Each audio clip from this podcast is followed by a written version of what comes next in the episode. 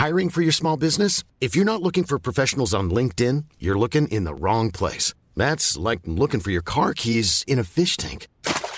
LinkedIn helps you hire professionals you can't find anywhere else, even those who aren't actively searching for a new job but might be open to the perfect role. In a given month, over 70% of LinkedIn users don't even visit other leading job sites. So start looking in the right place. With LinkedIn, you can hire professionals like a professional. Post your free job on linkedin.com slash people today.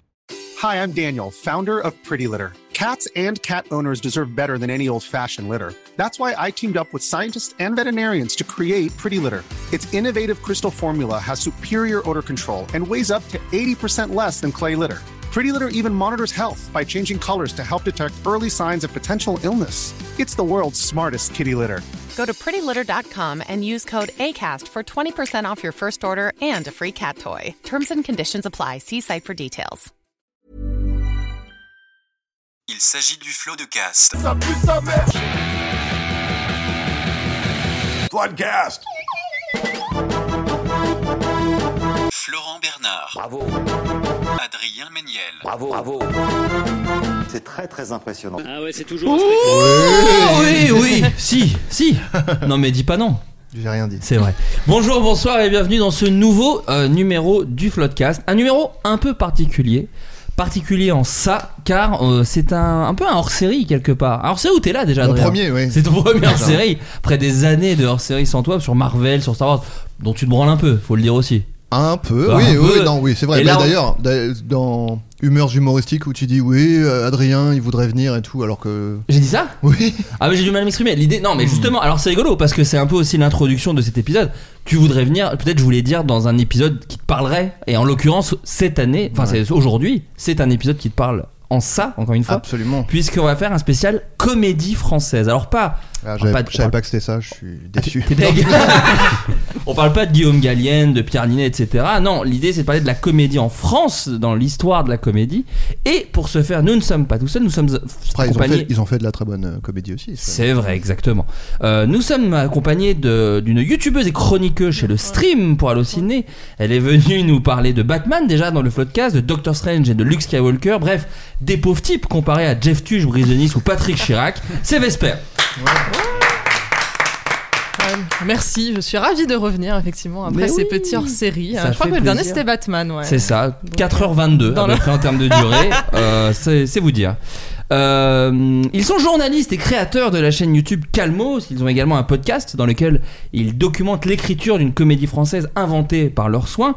Euh, ça s'appelle d'ailleurs le syndrome de Chambord, dispo sur toutes les applis de podcast. Euh, lequel est Jacouille, lequel est Godefroy, lequel est Perrin, lequel est Campana? C'est Hugo Alexandre et David Honora. Bonjour. Merci pour l'invitation. Bah ça fait plaisir. C'est moi Jacouille, je pense.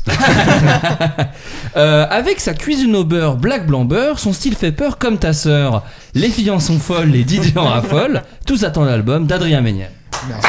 Je l'ai là, c'est toi. Ah, tu l'as C'est Alphonse Brown, le frunk, bien Le sûr. Frank comédie française. C'est dans le Ouais, thème. C'est dans le dans le thème, c'est dans le thème. Donc, euh, dans cet épisode, l'idée c'est donc de célébrer la comédie en France. Tu es en train de t'étouffer, Adrien. Non, elle était dégueulasse. J'ai mangé une olive qui était dégueulasse, Oh mais non. en bon pro, euh, j'avais fait aucun bruit. Mais a j'ai cru que t'étais en train de faire une crise cardiaque. Tout Non, j'ai même, paniqué. Quand même pas. Euh, Oh. Donc dans l'idée dans cet épisode c'est de célébrer la comédie en France donc on, on, on fait pas cet épisode en qualité d'expert mais en amoureux de ce cinéma on n'est pas là pour défoncer des films ou se payer tel ou tel acteur juste de parler de films cultes qu'on aime mais aussi peut-être de longs métrages euh, peut-être un peu moins connus mais qu'on a envie de partager euh, avec les auditeurs évidemment on va pas parler de tout sinon ça durerait 15 heures Euh, donc il y a sûrement un film que vous adorez dont on parlera pas mais franchement on fera au mieux Euh, c'est un, gros morceau cet épisode, donc on va commencer sans plus s'attendre. Alors, à l'instar de David, qui a créé le, le livre Movieland, Mhm. voilà, où tu crées des des routes entre les films. euh, moi, j'ai un peu établi une sorte d'arbre généalogique du, du cinéma euh, avec plusieurs famille. familles. La grande famille, c'est la grande famille du Cinoche. Euh, des cousins, on va remonter petit à petit vers les ancêtres. Alors, c'est des mini-familles. Dans la grande famille de la comédie, par exemple, on- pour vous donner un exemple, on va pas en parler, mais pour vous donner un peu un exemple, on pourrait parler de la famille Les Comédies de jour d'Internet, dans laquelle on pourrait citer Les Caïras de Gaston Bide, Les Gamins d'Anthony Marciano, La folle histoire de Max et Léon de Jonathan Barré, ou plus récemment Les Secpas ou Les Deux Gains. Il y a aussi la famille des comédies de Jean de Seine, puisqu'on pourrait parler de Camping, qui a été adapté d'un sketch de Dubosc. Bienvenue chez les Ch'tis, qui reprenait les sketchs de Danny Boone sur euh, le Nord et sur la Poste. Mais voilà. On va pas parler de tout ça. Pour commencer, je voulais parler des comédies des gens qui viennent de la télé. Euh, parce qu'il y en a eu beaucoup, ça a été une grande mode euh, récente. Et pour ouvrir le bal, alors c'est un film qui a été beaucoup, beaucoup, beaucoup cité par les auditeurs. J'ai fait un petit, euh, un petit tweet pour parler un peu avec les gens qui écoutent le Floodcast. Floodcast, podca- comment ça s'appelle le Floodcast Pod. Floodcast Pod sur Twitter. On est calé de ouf sur nos réseaux sociaux. Et alors le film qui revient beaucoup, et j'en j'en ai été surpris, c'est Fatal. Ah. De Ah. Michael Ah. Youn, qui est aussi dans ton top, Qui est dans mon euh, top, Vesper. que j'ai revu il y a une semaine. Ah. C'est dire, ouais, je- j'adore Fatal. hein. Alors c'est un film, c'est un film euh, écrit et réalisé par Michael Youn. Je crois qu'il l'a pas écrit euh, tout seul. Euh, toi, tu l'as découvert comment ce film Vesper? Oula, euh, bah quand il est quand il est sorti. Au cinéma, ouais, t'es tellement ouais, au cinéma Ouais, ouais, ouais, pour le coup, euh, et c'est, c'est, c'est vraiment ouais, Zoolander. euh, le je crois que j'ai même découvert Zoolander après Fatal, c'est dire. euh, Ah bah oui. Je l'ai, je l'ai fait dans le, je l'ai pas dit, fait dans putain, le bon ça ressemble vachement à Fatal. Ah, il a tout copié, il a tout piqué à Michael Youn, hein, c'est incroyable. Euh, après, j'étais, je fais partie de la génération où euh, Fatal Bazooka, je- j'écoutais vraiment ça au premier degré, je trouvais ça vraiment cool en fait. Mais c'est Enfin, vraiment bien. L'al- L'album Fatal, Ouais. euh, enfin la- l'album Fatal Bazooka, coécrit par Gérard Bass d'ailleurs, un ami de la maison. Et euh, il savait- les prods étaient vraiment taffés de C'était fou. vraiment cool et je me rappelle d'une interview récente justement de Michael Youn qui disait qu'il aurait qu'il referait pas ça maintenant parce qu'il suit plus en fait ce qui se fait en matière de musique et que Ouais. du coup il se sentirait pas à l'aise et pertinent pour critiquer enfin critiquer euh, entre guillemets parodier ouais, parodier un truc qu'il connaît plus donc Ouais, et ouais. c'est vrai qu'à l'époque ça, ça ça tenait ça tenait assez bien euh, voilà la- l'acmé de, euh, de la parodie de, de Diams euh. Ouais, bien sûr, bien sûr, on se souvient. voilà. On se souvient. Mais c'est d'ailleurs c'est un film très avec beaucoup de, de gars. Tout le monde l'a vu autour de la table Ouais, ou pas ouais. Il y a longtemps. Ouais. C'est un film que vous aimez vous aussi? Moi, moi j'adore la- la- la- l'aspect parodique justement, notamment la partie euh, Music Awards de la musique, Ah. Oui. avec le- tout, tout le défilé des gens justement de l'époque. Il y avait un pseudo Renan Luce, euh, il y a les enfoirés qui deviennent les enculés, etc. Oui. Pédophile Et- ici. Pédophile. d'ici, pédophile là-bas Et c'est- moi je trouve cette, cette partie vraiment très réussie parce que c'est ce qu'il sait faire. Et en revanche, toute la partie euh, élaboration d'une intrigue et tout, il y a une, toute une partie, il y a la montagne où il retourne chez sa mère, Ouais. Ouais. où je trouve que c'est beaucoup moins réussi. Et qui, qui est euh, d'ailleurs un peu la même que dans Zoolander, Mm. où, euh, où Zoolander retournait à la mine chez son père. Ouais, alors là, que retourne- pourtant dans Zoolander, ça c'est vraiment très très drôle. Mm. Et je trouvais que toute cette partie-là dans Fatal, Oui. c'était un un peu moins ouais. réussi. Donc euh, ouais, bah, c'est aussi le, le, symptôme des gens qui font quelque chose de, très drôle à la télé et qui, euh, qui essaient de le, de, le transposer en film. Et euh, c'est pas forcément à la hauteur de, ce qu'il y a à la télé. Quoi. Bah alors moi c'est ma question sur parce que j'ai l'impression que c'est aussi le, problème ah, le problème moi j'adore euh, Fatal hein, aussi c'est un film que je trouve très très très drôle mais il y a aussi ce truc j'ai l'impression d'être très généreux en gag et c'est toujours un peu difficile les films très généreux en gag j'ai l'impression que du coup ça s'essouffle quand justement ça essaie de mettre l'intrigue. Et en euh, Fatal moi je me souviens même euh, sur euh, Allociné ils avaient mis les 5 premières minutes au moment de la sortie du film Mm. qui est donc la parodie de exclusif à l'époque j'imagine. Enfin avec Rim Kérissi il y a beaucoup beaucoup beaucoup de gags mais genre vraiment il y en a une par seconde à la- presque et je trouve que le début du film c'est vraiment ça la première demi-heure il y a beaucoup de gags et effectivement après, Et après, ça se calme ça un se peu est-ce que c'est- ça souffre pas de ça aussi un petit peu euh, j'ai l'impression qu'en tout cas ça- il y a des films un peu comme ça Bah ça, ça fonctionne bien quand ton ratio euh, bon gag mauvais gag est, Ouais. est bon quoi. Ouais. Et donc je pense qu'au début du film c'est quand même assez efficace et, euh, et donc toutes les parties parodiques c'est efficace et il y a, il y a des moments de ventre mou pour le coup il y, a- il y en a pas une dedans quoi. Et donc du coup tu te dis bon. c'est euh, mou, mou. ouais, Après, ça. Stéphane Rousseau, il donne tout dedans. Je trouve vraiment, euh, Ouais, je non, trouve vraiment incroyable. Et lui, là, ça fait partie des belles choses Ouais, de ce il film, est enfin, en, en Chris Et il y a- la, pub Canapi. Ah bah, qui est euh, le moment culte. et Stéphane Rousseau pardon ça que je veux dire Stéphane Rousseau qu'on a pourtant pas tant vu dans des comédies en France alors qu'il est effectivement très drôle et qu'il Ouais. a en plus un, un- un timing je pense que c'est le côté euh, canadien un, timing vraiment américain quoi Ouais. enfin je trouve qu'il a un truc Bah, il est dans Astérix aux Jeux Olympiques. Ce qui est, Ah oui, C'est vrai. qui, euh, pas oublié, ouais. Ah oui c'est Mais il faisait beaucoup de spectacles euh, à l'époque. Enfin. C'était vraiment sa période où il faisait euh, ah, une, une parodie de, de latino. euh, Oui, c'est ça. voilà. Avec Je- je me aussi. rappelle, Il faisait, il beaucoup de trucs avec Dubosc. il était très présent à la télé en fait. Il était dans le paysage euh, comique Et on le français. voyait, on le voyait euh, beaucoup. euh, Mais il réagit beaucoup parce que la dernière fois que je crois que j'avais, la dernière fois que j'avais revu Fatal, j'avais fait une petite story Insta, je l'avais tagué, il m'avait répondu. J'étais là, bon bah voilà, c'est qui vit bien là. Bah ouais, qui vit non, bien mais c'est- Fatal, il C'est très culte, euh, Fatal. D'ailleurs, Fatal, alors Michael Youn en parle euh, comme ça, il dit que c'est un film très personnel. Et c'est vrai, je trouve qu'il y a ce côté-là dans le film où. Parce que Michael Youn, au moment de Fatal, il a, il a déjà fait une grosse carrière au ciné et même une mini traversée du désert, puisqu'il a, il a déjà fait Is No Good, il a déjà fait deux trois films qui n'ont pas spécialement marché. vrai. Et il était euh, beaucoup à la télé où il s'était un peu. euh, comment dire euh, Il avait pété quelques câbles à la télé chez Fogiel ou des trucs comme ça. Il en parle hein, d'ailleurs en interview et il explique que. euh, Fatal, c'est un peu aussi, il parle de lui quoi, tu vois, de la, de la difficulté à rester sincère en face des caméras et du public. Euh, c'est un film très personnel à ce niveau-là, dit-il. L'idée c'était de faire un film sur le personnage de Fatal, Il a commencé à réfléchir à cette histoire, évoquant une sorte d'archétype de la réussite brusquement traîné dans la boue. Il aurait pu être footballeur ou joueur de tennis, et puis j'ai pensé à Fatal que nous avions créé au Morning Live. J'ai imaginé qu'il connaissait un succès énorme, qu'il était devenu une star accro au succès et qu'il allait morfler. C'est en ça que c'est un film très personnel, dit-il. Je pense que c'est ça qui marche aussi, je pense. Je trouve qu'il y a un truc un peu qui marche bien à ce niveau-là de. Non, ça vous a pas oui, touché ce c'est peut-être aussi son, son premier film, je pense. Et donc, du coup, il a, a mis, réalisé, il a- ouais. il a mis tout ce qui- tout ce qu'il avait dedans. Et je pense que ce qu'il a fait après, c'est moins efficace. Euh, Je, pense- je pense notamment à Vive la France, Ouais. où, où il a voulu, voulu faire une sorte de, de Borat français et qui, est- qui était Et oui, pas au euh, et. For Lions aussi un peu. Il y avait un petit côté. Oui, euh, aussi, ouais, ouais. Oui, oui. Ouais, ouais. Et euh, ouais, c'était peut-être moins sincère et ça a peut-être du coup moins marché au- auprès du public. Mais comme tu dis, enfin, les gens se rendent pas compte, mais aussi Foot à cagoule, etc. C'était une complètement gros- culte ouais, à l'époque et c'est peut-être ça aussi de surfer sur ce truc-là. Toi, te, ouais, tu l'as vu il y a longtemps, Adrien. qui Ouais, là, je vais pas euh, avoir grand chose à dire. Je l'ai vu il y a vraiment très longtemps, quoi. Mais alors ça me, dans le côté personnage euh, transposé, euh, je vais aller tout doucement vers Jean Dujardin, puisque lui, quelques années avant, il avait fait OSS 117 et Brise de Nice. Alors j'aimerais qu'on commence par OSS 117, euh, juste pour remettre une peu en place. le- les producteurs disaient qu'à l'époque, les gens s'attendaient à un Austin Powers avec le gars d'un gars une fille. Euh, et c'est euh, le- les producteurs qui ont décidé de rassurer euh, les ayants droit des, des OSS 117. Je sais plus l'auteur. Qui a écrit OSS 117 C'est Jean Bruce. Jean Bruce. Bruce. Euh, les, producteurs, Bruce, Bruce Il y a- Willis. il y a- il y a deux les ayants droit de Bruce Willis. Euh, les producteurs ont dit euh, que ce serait plus proche du magnifique de Philippe de Broca que d'Austin Powers. Pour le producteur, l'idée était de mélanger l'atmosphère des classiques de l'époque avec l'humour du magazine Pilote, celui de Marcel Gottlieb de Goscinny.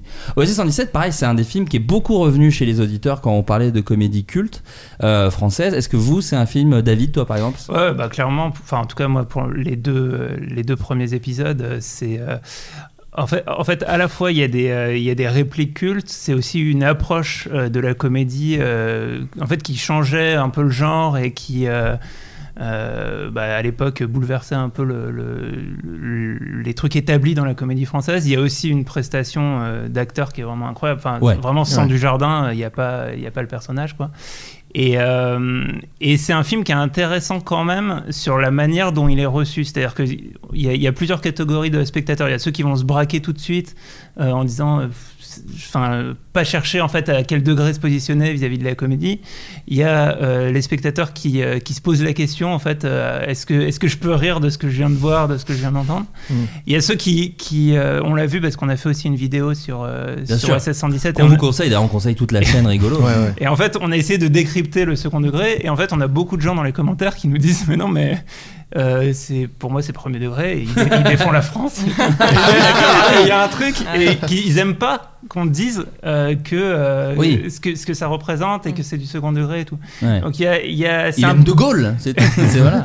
c'est un personnage qui est, qui est- qui est difficile à appréhender qui est- et je, je trouve ça même intéressant. Le, euh, Aujourd'hui, il y y, a beaucoup de parallèles qui sont faits avec Macron. Et le, Oui. fait- Ouais. le fait de, fois, hein, de c'est fou, revoir, hein. parce que tu as l'impression parfois, tu dis putain, il, se- il se fout de notre gueule, il, il se prend pour SS 117. ou- enfin, et, et ouais, toute l'ambiguïté de ce personnage, je trouve, est, est hyper intéressante à, à observer. Quoi. Sachant que c'est aussi un. Alors, effectivement, on va surtout parler des deux premiers, parce que le 3 vient de sortir, donc on n'a pas vraiment de recul. Ouais. Mais euh, sur les deux premiers, c'est aussi vraiment des films de réalisateurs. Parce que moi, j'ai revu le Carni. Le, non, donc le deuxième, Rio ne répond plus.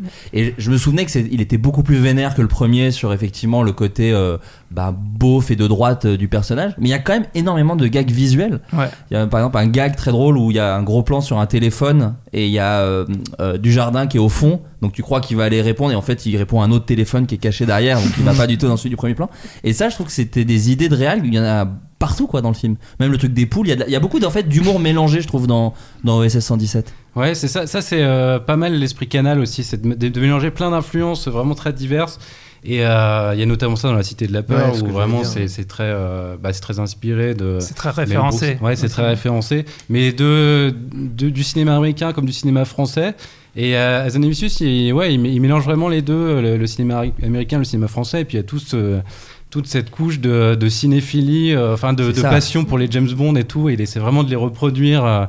Euh, à l'identique. Et il est très cultivé. Enfin, sur le cinéma, c'est Ouais, un fou de cinéma. Et euh, ça se sent que c'est des films faits par des cinéphiles. Et c'est aussi le cas de, de La Cité de la Peur, en fait, qui est Mm. peut-être un peu plus euh, potache. Mm. Mais tu as des références à, euh, ouais, à Basic Instinct, à des, à des, des films qui ont rien à voir avec, avec La Cité de la Peur, en fait. Ouais. Et, euh, et ouais, c'est, enfin, c'est la, je pense que c'est la richesse du film aussi qui ajoute à, au culte de ce personnage. Qui, enfin, je, je répète aussi que, que Jean Dujardin est exceptionnel dans ce film. Ouais. Et euh, en fait, quand je- à chaque fois que je vois Jean Dujardin, maintenant, je, je, je vois OSS 117 derrière.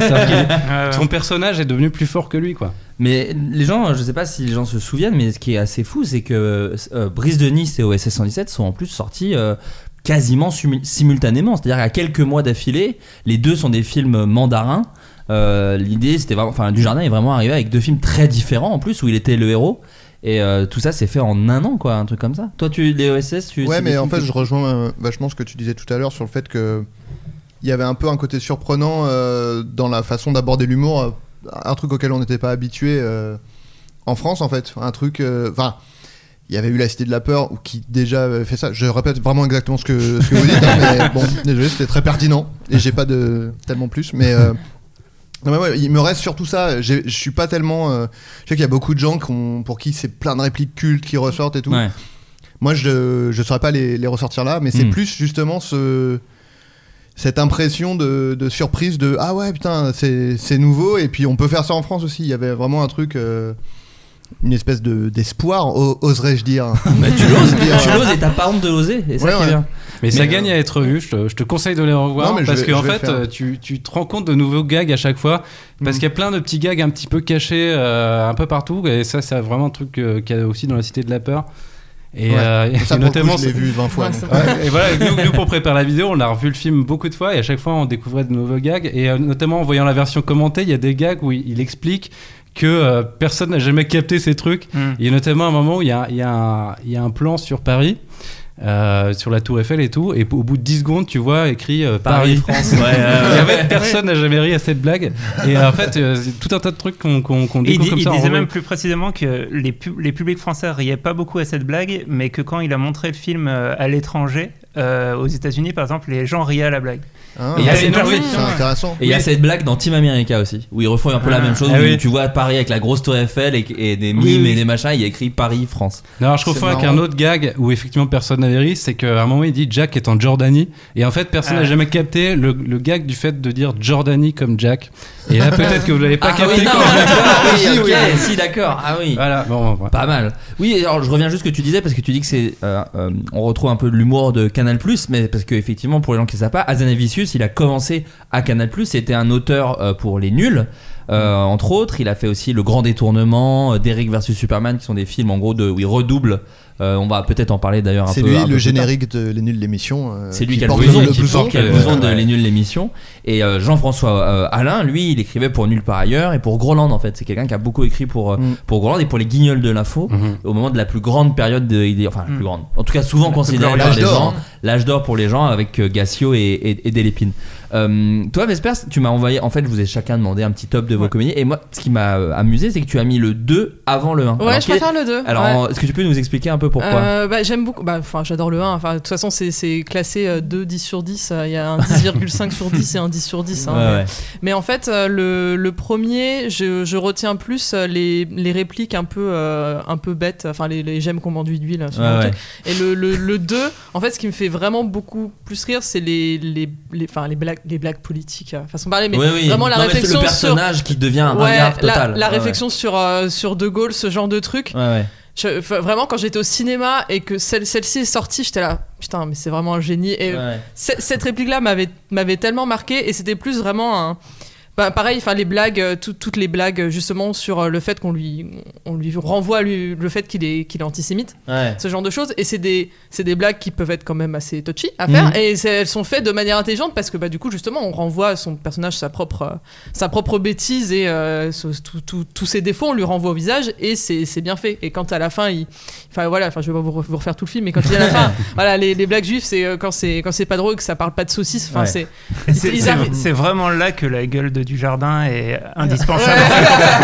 en fait, il a des reaction shots euh, qui sont incroyables, quoi, où, où tu vois, tu- il joue le, le petit malaise et le- il a le petit frémissement de, de lèvres qui, fait passer le truc. Azanavicius le, le compare souvent, enfin le comparait souvent à Chirac jeune. Il Ouais, ouais, ça- ce truc de dire des trucs complètement énormes avec un petit sourire de qu'est-ce qui se passe Qu'est-ce que, qu'est-ce que j'ai fait Euh, Donc on parlait de OSS 117. Il y a aussi euh, Brice de Nice qui a été aussi donc l'autre personnage dans un truc beaucoup plus potache, même peut-être plus pour les enfants.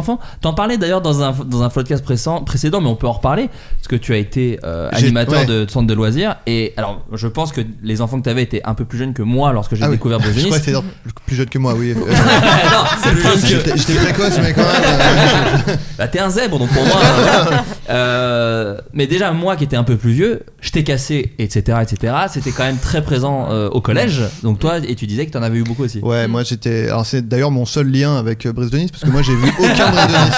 Donc. euh, Il y en a eu que deux, cela dit. Il y en a eu que Oh deux. ouais, mais Et j'en ai vu moi- aucun. Moi, j'ai la même expérience, c'est-à-dire que euh, j'ai été dégoûté par les fans de Brice de Nice. Ah et oui, du coup, oui. j'ai pas vu les films en fait. Enfin, j'ai- Ah ils, ouais. ils m'ont saoulé avec les répliques. Mais et pareil, faisais le geste, je toujours cassé. C'est Ouais. pas un truc qui t'a plu. Ouais, mais en plus- ah, vous t'as toujours pas vu Brice de Nice Non. Ah, c'est Ah rigolo. moi, non, moi non plus, ouais, pareil. Ah, vous, avez- bah, on a, ouais, on a, Toi, on a le ouais. même âge de toute Oui, façon, je crois. Et du coup, c'était c'était l'enfer. On n'avait pas le jeté- choix. Ouais, On le jeté pas le cassé, c'était au cursus. C'était ouais, vraiment. Mais nous, on avait des profs qui le faisaient euh, au Oh, collège. Euh, cool. Ouais, ouais.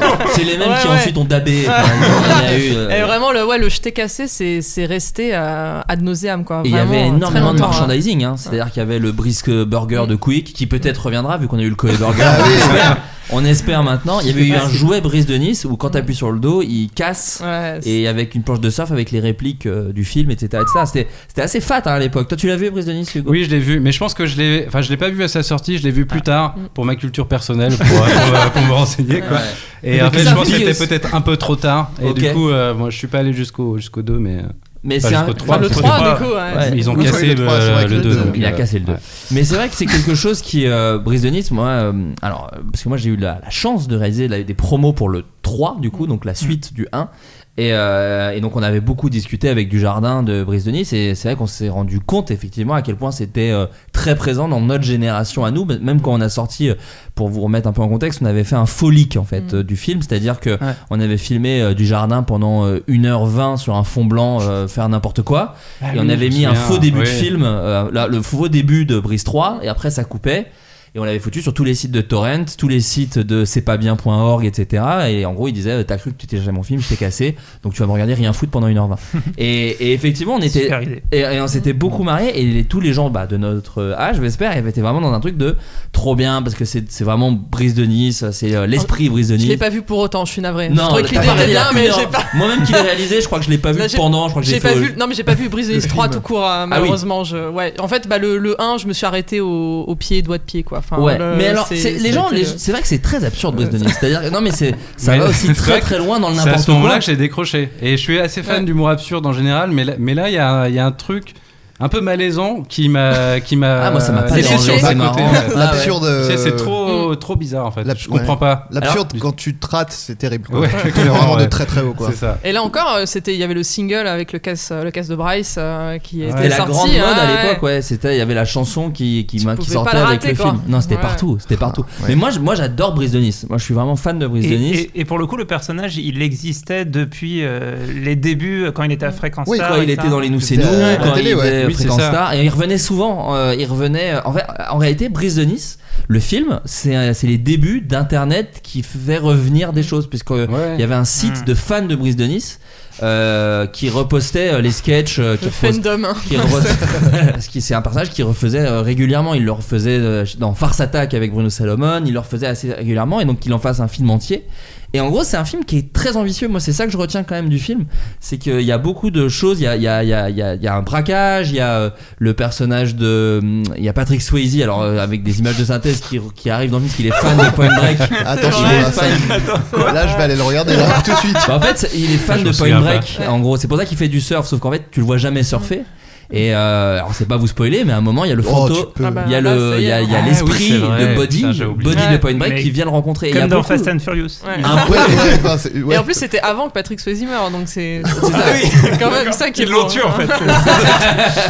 Non, mais voilà, il y a beaucoup d'idées que moi je trouve vachement bien dans, dans Brise de Nice. Plus, mais les gens retiennent, en fait, ce que je voulais dire, c'est que les gens retiennent beaucoup effectivement les jetés cassés, les, les, les, les vannes en Mm. fait, alors qu'il y a tout un univers que moi j'aime beaucoup. Alors, les doigts, on aime ou on n'aime pas, mais moi je, je me souviens des- de la course-poursuite avec le lit, euh, les, les, les, les pieds, les pieds, doigts de pied.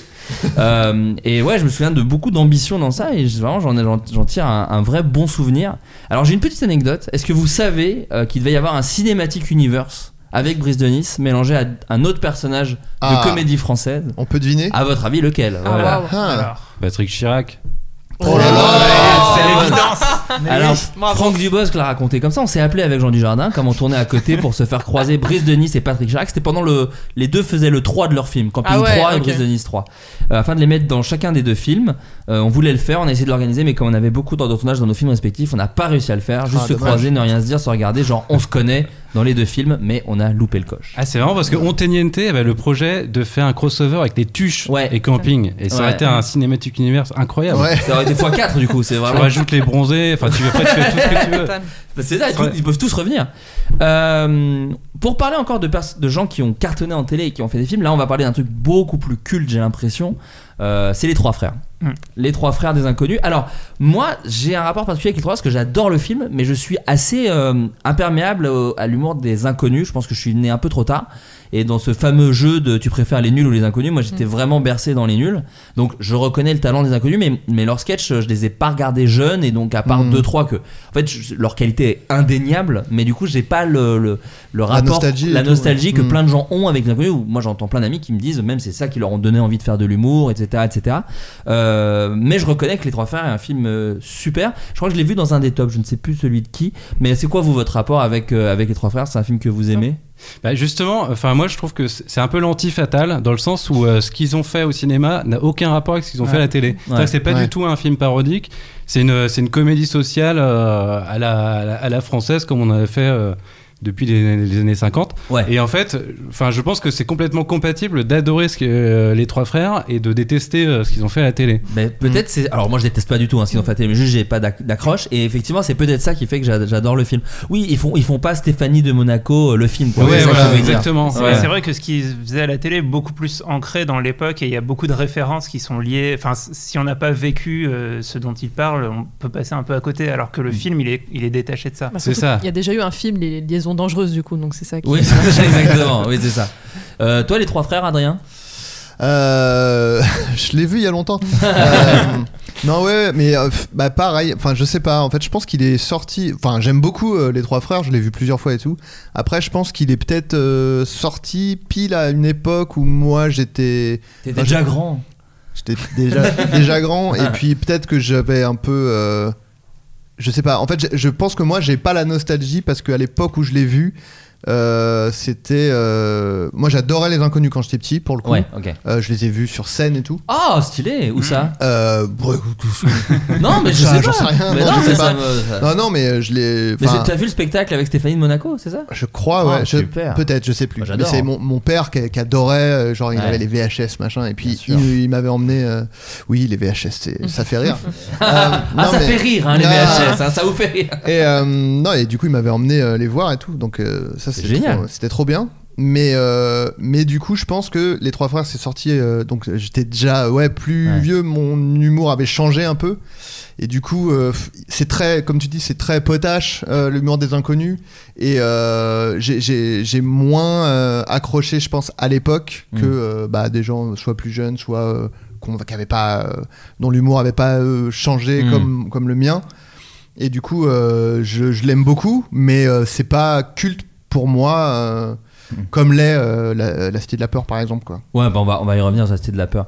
Euh, toi, Vesper, c'est un film que, que t'apprécies que Euh, t'as- oui, ouais. j'ai. Ouais, Il je- passait je beaucoup suis à la plus- télé. Moi, je l'ai beaucoup vu à la télé. Ouais. Mais en fait, tous je les fais, ans. je il- fais plus. Enfin, c'est, c'est, enfin, faut pas mal le prendre, mais je fais plus trop de distinguo entre les trois frères, le Paris, enfin les. les Alors, ça, je crois que les les fans, je crois que les fans, si. hein. Ouais, Je oui, oui, non, mais c'est pour ça. Et pareil, j'étais plus team euh, les nuls, donc du coup, ouais, je, co- je connais les, je connaissais les les gros sketchs et je me, enfin voilà, je les ai vus il y a longtemps, ça m'avait fait, ça m'avait fait rire, mais je les ai pas revus récemment et ça me, ça me manque pas plus que ça, mais euh, je sais que c'était Mhm. quand même euh, bah, des, des bonnes comédies sociales euh, Ouais, à c'est des, l'époque. puis quoi, des donc, vraies euh, performances d'acteurs. Moi, c'est quand même ça que je retiens des trois frères, c'est que les Mm. trois, je trouve, sont quand même au top de leur personnage. euh, Oui. C'est vrai que c'est là où ils diffèrent des nuls, c'est que c'est des comédiens de formation, et notamment Bourdon qui a fait le conservatoire et tout. Il y a une super vidéo sur YouTube où il a genre 22 ans et puis il fait une déclame du, du Molière, je sais pas quoi. C'est- trop marrant. C'est une vidéo de Lina, je vous la conseille.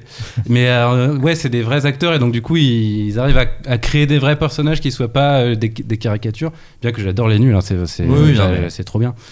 Et d'ailleurs, enfin moi je, c'est, enfin c'est difficile de, de, de dire, euh, je préfère les nuls ou je préfère les inconnus parce que pour moi ils font vraiment pas du tout le d'accord. même Non, genre. C'était un truc de génération en fait. C'était juste ils sont arrivés. Ouais. Les personnes disent tu préfères du jardin ou Michael Youn à l'époque alors qu'il y avait Brise de Nice et Fatal en même temps. Mais euh, mais oui les nuls Moi, les quand même du jardin. L'un d'eux a un Oscar. Bon, euh, voilà. Euh, ouais, et les trois frères. Cela dit, il y a quand même un moment très euh, parodie télé dans les trois frères. Moi, C'est marrant parce que moi, c'est peut-être Oui, mon ah oui, le moment. millionnaire. c'est peut-être mon moment doigt de pied de Brise de Nice dans les trois frères. C'est quand ils commencent à jouer au millionnaire où d'un coup ils, ont, ils se cherchent juste d'autres méthodes pour gagner de l'argent et qui est plus trop dans l'intrigue du film, je trouve. euh, avec. euh, Ouais, c'est pas faux, ouais. il y a un truc où ça y est, ça se déguise, ça met des enfin, perruques. ouais. Oui, c'est ça, ouais. Ouais. C'est Ça reste, ça, ça reste crédible parce que t'as c'est un, t'as un animateur, c'est pas euh, Didier Bourdon qui d'un seul coup se dit ah, Oui, je, oui, vais, oui. je vais animer le millionnaire. Ouais, ouais. Ça reste, ça reste dans, dans l'histoire. Mais oui, Ouais. c'est, euh, ils, ont- ils se sont pas empêchés de faire une petite parodie euh, vite fait. Pour la Et- bonne annonce. Et, et c'est vrai qu'il y, a, euh, il y a ce truc, ça s'adresse un peu aux enfants en fait, avec le personnage du, du gamin. Il y Bien a, sûr. Mm. Et, et pas mal de petites références euh, de, de l'époque qui. La pense- Nintendo, la bien sûr. Nintendo. Le Super Nintendo. Ouais. Et euh, ouais, et puis même les, les gags autour de la drogue et tout. Enfin, je pense que c'est un, un film qui est quand même assez familial, euh, en tout cas dans, Oui. dans ce qu'était le, le- le- la comédie familiale des années 90. Et, euh, mais c'est vrai que dans la team Calmos, c'est un des, un des films, sur- parce que moi aussi je suis plus les nuls. Et à la limite, Hugo, toi tu, toi, tu te dirais plus les inconnus quand même Non, mais moi je refuse de participer. Ça suffit maintenant. Je sais Ne- pas, ne- ne le papa ou pousse- maman. il, va se barrer, il va se barrer de ce podcast, le poussez pas. Mais en tout cas, c'est c'est- effectivement, il y a un truc un peu euh, clivant où, on, où, où on, on se sent un peu obligé de choisir entre, entre, ces, entre ces deux chapelles d'humour. euh, parce que c'était, euh, enfin, dans le paysage de l'humour et de la comédie de l'époque, ils étaient euh, hyper dominants, quoi. Les deux, c'était Ouais. c'était vraiment deux, deux approches. Et cela dit, à l'époque, moi, moi, mon positionnement, il s'est fait de toute façon plus tard.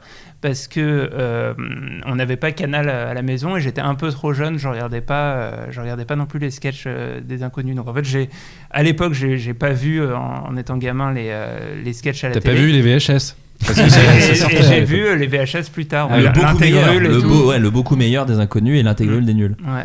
Mais il y a quelque chose que moi je reconnais vachement aux trois frères, c'est la générosité sur les seconds rôles. Ouais. Parce que en- il y a la scène, il y a- en fait il y a beaucoup de scènes que tu retiens, je trouve, grâce au second rôle. Je pense à la scène du notaire quand il le gifle euh, avec. Oui. euh, voilà, je pense à la belle famille de Didier Bourdon avec le père euh, Pierre Mé- euh, Mérard, Ménard, mais bon bref, qui est un acteur de ouf, euh, enfin qui je trouve sort des répliques de dingue. Et euh, la scène avec Bernard Farcy, quand même, on oublie que Bernard Farcy et Elise Oui. Moon qui jouent les patrons avec- de, Avec, un- catogans derrière. Exactement, avec un petit cadran qui, Ouais. qui, sont de- qui joue les patrons de, de, de Legitimus. Est-ce que vous savez qui devait jouer l'enfant? Parce que Claude Berry à un moment a insisté, parce que c'est produit par Claude Berry, qui est un nom qui a enfin beaucoup revenir dans les comédies françaises, parce que c'est un des gros producteurs Ouais. de comédies en France et de films en règle générale d'ailleurs. Est-ce que vous savez quel, euh, quel acteur devait jouer euh, l'enfant? Benoît Magimel, mais qui avait 20 ans. Très bizarre. C'est vraiment un acteur? Alors c'est pas un acteur, mais Ah, c'est c'est- quelqu'un de très c'est- connu. c'est Jordi. Jordi. C'est J- Jordi? C'est Jordi. Ah, C'est ouais. Jordi. Devait le jouer. Ils lui ont fait faire des essais. Ouais. Il Et, était à euh. Et il était mauvais. il était pas bon. ouais, il Il était n'était pas, pas bon. acteur. Il était malheureusement. Mais pas d'ailleurs, bon. l'enfant qu'ils ont pris au final ressemble un peu à Jordi, je trouve. Bah Il y a un peu de ça. Il y a un peu de ça. C'était vraiment leur idéal. Mais il savait jouer. Ouais, voilà. Euh, Il joue très bien d'ailleurs, je le ce gosse. Enfin, c'est rare. Ouais, vraiment, Ouais, ouais. Souvent, les gosses au cinéma, tu fais. hmm. Et qui joue dans le 2 d'ailleurs, qui est sorti il y a quelques années. C'est vrai. C'est vrai. Et Ah, c'est d'ailleurs. ça, je l'ai pas vu. C'est d'ailleurs un des points communs de tous ces films-là qu'on est en train de citer, puisqu'il y a eu un Brise de Nice un peu longtemps après, il y a Mhm. eu un Trois Frères longtemps après, et le prochain film avant de, de changer de famille, c'est La Tour Montparnasse Infernale, qui a aussi ouais. eu une suite longtemps après. Euh, la Tour Montparnasse Infernale, qui est pareil, qui est un film très absurde et assez clivant. Euh, ce qui est assez rigolo, c'est qu'il a plutôt bien marché euh, à l'époque, mais qu'il a quand même été considéré comme un gros échec, apparemment. C'est ce que j'ai découvert en faisant quelques recherches. Euh, vous avez fait une vidéo, vous, avec Mr. Fox, où ça parle de doublage, où vous parlez un peu du coup de La Tour Montparnasse Infernale et On vous a avez fait- une vidéo euh, p- même plus grosse sur euh, les. Je crois que c'est les gogoles, c'est ça Vous dites sur les, sur les abrutis au cinéma C'est leur terme scientifique. Bien sûr, c'est Eric Judor qui parle Eric souvent de Judor, ça. et ouais. clairement dans, euh, dans euh, sa série Platane. euh, dans Platane, Ouais.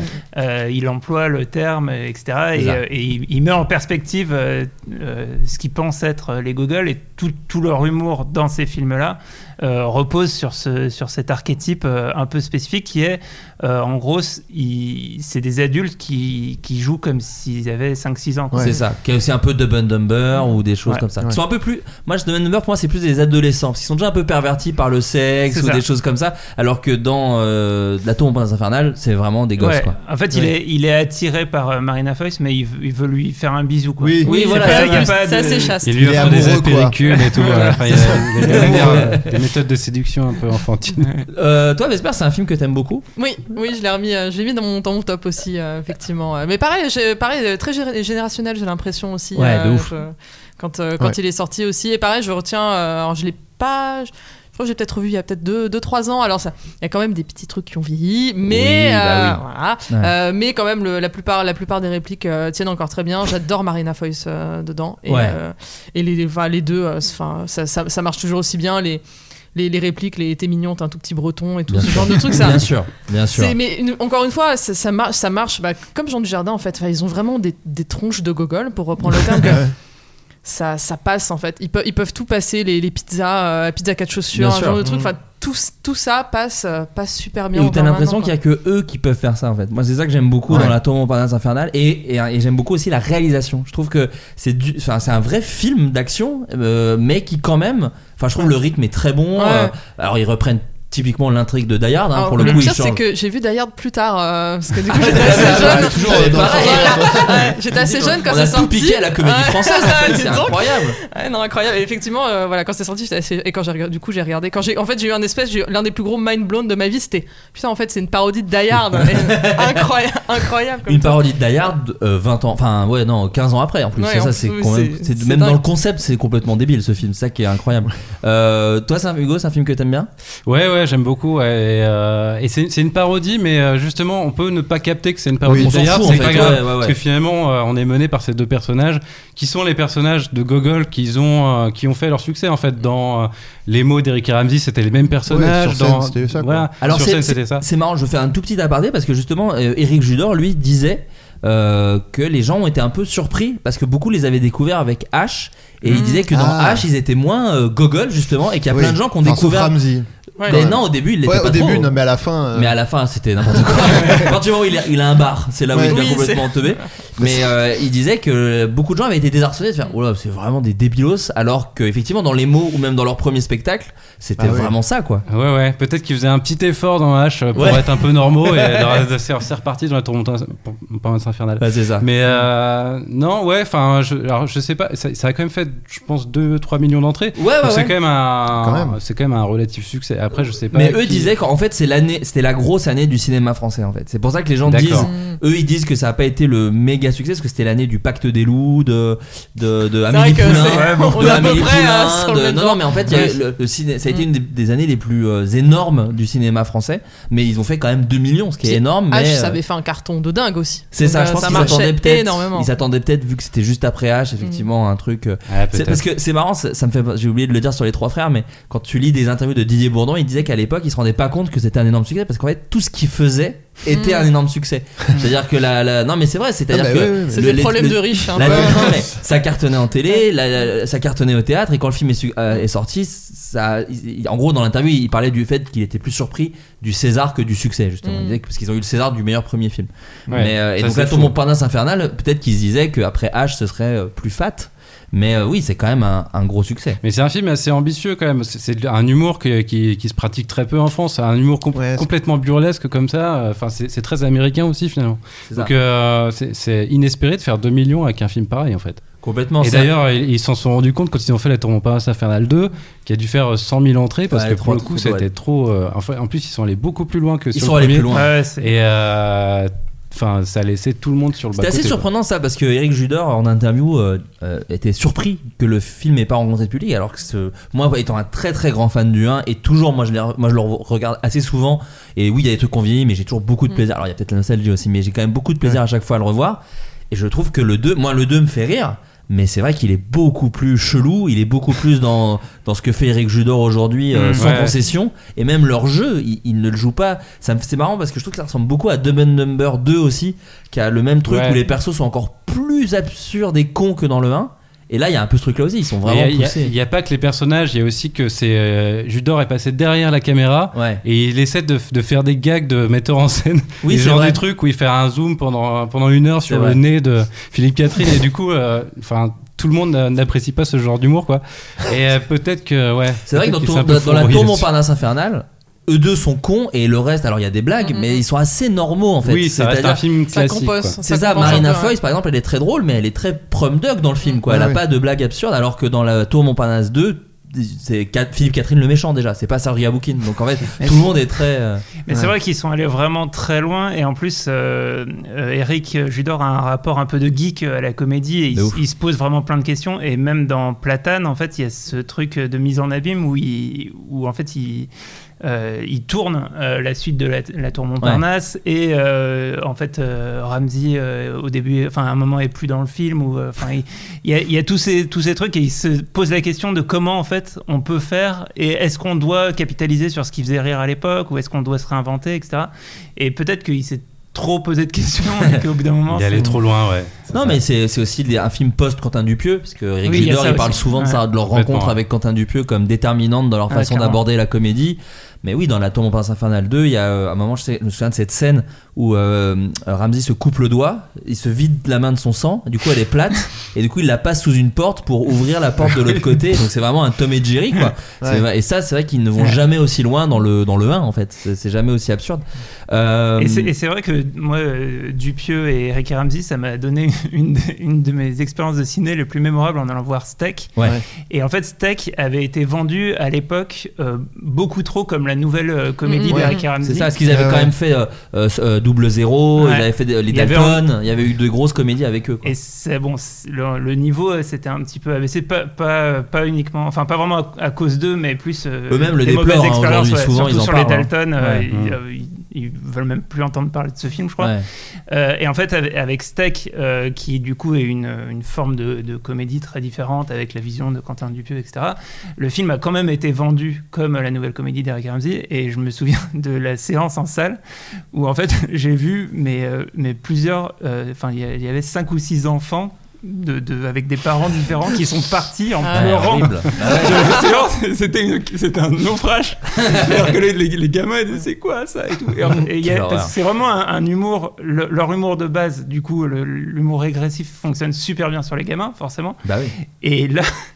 Là, il y a une sorte de choc des cultures, bah, pour le coup, le, le nouvel humour quoi, qui, qui- Ouais. qui bloque complètement avec les gamins. Et ça, j'ai- j'étais complètement sidéré d'avoir vu ça. C'est marrant, j'ai aussi une, une, une, une anecdote de, de Eric et Ramsey et des gens qui se barrent d'une salle. J'étais allé voir Halal Police d'État, qui est un film pas du tout Ouais, connu, mais qui a des très grands moments de cinéma, vraiment, dont Eric Judor, encore une fois, qui est très marrant puisqu'il joue un un Kabyle qui se fait voler son accent par des extraterrestres et donc du coup et du, du coup euh, il a une façon de le jouer que je ne vous ferai pas mais qui moi me tue de rire et euh, il y a y a, y a y a beaucoup de scènes vraiment très très bêtes dans ce film.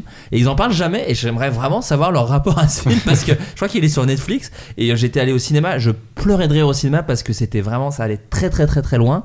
Et des gens se barraient aussi ouais. On a vu 4-5 personnes se barrer euh, de la salle parce que c'était trop quoi. C'était J'ai failli me barrer. C'est vrai qu'il y a des- il y, a des fulgurances, un peu comme dans la tour d'eau, il y a des fulgurances, mais sur, mais sur l'ensemble, c'est un peu. euh, Ouais, enfin, c'est- ouais. compliqué, quoi. il y a, il y a des mais un peu bizarres ouais. enfin, c'est c'est on adhère ou on adhère pas en fait. C'est, c'est- enfin, il y a des films où moi- que moi j'adore et que, enfin, personne comprend le, le principe. Hmm. Et c'est pareil, il faut, faut, faut te créer une connexion avec ce film.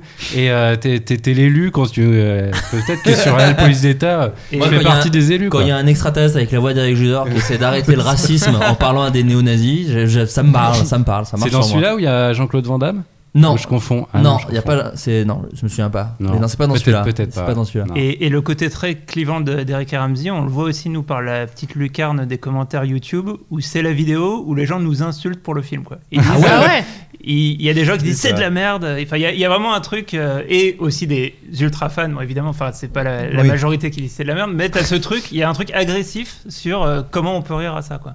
Mais c'est, euh, il y a un truc qui est assez marrant sur ce film, puisqu'ils ont, ils ont beaucoup travaillé. Alors ça a été euh, écrit en amont avec leurs auteurs de d'habitude, dont Lionel Dutemple, donc avec qui ils faisaient les spectacles. Mais il y a quelqu'un qui a beaucoup participé euh, sur le film. Est-ce que vous savez qui c'est? Quelqu'un d'assez connu, qui était assez proche d'eux, euh, qu'on connaît, qui, qui est dans la comédie française assez régulièrement. Au, au scénario qui a- Euh, en fait, qui en gros tous les jours réécrivait le scénar avec eux, qui Ah. testait des Ah, ça me dit scènes quelque chose. Et qui, qui bossait, quelqu'un qui fait partie du Jamel Non, pas Jamel. Non. Non, quelqu'un d'assez proche d'eux en termes d'humour et qui en fait les a beaucoup aidés dans leur carrière, en tout cas au début. C'est Pierre-François Martin là-bas. J'allais- Ah euh, oui. Ouais. J'étais là-dessus, ouais. J'étais sur les des Bois en fait. Effectivement, le Ouais. côté euh, enfantin. euh, Ouais. c'est ça, exactement. Alors il joue, il a un petit rôle dans La Tombe Montparnasse Infernale Mm. et euh, il était le metteur en scène d'Eric et Ramsey euh, lorsqu'ils avaient fait leur premier spectacle. Et en gros, euh, il parle de, de- enfin il parle de lui euh, en- en- ben, avec beaucoup d'éloges. En gros, ils disent que Pef en colis était le collaborateur artistique. Euh, c'était un gagman chargé de poursuivre le travail sur le plateau et ce malgré la présence du réalisateur Charles Nemes qui s'accommodait de ce processus. Euh, Pef, c'était- Pef, c'était le poumon de notre duo, révèle pardon Eric. Il nous a accompagnés partout sur les premières scènes où on jouait en tremblant. Il a affiné notre écriture, notre jeu scénique, notre sens du burlesque. C'était notre papa. Il fallait absolument qu'il qu'il soit dans notre premier film. Tous les matins, Pef partait au studio, une ancienne usine à Viry-Châtillon, où il était seul avec Eric et Ramsey. D'abord, on réécrivait un peu la scène, on inventait les gags, puis je les mettais en scène dans les décors. À midi, Charles Nemes venait, je lui montrais la scène, et je partais à 14h répéter avec les Robins des Bois à Canal+. Wow. Eh Voilà. ben. Voilà, c'est là par exemple, c'est comme ça qu'ils ont trouvé la scène où quand il attrape le, le Avec l'alarme là? Euh, oui là quand il attrape le truc Ouais. très chaud, Oui, oui, avec, ouais. euh, il hurle pas juste il a une lampe. qui- là ils l'ont trouvé sur le, sur, le, sur le plateau. Et alors petit trivia quand même qui est assez intéressant. Dans la tour la tour Montparnasse infernale, on ne connaît pas les prénoms des deux personnages principaux. C'est-à-dire qu'ils se font appeler Francis Huster et Peter McCalloway, mais ils ne s'appellent jamais par leur vrai prénom. Donc on ne connaît vrai. pas les deux prénoms. Il y a le grand bras maigre et le petit Mm. chauve, mais on ne connaît jamais leur prénom dans le dans le film. Voilà, ça peut Et les billets de 1500 Hugo francs et n'existent pas aussi. Exactement, exactement. Mais non, mais on avait fait une vidéo entière dessus, on avait passé 6 mois dessus. En fait, on n'a pas remarqué. Je me souviens pas du tout de ça. Ouais, ok. Bah non, ils s'appellent jamais. Il y a oui, l'autre, ok, il y a- non, c'est voilà, vrai, ils se disent par d'autres noms, mais, mais jamais, quand, quand Marina Foïs leur demande leur nom, ils, ils inventent Ouais. Francis Huster et Peter McCalloway. Euh, parce que je parle d'Eric Ramsey parce que souvent on pense que c'est des humoristes Canal à cause de H, mais à la base ils ont commencé chez M6. Mais c'est vrai que Canal ça a quand même été un un énorme vivier Ouais. euh, de gens très marrants. On va en parler de plein, mais on va commencer un peu par l'évidence de l'évidence, Ouais. à savoir les nuls et Alain Chabat plus précisément. Mais parlons d'abord des nuls avec La Cité de la Peur. C'est le film qui est le plus revenu euh, avec Astérix Mission Cléopâtre qu'on va aborder tout de suite après. Mais La Cité de la Peur, c'est le film qui j'ai l'impression euh, met un peu tout le monde d'accord, euh, en tout cas chez les auditeurs et même autour de la table, puisque tout le monde l'a un peu cité. Euh, voilà, tout le monde l'a un peu cité. Alors, euh, Hu- Hugo, toi par exemple, pourquoi La Cité de la Peur, c'est un film qui te plaît? Pourquoi c'est un film euh, c'est quoi sa place un peu dans le paysage de la de l'humour en France en 94 je crois 95 c'était après en tout cas après qu'ils aient fait de la télé ouais, à peu près en même temps que les, que les trois frères d'ailleurs. ouais Bah, c'est un film qui décomplexe le, le cinéma en fait, je pense. c'est, c'est ça le, le truc, c'est que c'est d'ailleurs on a- fait une vidéo sur la Cité de la peur et euh, on, on a mis un extrait d'interview où euh, Chabat il dit, il dit qu'il est vachement inspiré par Mel Brooks et par euh, les As et qu'il se dit qu'il y a eu un déclic quand il a vu ces films, il s'est dit on a le droit de faire ça. C'est-à-dire on a Ouais. le droit de faire un film euh, où euh, où il y a des gens qui sont en train de, de tourner une comédie musicale et puis d'un seul coup il y a des Indiens qui débarquent et voilà qui, se- qui, qui Oui. se battent. Et en fait, ce qu'ils ont fait à la télé, c'est-à-dire avec leur, leur sketch où ils, se- ils se moquaient de tout et de tout le monde, ils l'ont refait au cinéma. Ils ont appliqué la formule au cinéma et ça a marché. Et du coup, euh, enfin, il y a eu plein de plein de successeurs finalement, et notamment euh, bah, Mission Cléopâtre. C'est-à-dire lui-même, il a il a il a refait ça avec euh, Astérix. Et en fait, euh, bah, quand on parle de- d'Eric et Ramsey, en fait, euh, c'est aussi un peu les héritiers Ouais. d'Alain Chabat et, de- et des nuls. Et euh, Ça, bah, il c'est a- il ouvert clairement un- une date. euh, il a ouvert un peu la porte à beaucoup de critiques ciné qui disaient oui alors c'est de l'humour un peu télévisuel aussi Ouais, voilà, c'est ça. qui voulait tout et rien dire hein, parce que Ouais, mais c'est marrant parce que maintenant on dirait, on dirait euh, l'humour d'internet, tu Oui, vois. voilà, c'est ouais. la même connerie en fait, ça, ça, veut- ça a aucun sens, tu vois. C'est juste un humour que tu comprends pas et du coup tu dis oh c'est l'humour d'internet. C'est des- déjà des gens qui sont dépassés par ce type d'humour là quoi. alors toi Adrien c'est la peur c'est un film que t'adores Ouais, bah moi, enfin déjà les nuls euh, de manière générale, euh, moi j'ai vraiment pour le coup euh, grandi avec les nuls. Et t'avais Canal. J'avais Canal, j'avais Canal, notamment Allez. chez, chez mon père. Moi, je me souviens vraiment de regarder. bah, je l'avais pas chez ma mère, donc je regardais le- les nuls l'émission chez mon père et ça m'a. Enfin, c'était incroyable. Ça a vraiment construit tout mon rapport à l'humour et tout. C'était vraiment ça, quoi. Et puis après, bah, enfin, ils sortent un film, quoi. Et euh, et euh, et moi, je suis vraiment fan. euh, Je suis, je crois que c'est 95, il me semble. Je suis pas Alors il sûr. a écrit 21 février 1994. Ok. Voilà, tout simplement. ben, voilà, donc 94. donc j'ai 14 ans à Ouais. l'époque. Et, euh, et ouais, bah, je me le prends. Enfin, c'est incroyable quoi. Enfin, en fait, tu vois, le, le truc que lui il s'est dit sur les, films de, les films de Mel Brooks, bah, je me le dis en voyant La Cité de la Peur quoi. Ouais. Tu fais, ah oui, enfin, j'avais déjà vu les As et tout, donc je Mm. j'étais déjà familier euh, de cet humour là, mais. Je sais pas, c'était fou quoi. Je crois que c'est un des seuls films que j'ai vu plusieurs fois au cinéma. Parce que Ah, moi, généralement, ouais, je retourne pas au cinéma, moi. Euh, déjà, je vais assez peu au cinéma. Euh, mais je- c'est un des seuls films que j'ai vu plusieurs fois au cinéma. Euh, je crois que je l'ai revu le. je- Peut-être ma mémoire me joue des tours, mais je crois que je l'ai revu le lendemain ou un truc comme ça, quoi. Vraiment, j'étais. Donc, oui, enfin. Puis encore maintenant, enfin, ça a bien vieilli. Enfin, c'est- on parlait de l'humour absurde tout à l'heure. Là, on est dans l'humour absurde euh, euh, qui marche. Ouais. Et du Mm. coup, bah, ça vieillit pas en fait. Je trouve l'humour absurde quand il est bien fait. Il y a peu, ça devient pas ringard quoi. Alors Ouais. que euh, l'humour, euh, enfin l'humour absurde euh, plus enfantin. Non mais ça peut et ça peut enfin même les Monty Python qui sont les Mm. génies de ça il y a des gags qui vieillissent mal enfin c'est Ouais, ouais. c'est très difficile hein, de toute façon de rester euh, on point euh, Bah, en fait, c'est tellement par essence euh, pas référencé, euh, Ouais, hors, de tout. Tu, En plus, dur a- que ça mal. Là, là où ils ont eu le nez, il y a quelques références euh, cinématographiques Ouais. et qui sont, euh, alors que c'était les trucs de l'époque, mais qui sont les films qui sont devenus cultes Ouais. et qui Qui sont, sont restés, restés, dans l'imaginaire. du, du cul ouais oui parce que t'as Enfin- Terminator Pretty Woman enfin c'est quand même des euh, Basic Instinct, ouais, Bodyguard enfin voilà c'était un peu euh, c'est même, quand même que des films qu'on qu'on cartonné à l'époque et qui sont restés cultes avec euh, des années quoi Non, il y a aussi qu'il y a énormément de gags tout le temps. Genre, euh, t'as, Ouais. t'as 30 gags à la minute. Et donc, du coup, quand c'est un peu moins bon, euh, c'est tout de suite euh, remplacé par un autre. Et enfin, je sais qu'il y a des références de l'époque qui marchent plus trop aujourd'hui. ouais Genre la, la référence à la pub Cacharet, le loulou, machin. Ouais. On n'est plus du tout euh, Oui, focus sur ce truc. Et on s'en fout, en fait. C'est pas grave, ça passe à la qui- suite. oui, parce qu'en plus, c'est vraiment un gag. euh, Ouais, voilà, c'est- limite. tu t'en rends même pas compte qu'il y a un gag. C'est, et puis c'est limite un gag, j'ai l'impression pour les gens qui étaient fans. C'est un truc d'ailleurs qu'on, dont on parlera aussi sur un autre film euh, de gens qui viennent de Canal, mais il y avait plein de, de gags que tu avais déjà vu si tu regardais les nuls Ouais. intégrules, mais qui étaient Ouais. euh, que les gens kiffaient tellement comme un comme un petit best-of d'un Oui, album que un, bien, euh, juste un doigt, vous voulez pas un whisky d'abord C'était dans C'est- un sketch. C'est ça, c'était dans le roman photo déjà avec Darmon Ouais. d'ailleurs. Mais c'est euh, c'est je- je- c'est très Chabat en fait. Je pense sa façon de faire de l'humour. Je pense que le truc de Loulou, c'est juste. Ça le faisait marrer cette pub, il devait, il devait rire de ça euh, et du coup il le fout dans son film parce que ça le fait marrer quoi. Je, je sais même pas si c'était un truc de euh, oh bah on, on l'a mis dans les sketchs donc ça va être un Easter egg ou quoi quoi. Non, je sais pas, que- non euh, mais ouais. j'ai l'impression pour avoir écou- écouté des interviews et tout que c'est vraiment genre euh, il bloquait sur un truc qui le faisait marrer et, et il le mettait et en fait euh, en fait c'est tellement du coup c'est tellement sincère dans la façon de, de faire des blagues que ça marche quoi. Comme dit, il y a plusieurs, il y a- tu dis qu'il y a plusieurs euh, vannes, euh, Hugo, enfin qu'il y en a tout le temps, et en plus il y en a de types différents à chaque fois en fait. Ouais. Et c'est ça qui marche, euh, qui, m- qui marche super bien aussi, c'est que même, euh, enfin il y en a une qui marche, une qui marche moins bien, mais même euh, par rapport à ta propre sensibilité, enfin tout le monde peut, enfin c'est pour ça que Oui, c'est l'un des films préférés de ouais. tout le monde quasi. Ouais. Ouais. C'est que ouais, voilà, enfin chacun trouvera sa, sa petite vanne euh, qui va le qui va le faire rire, euh, que ce soit euh, Simon qui dit euh, je vais vomir, euh, Mm. ou des, des trucs un peu plus euh, subtils quoi. Ouais, tu, ouais. Peux, tu peux aimer euh, la choucroute de Basic Instinct et après euh, tu- Puis des fois c'est des, des fois c'est juste sur le jeu euh, de euh, Enfin tu vois il y a des trucs très cons mais tu vois quand euh, quand il fouille la, la chambre et qu'il euh, qu'il fout le bordel et qu'après il fait euh, c'est bon on prend la chambre. Mais rangez un peu.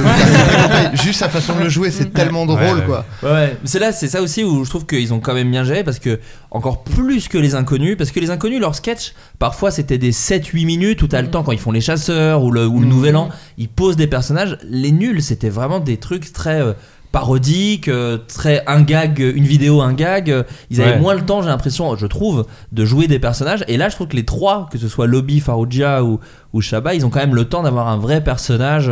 Lobby, par exemple, elle est vraiment très très drôle dans le Mhm. film. Quoi. Elle a un vrai. C'est elle, l'héroïne, plus ou moins. la Enfin, c'est meilleure elle que- attachée de presse de c'est l'histoire ça. du cinéma. c'est ça, exactement. Et juste, je- du coup, je repense à. Parce qu'on dit qu'il y a vraiment des gags tout le temps, et tout à l'heure, on disait que dans Fatal, tu disais. euh, il y a des gags tout le temps et c'est peut-être ça qui lasse, mais du coup on voit avec la Cité de la peur que bah en fait euh, ça marche quand les quand tous les gags sont bons, euh, on s'en lasse pas quoi. Peut-être, ouais, ouais, non, peut-être, non, complètement. complètement. Non, mais comme le, quand- le rythme est bon aussi. euh, Oui, voilà. dans de la peur. hein, pour- Ouais. Non mais c'est aussi quand on dit une blague, on dit oh c'est un peu trop tôt pour faire une blague. Et en fait généralement ça veut dire que la blague elle est pas drôle parce que si elle est vraiment drôle c'est trop tôt en fait quoi. Ouais, mais tu vois, tu peux encore comparer à. Enfin, plus récemment, je trouve que le mec qui fait une blague par minute, qu'on aime ou qu'on n'aime pas, c'est Philippe Lachaud. Ouais. Mm. Et euh, où vraiment, et là après, c'est euh, bah, à un moment, si par exemple t'aimes un peu moins, il y a peut-être une vanne euh, qui va te faire rire parce que Mhm. euh, il t'a l'usure ou qu'il y en a une qui te marche, tu vois. Ouais, mais c'est généreux. Moi, c'est toujours ça que j'aime dans les comédies, euh, ce genre de comédie, c'est qu'en fait, il y a une générosité où moi, je suis ok, même si c'est, même si je suis pas le public, même si ça marche pas pour moi. Il y a quand même un truc où je fais, ouais, mais vous êtes gratté la tête pour vraiment proposer beaucoup, beaucoup, beaucoup, euh, et Ouais, mine ouais. de rien, en tout cas sur la Cité de la peur, des trucs que j'ai jamais, euh, enfin que j'avais jamais trop vu. Effectivement, euh, moi, je connaissais pas Mel Brooks, et les As, j'ai découvert ça après la Mm. de la Ah peur. ouais. Et donc, du coup, euh, pour moi, effectivement, c'est comme toi, c'est découvrir Ouais, un, un monde claque, nouveau, quoi. quoi. Euh, Et tous les seconds rôles sont super. Ouais. Nous Ouais. aussi, parce qu'on parlait des- Ouais. dans les autres films, mais dans La Cité de la Peur, c'est euh, d'autant plus. Enfin, Darmon, il est, il est Ouais. incroyable. Bon, maintenant, il, a, il, est un peu, il est un peu retombé euh, dans, dans mon estime, mais euh, Ouais. voilà, il est, des- Mais il est vraiment super. toi, David, par exemple, Non, je- ce que j'allais dire, c'est que justement, cette densité de, de gags, c'est peut-être ça aussi qui, qui a fait durer le film dans le temps et l'a fait devenir culte parce que, en fait, il a pas si bien marché que ça en salle. Ouais. C'est-à-dire que même si Adrien a, a tout fait, il a, Il plusieurs fois. ouais. Mais, euh, mais euh, ouais, le- je, je crois que ça fait un, un peu plus d'un million d'entrées, pas beaucoup plus. Euh, je vais regarder. À l'époque, et, euh, 2,3 millions. 2,3. Ah ouais, ouais. Je, je pensais que c'était un peu moins. Ouais. Et euh, mais ce qui à l'époque était pas pas si pas si ouf.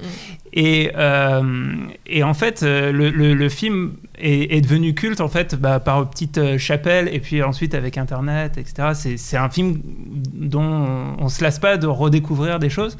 Et un- une manière aussi de, de- donc c'est aussi un film sur lequel on a redécouvert des gags. euh, alors j'ai plus les exemples en tête, mais en, en le revoyant une, une centième fois, euh, on, on a Allez, encore non, si, on on s'est rendu compte que dans Red is Dead, il y a des cactus quasiment euh, Ah oui. au- au- en- dans, dans le fond de, Il y du a plan, partout des de- cactus, dans tous les plans, on sait pas pourquoi.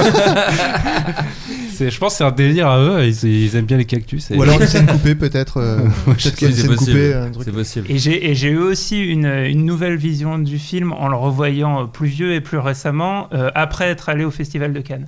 En fait, Ah. il y a plein de références, plein de trucs qui sont aussi, qui devaient plus parler aux gens du, du métier, ou euh, voilà, qui sont Ouais. aussi dans le film, mais que tu captes pas forcément euh, s- sans, sans l'avoir vu, quoi. Et euh, ouais, non, c'est un, un film euh, qui est hyper riche et qui, et, et qui aussi, je pense, sur l'aspect. Parce que le- la comparaison qu'on faisait avec Fatal, c'était aussi sur le, moment où l'intrigue doit quand même continuer à avancer. Et là, il y a une efficacité de reposer sur une sorte d'intrigue policière et avec un mystère qui fait que t'es pas obligé de jouer trop des moments émotionnels, des. C'est ce que j'allais dire. Je pense que euh, la, la comparaison, en fait, elle- je la comprends, mais là où elle, est, elle, elle tient un peu moins pour moi, c'est que Fatal a une vraie volonté premier degré, en fait, de parler d'un personnage. Et je pense de Yoon de parler de lui. Là où la Cité de la peur, je pense, est juste. Enfin, et c'est en fait peut-être la comédie la plus noble, à savoir, je vais juste vous faire Ouais. rire au max et je veux juste que les gens sortent en, Mm. en, se marrant le plus possible. Euh, voilà, il y a ce truc là où il y a, enfin, je crois, je ne pense pas que Faroudia, Chabat et Lobby parlent de leur vie personnelle dans la cité de la de peur. chance. Je- voilà, je, ou je vois, ou alors c'est très bien caché, quoi. Donc, euh, donc voilà. Mais, dans Fatal, il y a euh, toute la fin, il y a un vrai truc émotionnel où il parle de lui, où il parle de son rapport au public, etc. Donc c'est aussi peut-être ça qui fait que. Pour revenir à ce que tu disais, parce que 2,3, on a l'impression que c'est beaucoup, mais justement à comparer avec la- la- les, les trois frères, les trois frères a fait 6,8 millions d'entrées ouais, par ouais. exemple, et c'est sorti euh, l'année d'après, ouais, le- un an après, quoi. Mm. Donc euh, donc voilà. C'est en cassette vidéo que ça avait surtout. On revient en cassette. Ouais, non, mais c'est euh, vrai. ça avait connu une deuxième jeunesse, ça, pour le coup. Mais de fou, de fou. Ça- parce ça qu'il passait pas beaucoup. tant que ça à la télé, Cité de la peur. Je sais pas Non. si c'est parce que c'était un truc canal ou pas, mais c'est vrai qu'on le voyait pas beaucoup. Enfin, moi, je, je l'ai découvert en cassette vidéo, et c'est un pote de mon père qui me l'a filé, parce qu'autant les trois frères passaient tout le temps, et on aura l'occasion de parler de films qui passaient tout le temps à la télé. Ouais. Mais euh, ouais, Cité de la peur, il passait pas souvent à la télévision. Enfin, moi, je sais que j'ai- j'ai pas de souvenir de ça. Euh, donc la Cité de la peur, c'est les nuls, mais j'aimerais qu'on se concentre sur euh, un des nuls, Alain Chabat, euh, qui est quand même cité très régulièrement Ouais, comme bah oui. étant euh, Baheux, j'ai l'impression. Euh, Peut-être le GOAT Non, mais je- C'est des termes que je maîtrise hein, et que je peux vous sortir. Il fait des masterclass en tout cas, je pense qu'on C'est- peut le dire. Un banger. Un banger. ouais, il succ- oui, c'est ça, il enchaîne les bangers. Euh, non, mais effectivement, qui est un de nos, nos- nos artistes en termes de comédie. Moi ça, me- ça me fascine en fait la carrière de ce gars, que ce soit en auteur, réalisateur, comédien, c'est-à-dire qu'il y a tellement de Présentateur télé. Présentateur, voilà, tout ce qui touche, jeu vraiment. télé, quoi. euh, C'est ça, exactement. C'est vraiment quelqu'un de de génial et on aura l'occasion d'en parler. Commençons quand même avec son plus gros succès et un des trucs les plus cultes aussi qu'il a pu faire, à savoir Astérix Mission Cléopâtre.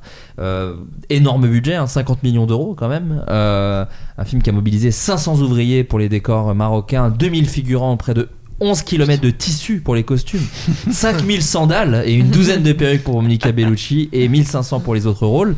Euh, en gros, c'est un film qu'il a fait après Didier. On va parler aussi un peu de Didier. Euh, vous, Mission Cléopâtre, quand ça sort, donc Vesper, toi, t'as un peu mon âge, j'ai l'impression. C'est un peu une pierre angulaire, nous, quand même, Ah, l'impression de notre génération. C'était, c'était, Ah bah, incroyable. hein. Effectivement, et on avait eu ma, le, ma- le Astérix d'avant qui était bon. Qui euh, nous parlait moins, ouais, qui était ouais, peut-être pour des gens un peu plus euh, âgés, en fait. C'était, c'était, c'était sorti, mais bon, voilà, c'était pas, c'était pas incroyable. Je mais me ouais, rappelle même plus de. Bah, en fait, Ouais. c'est ça. Astérix d'avant, en fait. c'est assez. C'est Roberto Benigni qui joue César. Ouais, Oui, c'est non, qui joue, c'est non, vrai. qui joue le. Ah non, euh, qui joue, euh, euh, Détritus. Je me rappelle que de, la, que de Ouais. la fin, il y a une arène avec des migales, euh, ça m'avait C'est dégoûté. ça, et, voilà. et- et Obélus par tout un Ouais. redevient Obélix. c'est- Ah oui, oh. Ah, oui, bien sûr. Ah oui, tu, co- tu connais bien. quoi. Ah, moi j'adore, moi j'ai grandi. Euh, ça, ça introduit quand même le duo. Voilà. Ça introduit le duo. Et en fait, c'est assez fascinant ce qui s'est passé avec les Astérix parce que celui donc de Claude Zidi, Mm. en fait, est de la fin d'une certaine époque de comédie, Ouais, puisqu'en fait, Mm. Pierre Palmade joue Assurance Tourix. euh, Il y a. Galabru dans le rôle d'Abra Raccourcix. Enfin, il y a Beau, il y a Sim dans H Ouais. Canonix. Enfin, c'est toute une Qui est un excellent casting, Excellent choix. le D'ailleurs, il revient dans les Jeux Olympiques, tellement c'était un bon choix. Mais en gros, ça, ça- c'est vraiment la fin d'une certaine époque de comédie. Et euh, celui de Chabat est un peu l'arrivée d'une toute nouvelle, à Ah savoir l'humour canal, comme on l'a beaucoup cité, avec euh, Jamel, euh, les Robins des Bois, etc. etc., etc. Et il faut savoir, si, juste si je dis pas de conneries, que le, le premier Astérix en, en live comme ça, à la base c'est une idée de Thomas Langman qui euh, a chauffé son père en fait pour, euh, pour produire ça. Il a porté le projet Ah, pendant je savais longtemps. pas, génial. Donc déjà dès le premier, euh, il était euh, impliqué. Après, quand, il a voulu s'en occuper lui-même, Il a fait le c'est- 3. C'était ouais, notre histoire. Autre chose. Mais euh, Donc ouais, quand il, quand il est sorti, nous, nous, on a quoi? Parce que c'est 2002, donc ouais, De- 10, ouais, 10, 2011, 11 piges, ouais, 11 ouais, ans, ouais, ouais, un truc 11 comme ans, ça. ouais. Euh, moi, c'est c'est marrant, ça l'a fait avec aussi euh, La Tour Montparnasse, mais c'est le film où, et c'est peut-être pour ça aussi que moi j'adore, où mes parents ils font Oh non, là, ils ont, ils C'est ont- trop. Ils ont tué Astérix, Ouais, euh, c'est non, trop. mais là, n'importe quoi. Moi, mon C'est père. plus, c'est c'est- plus le héros, le héros c'est Jamel. Oui, euh, voilà, exactement. Alors ça, ça rend fou parce que quand tu revois le film, c'est tellement pas le cas, mais. euh, Je pense que c'est quand même assez bon signe. euh, Oui. Quand les gens disent oh ils ont tué le truc, tu fais. c'est assez bon signe généralement. moi, trouve. mon père, ce qu'il avait rendu fou, c'est que sur l'affiche, il y avait écrit. Alors, il y avait beaucoup d'affiches avec les personnages. Mm. Euh, et c'était euh, Moi et ma meuf en Égypte, on kiffe. Et c'était euh, Alain Chabat avec Monica Bellucci. Et il y avait un truc de Mais quoi, moi et ma meuf? Mais- mais Ils diraient jamais ça dans enfin, Astérix. dans un Astérix, moi et ma meuf? Non, mais attendez Bon, bref. Euh, alors que ce qui est fou, c'est que Chabat est peut-être le plus respectueux. Enfin, il a peut-être fait le film le plus respectueux de les. Mais c'est ça la clé du truc en fait, c'est que le premier film il est respectueux mais dans le sens où euh, bah évidemment pour faire Abra Raccourcix, le premier la première idée que t'as Ouais. c'est Galabru. Ouais. Et tu- tout est complètement euh, linéaire comme ça. Oui, et donc ils ont fait, euh. voilà, ils ont fait une belle adaptation d'Astérix complètement linéaire. Et en fait, euh, Chabat, lui, il fait, son propre truc. Il, il en a rien à foutre. Il prend Jamel, il prend Gérard Darmon, il fait des- de la parodie de, de, de films de ninja et tout ce qu'il veut. Et en fait, c'est complètement ça l'idée de, de Goscinny et d'Astérix. En fait, c'est de se foutre de tout. Et puis, euh, euh, j'ai vu récemment un documentaire sur Goscinny et il y avait un, un mec qui disait le, la première page de la Grande Traversée, c'est des cases blanches avec des, euh, Mm. des bulles. Mm. Et, euh, et jamais tu fais ça dans une, dans, Ouais. dans, dans une BD en fait. Ouais. Et, et- mais mais c'est complètement ça en fait. C'est euh, tu tu t'en fous de ce qui a été fait avant et tu fais ton propre truc. Et Chabat, euh, il- c'est un, c'est un fan de BD et c'est un fan de Goscinny, et c'est un fan aussi de, De culture anglo-saxonne et de ouais, Gottlieb ouais, et tout ça. Et il a réussi à transposer euh, au cinéma euh, l'esprit de la BD Astérix en fait, ce que n'avait pas réussi à faire Claude Zidi. Et ce que n'ont pas réussi à faire euh, ceux qui, ont, qui sont passés Oui, les suivants, On ouais, en ouais. parlera peut-être. Ouais, ouais. parce que C'est autre chose. c'est un, un peu douloureux peut-être. c'est compliqué. Euh, toi, David Euh, ouais, ouais, bah moi je l'avais découvert pour le coup en salle euh, aussi Ouais. euh, à l'époque. Effectivement, c'était un, c'était un grand moment. Je pense que c'est aussi un film, pour le coup, son succès a bénéficié de, du culte de la Cité de la Peur et, Mm. de, et du fait que bah, Chabat avait at- at- atteint un statut. Le retour de Burger Quiz aussi. Mm, mm. C'est après, c'est après, le, c'est après le début de Burger Quiz Ouais, début. Cléopâtre, où déjà t'as un peu une famille de gens Ouais. de Canal marrants que tu vois tous les soirs ça. en clair sur Canal. Euh, et du coup, toutes les planètes sont alignées en fait pour que le, film marche à ce moment-là. Mais, en, plus, il fallait que le- les planètes soient alignées pour que le, film ait son succès euh, a posteriori. Et a priori, il fallait aussi euh, que Chabat fasse ait, le succès qu'il a eu avec Didier juste avant pour avoir les, coups des franches et faire justement ce qu'il veut avec ce, film-là. Et il y a même ce truc de, au début, il se dit. Euh, il discute, je crois, avec Claude Berry de savoir euh, qu'est-ce qui est- qu'est- quel euh, album il peut adapter. Et, euh, et il dit bon bah mon, mon album préféré c'est Astérix et Cléopâtre, mais ça c'est pas possible, ça coûterait trop, Trop cher, ouais. d'adapter ça. Donc il réfléchit à, à d'autres films. Et il il s'était orienté, vers, je te le dis, Astérix Gladiateur, le combat des chefs ou encore Astérix Légionnaire. Donc Ouais, voilà. des Astérix plus petits. Et euh, Berry lui dit non mais euh, oh, vas-y on, on met le paquet et, euh, et- et on fait ça. Et, et ça donne euh, au film euh, bah, ouais, toute, toute la liberté dont parlait Hugo. Et, euh, et pareil c'est un film qui est, qui, est, qui est extrêmement riche même si moi je l'ai moins revu que La Cité de la Peur par exemple. Je, je- Alors que je- moi, je reviens moi, moins souvent. et moi, je l'ai plus revu. Ouais, Alors moi, j'ai plus revu Astérix Ouais. que la Peur. C'était un truc générationnel. Quand c'est quand c'est sorti en plus, moi c'était l'un des l'une des premières fois où je voyais une comédie française euh, à gros budget, enfin un blockbuster, un blockbuster Ouais, ouais. euh, français en fait, Ouais, et de se ouf. dire qu'il prenait autant au sérieux les vannes que euh, les costumes de Monica Bellucci, que l'un Ouais. se faisait pas au détriment de l'autre en Et il fait. y a un climax où c'est une attaque de palais ou enfin moi moi ça je me souviens j'ai un souvenir très marquant déjà c'est un de mes plus vieux souvenirs de énormes files d'attente devant un cinéma Ouais. j'y étais allé le jour de la sortie moi j'étais méga fan de, de Shabbat déjà à Ouais. l'époque et il y avait beaucoup de monde. Et c'est mon premier souvenir de euh, je suis pas à côté de mes potes dans la salle tellement elle est pleine Ah en ouais. fait. Et on est un peu disséminés dans la salle et tout etc et, euh, et, et effectivement la, la générosité là aussi du film. Et toute la fin qui est effectivement une attaque de palais où il y a des gags de partout, où t'as un milliard de second rôles qui ont chacun leur petite scène, en l'occurrence euh, les Robins des Bois, euh, Dieudonné et Gérard Darmon, enfin t'as as des blagues de absolument partout. Euh, et oui, ça c'est un truc que moi j'avais pas vu ça, un film aussi généreux dans ses second rôles. C'est- C'était c'est marrant, tu te disais en blague, et c'est vrai que ça a été beaucoup dit de ouais, mais c'est euh, on voit à peine Astérix et Obélix, etc. Mhm. etc. Parce qu'en fait, j'ai l'impression que c'est surtout très généreux envers tous les personnages, quoi. C'est-à-dire que Ouais. Mais tous c'est vrai les qu'on a, gens on a même truc. pas cité Edouard Baird. euh, Edouard Baird. Enfin, ouais, les tous, les, twistés. ouais, tous les personnages qu'il y a et, le, Ils ont et, tous- et chacun a son moment. euh, Jean-Paul Rouve, euh, Jean, euh. Il y a Dieudonné aussi. Dieudonné qui est Ouais. extrêmement Isabelle Nanty Euh, enfin voilà non non, il y a beaucoup beaucoup beaucoup, Oui, il y a beaucoup de personnages Alors ma euh, seule crainte Oui, c'est justement c'est Parce que justement, on m'avait dit, quand je disais que c'était un de mes films préférés en comédie française, euh, plein de personnes m'ont dit Ouais, mais pour les plus jeunes, ça, peut, ça va pas leur parler, euh, les itinéris et les machins comme ça. Ouais. Et qu'il y a beaucoup de vannes qui sont très de leur époque ah ouais il y en a qui tant que ça j'ai l'impression pas tant mais c'est et qui nostalgie. euh, qui marchent moins maintenant. Alors, du coup, je n'ai pas de jeunes dans mon entourage. donc si, si vous, vous en avez qui, l'ont vu et peut-être qu'ils ont. et peut-être que eux, ça leur parle moins, je, je saurais pas dire. Mais ouais parce cas, que moi en même temps j'ai l'impression qu'il y en a pas tant à part Itinéris effectivement Ouais, j'ai mais l'impression qu'il a n'y a pas tant de blagues euh, que ça ou qu'on Bon, déjà, mais il y en a que j'ai compris en bon, vieillissant voilà, mais- ouais. mais moi il y en a que j'ai compris en vieillissant Otis par exemple qui crée l'ascenseur Oui. Euh, moi à l'époque j'avais pas du tout capté la vanne quoi c'était vraiment euh, est-ce que vous savez qui a note qui a, pro- a écrit des petites vannes pour Mission Cléopâtre? Ah oui, euh, bah oui, si, mais tu l'as dit dans le podcast. Alors. Bakri? Jean-Pierre Bacry Ah. Jean-Pierre Bacry a donné pas mal de vannes. euh, en tout cas, Chabat disait qu'il avait donné pas mal de vannes pendant l'écriture de, de Astérix. Il est pas dedans d'ailleurs, c'est marrant. Alors, oui, c'est étonnant. il, est une- ouais. il joue une voix. Ah oui, Ah. oui. La voix du documentaire sur Ouais, les c'est oui, mais- Ça, ça c'est un de mes génial. plus vieux souvenirs de fou rire au cinéma. ouais. C'est-à-dire que le moment où ça coupe pour un documentaire sur le homard, je vous jure, c'est. J'en parle avec beaucoup d'émotion parce que vraiment, je me souviens du fou rire dans la salle Ouais. Ah, ah, et un peu seul à ce moment-là. Et Je ce me souviens que ça rigolait plus qui est un gag un peu de la Cité de la Peur déjà. C'est ça. Oui, Genre, euh, ploc. le euh, tissu, qu'est-ce que ça peut bien être? Ah oui. Le tissu est inventé. Enfin, ça c'est. Ou même euh, sur. euh, Ou la, ou Euh, la son voix off père- aussi qui se. ouais, tu sais, quand il dit euh, le père de. Ils Ah font oui. le, le petit documentaire sur la vie de Bialès. le Oui, ah oui, ça, c'est oui, drôle ça aussi, putain.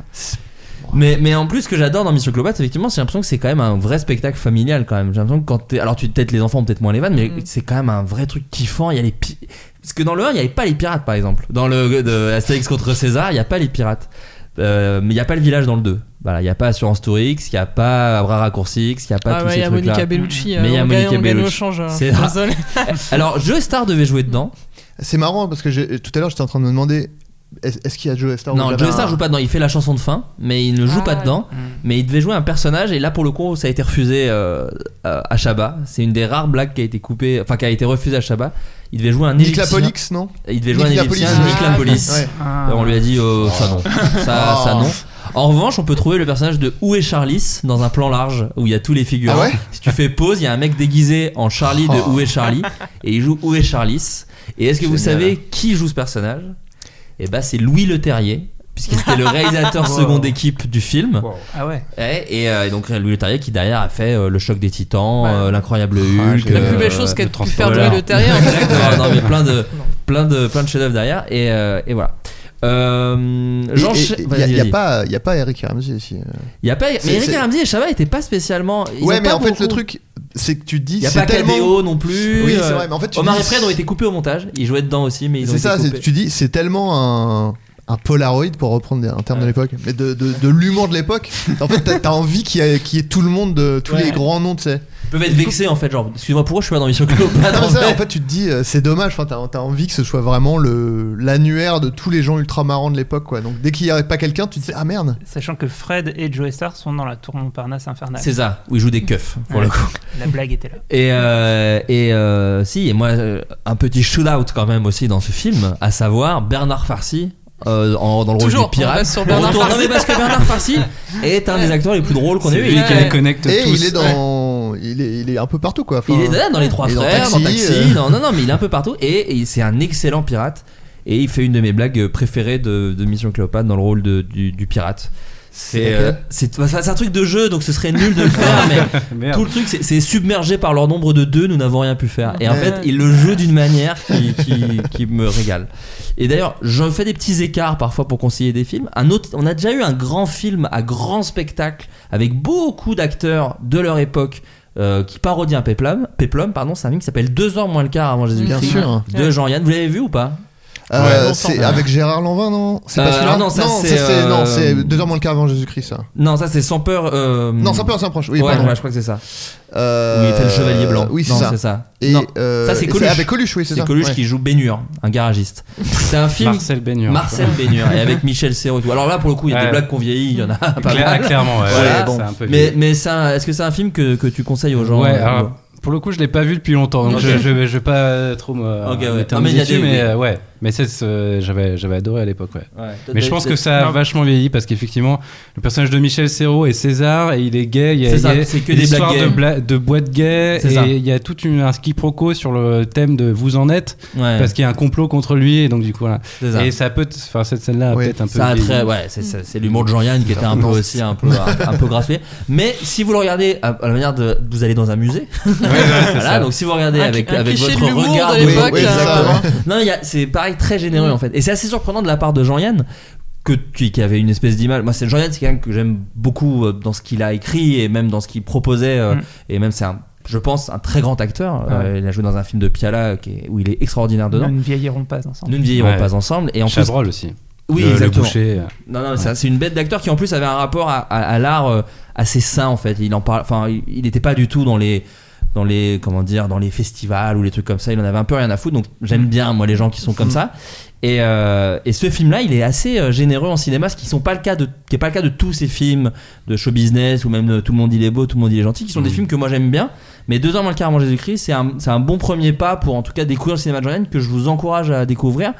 On va pas en parler longtemps parce que il a voilà c'est un c'est pas le cinéma le plus connu et qui a le plus cartonné en France mais voilà je, je vous invite à regarder tout, tout est sur Canal en plus en ce moment et euh, Après, et- tout le monde il est beau, tout le monde il est gentil. C'est, ça peut aussi être une entrée euh, dans, dans ces films. Ouais. C'est, c'est quand même, euh, c'est très marrant. Enfin, ça raconte euh, euh, les dessous d'une d'une station de radio. euh, à, à l'époque Ouais. et, et c'est euh, enfin c'est et c'est très, c'est très autobiographique de ce qu'il Ouais. disait en plus Jean-Yann. Il disait que c'était beaucoup, parce que lui il a fait beaucoup de radio. Et euh, non, mais en plus, c'est des films où c'est toute une époque, quoi. Il y a tout le temps Daniel Prévost, il y a tout le Mhm. temps euh, Paul Prébois. euh, euh, Enfin voilà, c'est c'est une autre famille euh, pour le coup mais euh. c'est mais c'est en ça- c'est pour ça que je voulais le Ouais. citer. C'est-à-dire qu'en fait, ça, le fait qu'il y ait Coluche, euh, Michel Serrault, c'est quand même un peu les, les rostats de l'époque. Et donc voilà, c'est un film que je vous Oui, conseille. les acteurs sont toujours exceptionnels dans C'est ces ça, films. c'est ça. clair. En le remettant dans, leur, dans son contexte, je vous invite à le regarder. Restons sur Alain Chabat avec Didier. Ah. Alors, ça, je sais que c'est un de tes films préférés, Adrien, que tu as revu en plus pour le coup il y a vraiment pas Ouais, longtemps. pour le coup, je l'ai eu il y a pas longtemps. Je me le suis mis après le- les résultats du second tour. je cherchais un, je cherchais un film euh, pour me réconforter. Et pourtant, je l'avais déjà vu il y a pas très longtemps, mais je me suis dit. Non, mais vraiment, Didier. Un je film crois je- doudou, c'est un film doudou. Non, mais je crois que je pourrais le voir euh, vraiment toutes les semaines, quoi. Enfin, je le fais pas, mais, euh, mais souvent, quand je cherche un film à regarder, il y a Didier, je fais. Non, allez, je vais regarder un film. Non, mais bah. Je sais pas, ça, ça réunit tout ce que j'aime euh, dans la vie et dans l'humour, quoi. C'est-à-dire. euh, Déjà bah, un chien. bah, c'est ça, un chien, Ouais. Chabat, Bakri. euh, Du foot, le football. Ouais, j'aime bien le foot, je suis pas fan Euh, de foot. Bon. Des skins qu'on prenne pas la gueule. Non, mais en vrai, non, mais en vrai, c'est marrant parce que c'est aussi ce que ce qui me touche en fait, plus que me fait rire. C'est- justement cette approche un peu. pff, en fait, on pourrait dire naïf maintenant, mais en fait. euh, de, de dire euh, ouais les, les, les méchants c'est des skins Ouais. et on pourrait dire ouais super les méchants bah ouais mais en fait euh, ça fait plaisir quoi tu vois Ouais, ouais, ouais. ou alors euh, moi ce que en fait ce que je me suis justement formulé ça en le, re- en le revoyant. Il y a une scène qui sert à rien du tout dans l'intrigue où Oui, il y a un défilé anti-IVG qui passe. Avec Bakri, ouais. Et euh, ouais. Et il y a juste une scène où Bakri les regarde avec un dédain. euh. Oui, justement, il dit il n'y a pas besoin de, de crier des insultes racistes euh, pour être un sale con. Il y a un truc comme Non, ça. il dit, euh, il dit euh, c'est quoi ce bruit? Et l'autre il dit euh, euh, des gros cons de fachos qui manifestent et il dit euh, gros con de fachos c'est un pléonasme. Oui, voilà, c'est ça, pardon. Euh, gros c'est con ça. de nazi. il Oui, dit. ouais, c'est ça, ouais. Et, euh, et du coup, il y a un côté. euh, sais, on pourrait dire, ouais, super, il dit que les nazis c'est des gros cons, waouh! Ouais. Mais en même temps. euh, Bah, ça fait plaisir de le ça fait plaisir de. Ouais. parce qu'en plus. Bah, apparemment, il y a besoin qu'on le rappelle. non, et puis en plus, quand tu regardes, c'est pas, enfin, c'est pas des nazis réellement, c'est une manif anti-IVG. Donc il y a quand même un, propos de dire si les gens anti-IVG, euh, ils les traitent de nazis en fait. C'est Ouais, un peu plus que juste dire les nazis, c'est des méchants. Ouais. Mais euh, je sais pas, je trouve qu'il y a, il y a, il y a, il y a- c'est un- ça- pour moi, ça représente vachement euh, Shabbat de, voilà, de ce truc de euh, les, les méchants, c'est des skinheads et tout. Et c'est un peu le. Il y a un peu une nostalgie aussi parce que je pense que tu ferais ça maintenant, justement, on lèverait les yeux au ciel, genre waouh, super, il dénonce. Ouais. Alors qu'en fait, euh, bah, pff, je sais pas, moi, j'aime bien quoi. Puis ça reste un traitement euh, comique. En fait, déjà, il parle du football, donc c'est assez logique de parler des skins qu'il y a chez les supporters. Ouais, parce que voilà. c'est un- c'est une réalité. Mm. Et, euh, et en plus, il, je trouve qu'il y a un truc comique autour de ces personnages qui est super efficace. Et alors, ça m'a fait rire en, en travaillant un petit peu ce conducteur, parce que j'ai un petit peu bossé. Euh, et j'ai lu une interview de Shabbat de l'époque où il dit qu'il les a traités. Et c'est marrant parce que c'était en 97, donc c'était avant Mission Cléopâtre. Il les a écrits comme les pirates dans Astérix. C'est-à-dire qu'en fait, quand ils, re- ils, ça fait- ils reviennent, ils se font un peu péter la gueule, ils repartent. Mais ça fait plaisir de les revoir et de se faire péter la, se faire péter la gueule. Et, euh, et c'est la fameuse théorie des 3D que Chabat a souvent cité en interview, à savoir de la dénonce, de la déconne et de la danse. Et il dit, il euh, Bah, toutes les, meilleures comédies, euh, c'est quand il y a les trois. Et il dit j'essaie toujours d'en mettre, même dans Mission Cléopâtre. C'est vrai qu'il y a un moment. J'ai cherché où il y avait une danse, mais il y a totalement une danse dans Et, Didier. et dans Mission Cléopâtre, il y a un tout petit peu de dénonce où il dit, il met les- la cuisine pas loin du salon et il dit.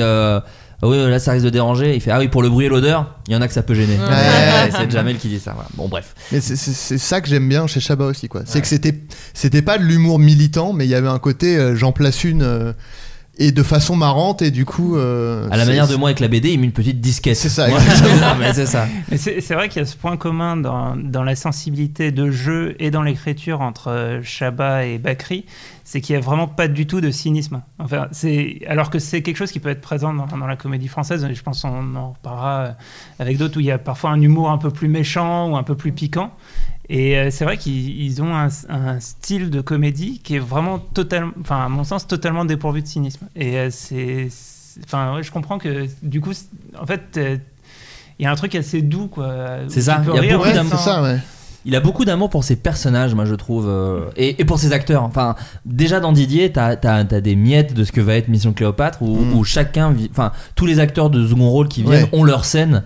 Bah, je pense à Dieudonné, alors l'autre acteur dont j'ai oublié le nom, mais en euh, qui un espèce de fou rire débile. euh, Enfin, c'est lui que c'est le, le pas, pas Dieu donné l'autre qui, Ouais. euh, qui, enfin, qui rit et on croit qu'il est en train de crever. Oui, c'est ça, parce qu'il a fait cul, euh, enfin, il a pas, il a, Il a fait mar- patte. Il y a aurait eu patte. Il y aurait eu patte, et oui, il a un fou rire. C'est très, très drôle, ça. Ouais. Et Farouja avec sa merde aussi pour voir le, le match Oui, en bien avec, sur son euh, écran. C'est Libérator, je crois, le, Oui, le mec qui est oui, qui est un auteur de BD. euh. et qui fait tous les costumes de chez Chabat dans ses Mm. films. Donc euh, voilà. Et moi j'adore cet amour en fait des comédiens comédiens et des personnages et où c'est super euh, généreux. Lionel Belansky, euh, Zinedine Swalem, le film, que moi j'adore euh, Zinedine Swalem. Qui est souvent d'ailleurs aussi un très bon second rôle. Ouais. Bah, les deux, hein, Belansky aussi Ouais, d'ailleurs, mais ouais, c'est souvent des seconds rôles de comédie. Euh, toi, Hugo, ton Didier, c'est un film. Ouais, moi que- je l'ai revu il y a pas longtemps et euh, bah, j'ai été surpris de pas beaucoup rire, Ouais. mais pour autant euh, c'est un film qui est effectivement vraiment hyper sympathique et euh, enfin tu t'attaches à tous les personnages et c'est euh, ouais c'est effectivement ça, il y a un petit côté un peu enfantin qui, qui te fait euh, qui, qui en fait un feel good movie. Et surtout, c'est une comédie euh, fantastique. Et moi, Ouais. moi, j'adore ce genre, de la- ce sous-genre de la comédie française, de, de la comédie fantastique, La avec un, ouais, la soupe au chou, fantôme avec chauffeur, euh, Oh, Fantôme avec chauffeur, les, rois sûr, mages ouais. des, des, des- des inconnus. Ouais. Dans Et tout je ça, c'est hein. des films qui Je sont pas forcément très très bons. Je joue dans Les Rois Mages, mais je vous le dirai. Quoi Ah, attends, mais attends, C'est une on anecdote que je vous mets plus tard, que je vous garderai plus tard. Tu fais quoi dans les rois Je mages suis figurant, mais je vous raconterai après. Je vous raconterai après. Euh, Pardon, t'avais pas fini. Non, bah si, voilà, c'est juste pour dire que c'est pas forcément des films très très marrants ou très très bien construits et tout, mais le, le- le simple fait d'avoir la volonté de faire du fantastique et de Ouais. faire rire en même temps, euh, moi je, moi je suis sensible à ça quoi. Mais de ouf, de ouf. C'est des comédies un peu à la Un jour sans fin, les choses comme ça, qui, qui, sont- qui font toujours. C'est une fable un peu d'ailleurs aussi. Mm, ouais, c'est ça que j'adore, c'est qu'ils n'expliquent pas. C'est-à-dire que souvent Oui. un- des films se perdent parfois à essayer d'expliquer pourquoi du coup le chien se transforme en humain et puis c'est qui l'humain et est-ce que du coup il y a un humain qui s'est transformé en chien? J'aime que comme dans un jour sans fin non c'est une fable je l'explique pas c'est juste un jour du jour au lendemain euh, enfin je, je n'arrive toujours pas à comprendre comment il a eu l'idée en fait je trouve que c'est vraiment tellement Je crois, je crois que, euh, enfin d'après ce que j'avais lu à l'époque, c'était juste que Chabat adorait faire le chien. D'ailleurs, il le fait dans. Il y a un épisode de, de Les Nuls, l'émission, où il, est- il, fait- il fait le chien et euh, il- enfin il y a Farouja qui dit ouais je sais pas je sais pas ce qu'il a là il, fait- il fait- il- il est comme ça depuis aujourd'hui et tout et juste il fait le chien. Il adorait faire le chien en fait, euh, Chabat, ça faisait rire. il adorait faire le chien Et puis, euh, et, et du coup, euh, il a eu l'idée, euh, genre, euh, bah, qu'est-ce que ce serait s'il y avait un gars qui était un chien, quoi. Et, et après, bah, après la- les façons de justifier ça scénaristiquement, il y en a pas 36, j'imagine. Et c'est un film sur le football. C'est, très rare Oui, des bons plus, films sur le vrai. football, parce que c'est très dur à filmer le football. Ouais. Et Mhm. euh, c'est une vraie comédie sur le football. Pour vous parler de la genèse de Didier, à la base c'était un court métrage. Et c'est Dominique Farrugia qui a poussé, euh, qui a poussé Chabat à en faire un long. Euh, euh, Chabat a dit c'est le mystère des idées, on ne sait pas d'où ça vient. Juste après la de la peur, je voulais faire un court métrage avec Bakri. Alors déjà à l'époque sur cette idée, il n'y avait que deux trois trucs dont on ne sent pas le cul et une petite fin mignonne. et puis Farrugia m'a dit que je pourrais en faire un vrai Ah, film et m'a conseillé Bah, de merci. retravailler. Merci. C'est aussi lui qui a conseillé de plonger Didier dans le monde du foot auquel moi je ne connaissais rien, dit. Chabat. Voilà. Moi, il y a, il y a un truc sur Didier que, sur, sur lequel je voulais revenir, c'était au tout début, il y a le, avant même que le film commence, il y a le logo euh, qu'on a vu. Moi, parce que je l'ai vu au cinéma aussi, Didier, et, et je me souviens du moment où donc je suis assis et il y a le logo euh, AMLF euh, qu'on a vu dans 12 000 films. Et il y a juste la voix de Chabat qui fait. et vraiment, ça m'a, ça m'a tué quand je l'ai vu au cinéma. Je sais plus quel âge j'avais, mais vraiment, il y a un truc genre, oh, putain, dès le logo, il fait une vanne et qui est, qui est trop drôle, quoi. Parce que moi, pour le coup, je hurle de rire encore à, à- Ouais, moi à aussi, ça Didier, vraiment. Mais après, parce que c'est très con, euh, enfin, c'est vraiment. Enfin, il, il fait le chien, ça me fait rire. quoi. je, peux rien dire, quoi. Et un truc que j'adore aussi chez Chabat, c'est qu'il y a beaucoup de blagues de, de off. Je sais, je sais, pas- je sais pas s'il il y pense en amont ou s'il les rajoute en post-prod, mais il y a beaucoup de blagues de fond, de petites phrases, de petites voix. Euh, et déjà dans Didier, il y en a beaucoup. Et je- j'ai pas d'exemple en tête, mais je me souviens que j'avais beaucoup rigolé sur ces trucs-là. Oui, il y a une bla- enfin un truc qui est pas une blague mais qui me tue dans Didier. Je, je- c'est après j'arrête. C'est juste qu'à un moment, euh, c'est au tout début, donc euh, quand Didier est encore un chien et euh, et Bakri il est en train de il est en train de gronder le chien. Et le chien, donc spontanément, parce que c'est un chien, il ne joue pas la comédie, il fait. Et et, euh, en fait, euh, Bakri il improvise, il est en train de leur- il fait un peu une tirade et le chien fait. Et Bakri fait Y a pas de. et ça, ça m'avait tué de. Putain, le mec, il a joué, il a rebondi sur, euh, la réplique d'un chien que le chien lui-même avait improvisé, quoi. Et c'est génial. Le chien qui s'appelle Azanavicius, enfin euh, ils le font passer pour un Oui. joueur de foot, Azanavicius, encore une référence à- au frère Azanavicius, puisqu'il y a Serge Azanavicius qui joue dedans et Michel Azanavicius qui était un des qui joue Régis dans la Cité de la peur et qui était euh, qui bossait Mais beaucoup avec Chabat. C'est Michel ou c'est Serge qui a la veste dans. euh, Je, dans ah, je crois le- que c'est Michel. C'est Michel, ouais. Ah ouais. J'avais un doute là-dessus. C'est Michel. On en a parlé. Michel. On- vous- débunkez-nous. Si vous avez un dit ça, n'hésitez pas à nous Non, envoyer non, un je suis message. sûr. hein. Dans les nuls l'émission. ouais. Mmh. Ouais. Euh, et alors un dernier film et qui me permet, qui m'aide à faire une petite transition de, de Chabat, c'est Rrr. Alors Rrr, pareil qui est énormément revenu. C'est marrant, je crois que c'est vraiment des trucs générationnels, mais parce que moi aussi, je suis méga fan de ce film, euh, qui est un film qui est, euh, c'est, alors, je vous invite. Fait des petites promos de nous-mêmes, mais à écouter le Floodcast qu'on a fait avec euh, trois des Robins des Bois, à savoir Pef, Maurice Barthélémy et Elise Larnicole, où on est revenu sur toute l'histoire des Robins des Bois et on a fait une grosse partie sur et vraiment je vous conseille d'écouter ça parce que bah, c'est vraiment les gens qui l'ont fait qui racontent Ouais. comment ça a été fait et le, le- comment ça a été reçu par les gens. Et il faut voilà juste pour vous dire dans les grandes lignes mais c'est le film d'après Mission Cléopâtre de Chabat et donc c'est un film qui s'est fait défoncer par euh, la critique. Il faut savoir qu'à l'époque Libération avait quand même mis en couverture une tête de Chabat avec écrit nul point d'exclamation pour parler de re Libération Euh, je crois que c'était Libération ouais, ouais, ouais, je crois Je, je voulais euh, savoir quel journal je devais boycotter. Alors, il me semble que c'est le Parisien. Mais Ah, c'est le Parisien, Ah, c'est possible. vérifier, mais, Ah, ouais. C'est possible, c'est possible. Non, mais en tout cas, ils avaient euh, fait. fait une couverture de pour chier sur un film qui est quand même Ouais. fou, Ouais. tu vois. Ouais. Et euh, Des- L'ancêtre de Twitter. et donc euh, R, qui devait être à l'origine produit par Dominique Farrugia euh, et qui devait même potentiellement le réaliser, euh, mais qui a dû C'est le parisien, je pense. c'est le Parisien, Ouais. autant pour moi. Pardon Libé, pardon. Oh là là. Et il a dû laisser sa place à Chabat parce qu'en fait, il a été nommé euh, directeur des programmes de Canal Plus à l'époque, Farouja. Donc il n'a pas pu faire le film. Et donc c'est Chabat qui a hérité du bébé et qui a aidé euh, les Robins des Bois à faire ce film. Euh, toi, donc toi, Vesper, c'est un film que t'aimes beaucoup. Encore dans mon top. Mais ouais. non, mais moi ça me plaît beaucoup. Moi, j'ai- vraiment. Alors. Ce film, ça ça m'a permis d'être un petit peu radical dans mon humour. Ouais. C'est-à-dire que quand c'est sorti, Je le défends, à la- moi. ouais. Exactement. Ouais. À, la, à la différence de Brise de Nice que tout le monde adorait, Mm. Moi personne n'aimait euh, autour de moi. Je, je me rappelle très bien euh, quand je suis allée le voir euh, dans le petit cinéma de Pont-à-Mousson, une petite salle. On était quatre. Ouais. Et donc il y avait une copine, une copine et moi et deux autres personnes qui, on est liés à vie, je pense, par cette, par cette séance, mais assez. Enfin, c'était peut-être pas le pro- premier. Enfin, je pense que c'était peut-être le premier jour. Enfin, c'était Ouais. assez tôt et il y avait que nous. Et mais pour le coup, je trouve que c'est quand même un film, encore une fois, de la génération. euh, Ouais.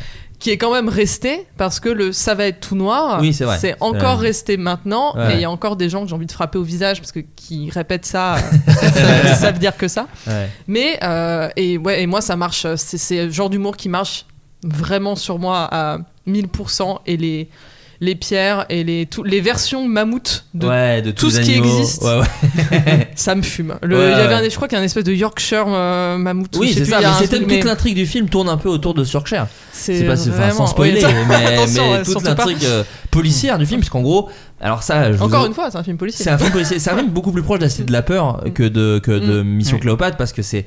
Alors, et c'est surtout un film des Robins des Bois. C'est-à-dire que c'est coécrit et réalisé par Chabat. Mais je- moi qui ai grandi beaucoup avec les Robins des Bois, c'est vrai que je sais, je, je pense pas que ce soit un humour.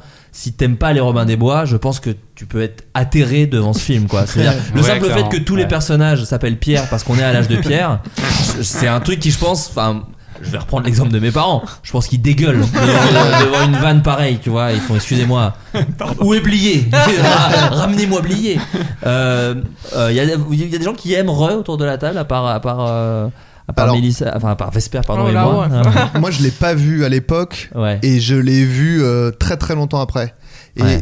j'avoue que. T'es passé à côté. Voilà, sans la nostalgie, euh, Ouais. ça marche Ah, je, moins. je pense pas que ce soit qu'une histoire de nostalgie. Moi, je pense vraiment que c'est un bon film. Parce que j'étais déjà quand même plus vieux à l'époque. En fait, moi je pense que c'est impossible de. Enfin, à chaque fois on se dit non, non, mais franchement, Ah oui, non, non, objectivement, mais- je suis sûr que la nostalgie c'est tellement. euh, Ancré. à chaque- ouais, Ouais. moi, enfin.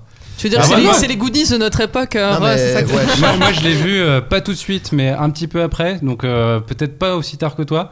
Et euh, j'ai quand même apprécié. Bon, enfin, ça reste loin, donc je me ferai pas euh, reciter âge? exactement. mon- Bah, je sais pas, la vingtaine. Ok. Et euh, mais je- j'adhère vachement au Robin des Bois, par contre, à leur humour. Et donc, du coup, aussi, effectivement, mais- c'est plus un film de Robin des Bois qu'un film de Alain Chabat. Donc, je comprends que euh, ça ait pu dérouter euh, Libé ou le Parisien. Et, euh, Le Parisien, le le- Parisien. Ouais, ça, Ouais, Et surtout, d'autant que le mec sortait de, de, de 15 Mission millions d'entrées avec Ouais, Mission. Cléopâtre, un truc complètement différent. Et là, il, il- enfin, il continue, il, il, il- il- il repart au charbon, c'est-à-dire sur un truc complètement euh, ambitieux, enfin, je veux dire, fait un truc euh, compliqué à faire, quoi. C'est très dur. Un- C'est un la- film sur une la- sur la comédie sur la préhistoire. Euh, pareil, on, on parlait Avec de un Yorkshire Mammouth et tout. Enfin, je veux dire, Ouais. C'est ça. C'est ça. les cheveux sales contre les cheveux propres, parce qu'il voulait aussi le- la recette du shampoing. Mais je vous invite à, j'en- j'avais déjà conseillé dans le floodcast de l'époque, mais il y a un making of en papier, ça s'appelle. Ils avaient sorti un énorme bouquin euh, qui s'appelle le making of en papier, où il, où il y a les, les, les résumés de toutes les réunions de- d'écriture du film Wow. et le scénario avec les annotations, les storyboards, les trucs. C'est incroyable. Même je, je pense même si vous aimez pas ce film, mais que vous aimez la- la- avoir les coulisses d'un film, c'est un bouquin à acheter. euh, Il est sur Vinted, etc. Vous pouvez aller, aller le prendre. C'est vraiment un truc super intéressant où tu vois tous les débats et Chabat est un peu le gars qui euh, serre les vis quoi qui dit non mais les gars Ouais, Qui. L'histoire du film, c'est le premier crime de l'histoire de l'humanité. Et en vrai, il faut revenir toujours à ce truc-là, du fait qu'ils savent pas ce que c'est, qu'ils se Ouais. disent, euh, qu'ils disent, euh, mais je comprends pas, mais pourquoi il est mort euh, Ben non, mais ça, il a dû se faire manger par un animal. Ben non, il est là, il a pas pu se faire manger. Enfin, en gros, qu'ils ne comprennent pas le concept de meurtre. Et du coup, qu'il y a le twist à la fin de qui est le tueur, il faut trouver qui est le tueur. Et apparemment, lui, dans ce, que- dans ce making-of en papier, c'était lui qui, qui, qui revenait Oui, beaucoup là-dessus. en fait, les Robins des Bois, euh, à l'époque, ils faisaient 5 sketchs par jour. Et donc, du Ouais. coup, euh, enfin, c'est. Tu fais- sur 20 minutes de sketch, si t'es marrant pendant une minute, c'est c'est génial. quoi. Ouais. Et c'est un humour de scène, les Robins des Bois. C'est-à-dire que les Robins des Bois faisaient pas des parodies. Enfin, il y avait pas beaucoup de mise en scène euh, euh, euh, télévisuelle en fait dans ce qu'ils faisaient. C'était beaucoup du théâtre filmé. Ils étaient sur une scène et ils faisaient leur sketch et ils jouaient avec les bides, avec les silences. Donc, je trouve que le passage au cinéma pour les Robins des Bois, il est beaucoup plus difficile Ouais. Mm. que euh, les nuls qui faisaient des sketchs vidéo beaucoup Ouais, ouais, ou, les ouais. inconnus quoi. C'est c'est- et, et que ce film-là fonctionne, c'est même un petit miracle je trouve parce que moi je m'attendais à un truc beaucoup plus flingué euh, de la part des Robins des Bois euh, au cinéma quoi. Donc je sais pas si c'est grâce à Chabat mais en tout cas euh, je trouve ça vraiment Ouais. fort quoi. Et les répliques, elles marchent très bien, excuse-moi. Non, non, Ah. j'allais dire, c'est vrai qu'il y a aussi un aspect quand même générationnel où moi, en étant un, un petit peu plus vieux, j'ai euh, découvert les Robins des Bois en ayant un peu cette impression, même si c'est un truc un peu faux, mais que t'as l'impression que c'est la nouvelle version de ce que t'aimais bien avant, un peu moins bien. Enfin, avec tous les, les- les humoristes et les comiques et les troupes qu'il y a eu euh, dans Nulle part ailleurs, plus le grand journal, etc. Par, par génération, tu as toujours, même si c'est faux, l'impression que ah, c'est comme, euh, c'est comme ceux d'avant, mais un, peu- un Oui, peu moins bien, et ainsi de suite. dire. C'est-à-dire a euh, un moment, il y a Cadet Olivier, il y a les Robins des Bois, et puis il y a la suite, etc. Et tu dis euh, la bande à Fifi, machin. Et Ouais. en fait, il y a le déphasage qui est lié aussi au fait que bah, ils sont plus censés f- vraiment faire rire ta génération, mais peut-être des plus jeunes. Ouais. Et donc il y a ce, ce- ce décalage-là qui fait que euh, bah, moi, moi aussi j'ai découvert le film un petit peu plus tard, je ne l'ai pas, vu à sa sortie. Et une autre raison à mon avis pour ça, et ça c'est le, à mon avis le, le- la question du marketing avec les, co- les comédies et le fait de choisir ce titre, euh, moi ça me fait penser à, à- à un autre- une autre grosse erreur euh, de marketing de, de comédie, c'est euh, Les Clés de bagnole De Laurent Baffy, de, ouais. de Laurent Baffy avec écrit en gros sur l'affiche N'y allez pas, c'est une merde. Ouais. Et, ce, et ce- ce truc, euh, voilà, je- à mon avis, le, le- Le film s'appelle Rrr. le Ouais. public de cinéma est quand même, euh, quand même pas mal vieux. et tu, tu mets un, un titre imprononçable, je pense que tu perds un million d'entrées. Oui, et d'ailleurs, alors ça c'est d'ailleurs ce que nous disait Pef, c'est que le film n'est pas un échec en soi. Il a fait 2 millions d'entrées. C'est Ouais. quand même Ouais. pas non plus euh, daubesque pour. Il y a beaucoup de comédies qui rêveraient aujourd'hui de faire 2 Bah, millions d'entrées. Si tu compares aux passes 15 à- millions, après mission c'est ça. Cléopâtre, C'est ça. Et en plus, il est sorti dans un espèce de de, de, de, de, comment- de couloir de comédie qu'on cartonnait, puisque la semaine d'après, il y avait les 11 commandements, et la semaine Ah encore ouais. d'après, il y avait Podium. Donc c'était vraiment Ah ouais. euh, un, un espèce de gros mois pour le cinéma, la comédie française. Yann, moi. Oh, bah, tu viens de me régaler. hein, tu viens de me Oh, régaler. écoute. Euh, et alors pour la petite histoire, euh, Eric Ramsey travaillait sur un film qui s'intitulait Aourf, donc c'est quand même Ah ouais le hasard est quand même terrible, qui était qui se passait pendant la préhistoire. Et ils Putain. ont dû euh, Merde. annuler. Ouais, c'était dans un article que j'ai lu où ils parlaient de leur de leur projet avorté, dont Moyen Man, qui était censé être un film de super-héros euh, écrit et réalisé par Michel Hazanavicius. C'est Et il y comme la- avait la, liste de Schindler et le projet de Kubrick. euh. oui voilà ça c'est des trucs qui se cannibalisent un Pareil, petit peu. vraiment pareil. le même, le même exemple. C'est la même chose. et, euh, et donc voilà, ils ont dû, mais c'est même fou quoi. Tu te dis ça, c'est vous avez eu une discussion et vous vous êtes pris le truc sans faire exprès quoi. C'est euh, que le titre soit imprononçable aussi pour Eric et Ramsey.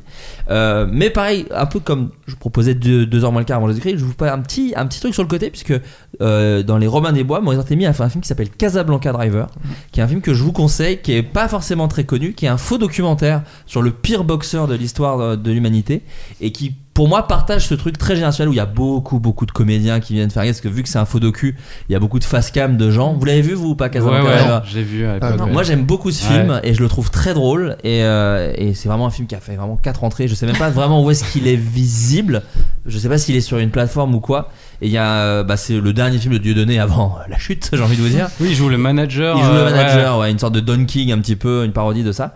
Et c'est un film très très drôle et très absurde, qui va très très loin. Et, euh, et avec plein d'idées, je trouve. Enfin, C'est vrai, j'en ai un bon souvenir. Ah bah, C'est Ouais. pareil, ça, ça date d'il y a peut-être Ouais. une, vingt- une vingtaine d'années. Au moins, ouais. Euh, non, on va dire 15. Allez. Ça suffit maintenant. Ouais, disons 14. mais ouais, non, mais euh, c'est l'un des premiers euh, doc- docu. euh, comment on dit en français? Mockumentary, Voilà. ouais, ouais, c'est ça. Documentaire. Un documentaire, ah oui, c'est vrai que c'est ça le terme. L'un des premiers mockumentary français, donc rien que pour ça, c'est super. C'est ça. Et ouais, je me souviens plus qui joue dedans, mais effectivement, Bah il y a, y a tout le monde, c'est pareil. Bah, c'est à ça, il y a tout Canal il y a Chabat, il y a Marina Foïs, il y a, enfin, voilà, il y a beaucoup, beaucoup de gens. Mais ouais, faux documentaire, donc je, je vous invite à le regarder.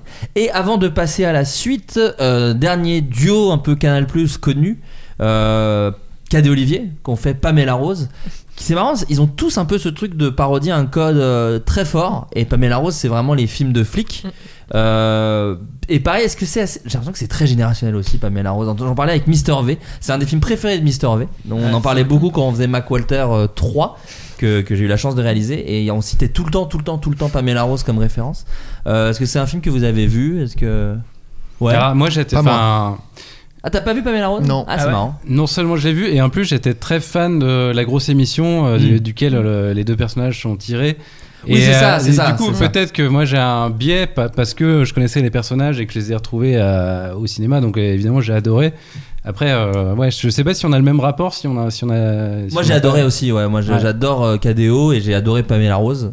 Et pareil, il y avait ce truc un peu de générosité. Mais du coup, de tu gag. suivais la, la- le Douglas C. Reaper sur Ouais, la ouais, grosse ouais. émission. Ouais, ouais, j'avais même acheté. Ils avaient fait un- une, une grande soirée spéciale sur Comédie qu'ils avaient sorti derrière en DVD. Et j'avais Ouais. acheté le DVD euh, pour pouvoir le mater parce que voilà, moi j'avais comé- j'avais pas Canal mais j'avais euh, Comédie à l'époque. Hmm. Et donc je regardais tout le temps. Ouais, ouais, moi j'adorais euh, Bully Taper avec euh, Moi, tout le temps un guest à la Moi, fin. j'ai même fait le chemin inverse. J'avais ni euh, Canal ni Comédie, mais par contre, j'ai adoré euh, Pamela Rose. Et c'est là que, euh, par des potes et tout, on- on- ils m'ont montré des, des sketchs après.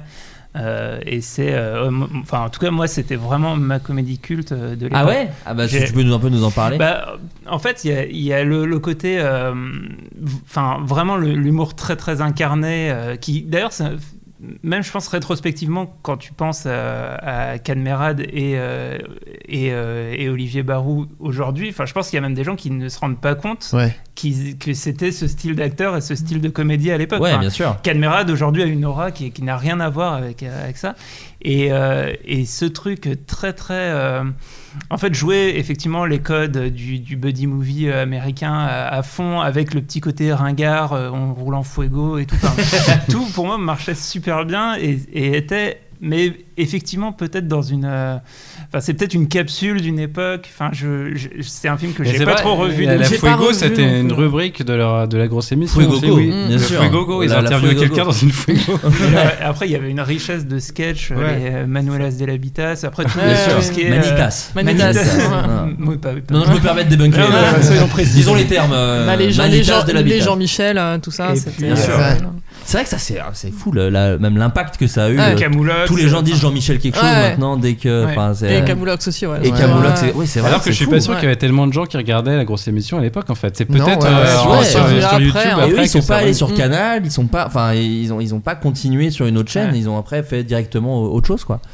Mais c'est vrai que Ils ont, si, ils ont été absurdes. Ils ont fait le Camoulox sur euh, Canal à un moment donné. Ah oui, alors c'est Ah. vrai que quand euh, Jonathan Lambert euh, faisait un truc qui s'appelait 22 minutes chrono, et dedans il y avait plein de sketchs, dont avec des Monsieur Pringle. avec Monsieur Ouais, Pringles, ouais. Et, euh, et dont il y avait euh, KDO qui faisait souvent des sketchs. euh, Et parce dont, que la euh, grosse émission, après que KDO sont partis, il y a plein de gens qui, qui ont, euh, qui ont percé dans la grosse émission, Ouais, bah, notamment Jonathan euh, Lambert. Jonathan Lambert, Cyril Hanouna, Cyril Hanouna. Ah, Stéphane Guillon. Stéphane Guillon, euh, Ouais, ouais. Nicolas Deuil. Nicolas Ouais, mais il y a eu plein de gens, enfin il y a eu plein de gens. perdu de vue après.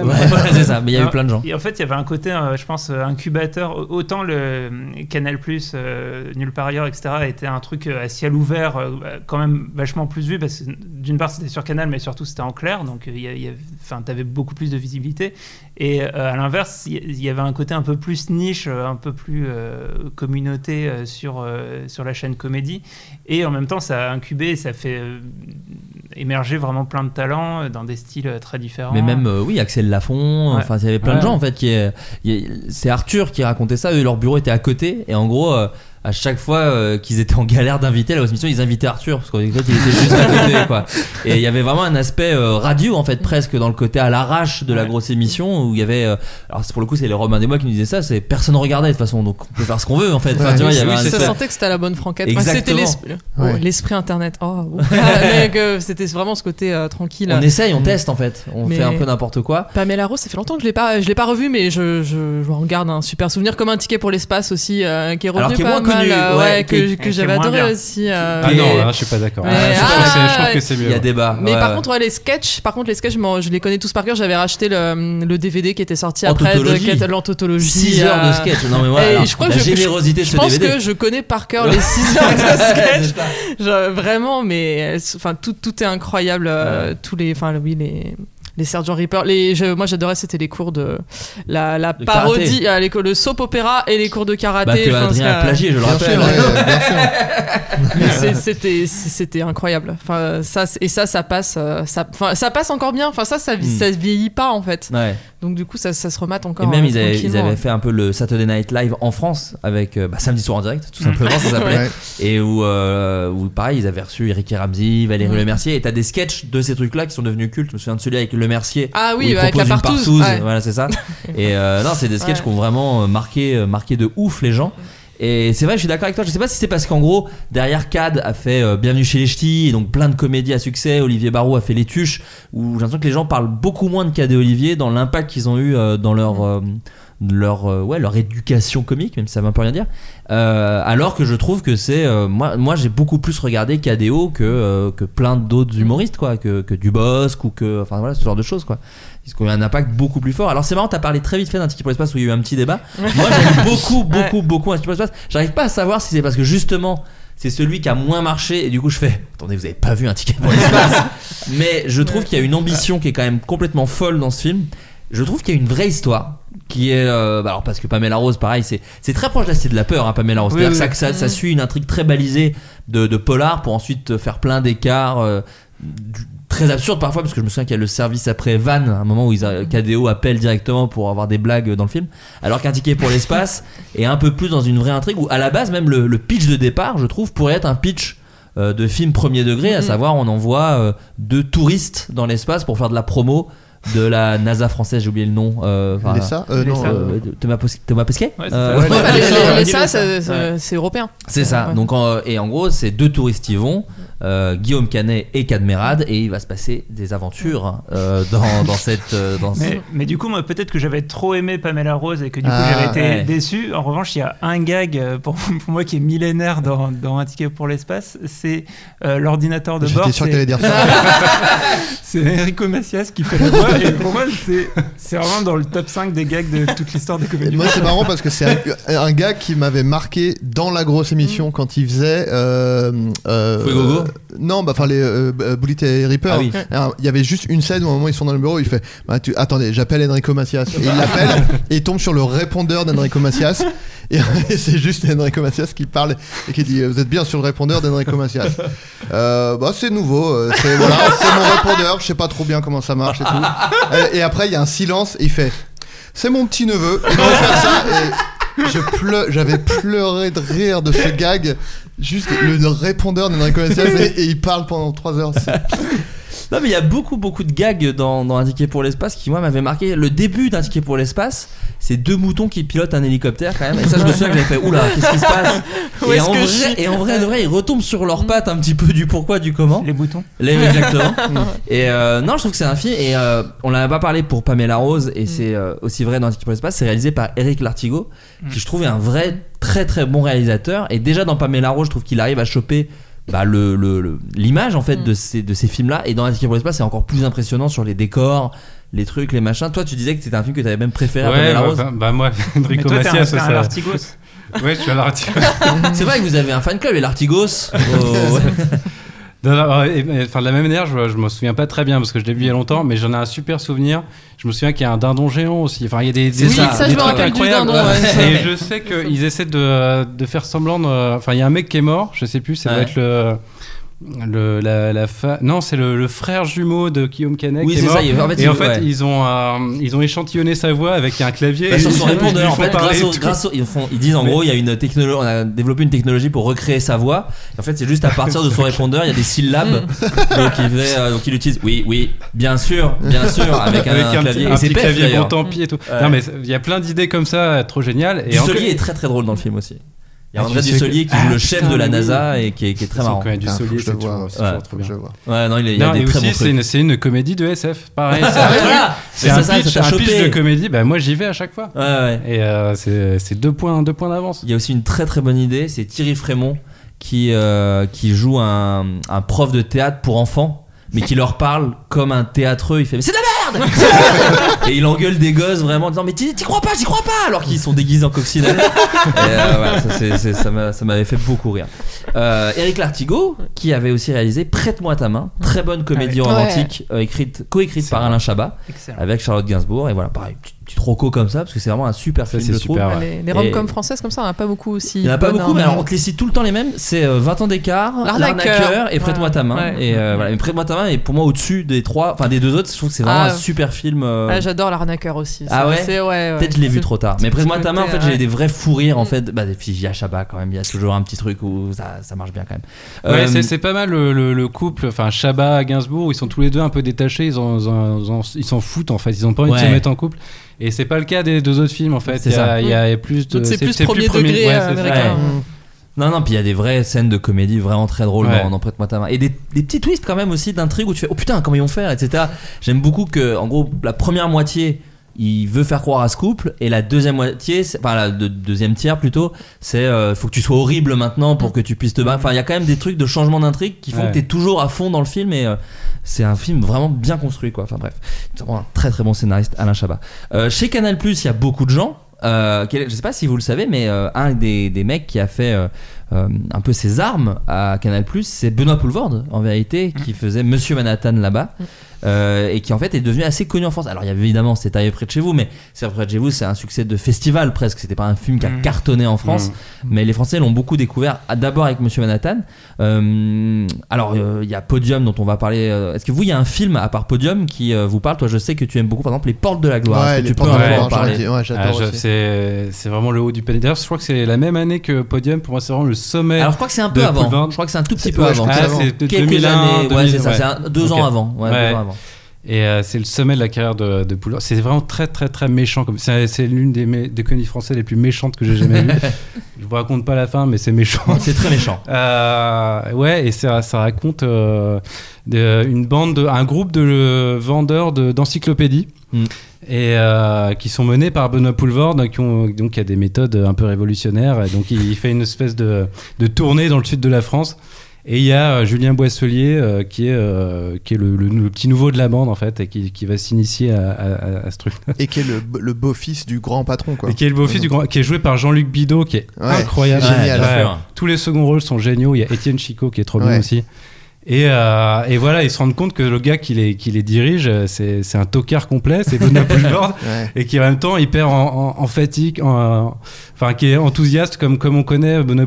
Et, et euh, Oui, c'est un loser magnifique quoi. C'est un peu un, un peu Michael Scott, un peu. euh, Enfin, tu Ouais, vois, dans mais, le en, genre. mais euh, en vraiment très méchant. mais, parce que mais Michael, méchant, mais Michael moins Scott, attachant. il est gentil. moins- Oui, oui, oui. Alors que lui, c'est c'est une ordure en fait, il est C'est horrible. plus Ricky Gervais en fait. Oui, en vrai, euh, c'est c'est plus ça. ça, oui, oui. C'est ça. Et, euh, et, et, euh, et lui, il est complètement en dépression. Euh, Tous les soirs, il regarde euh, le pont de la rivière, quoi. Il, il essaie de- il- il- Il se met son flingue. il se met son flingue sur la tête. Il joue à la roulette russe dans sa chambre d'hôtel.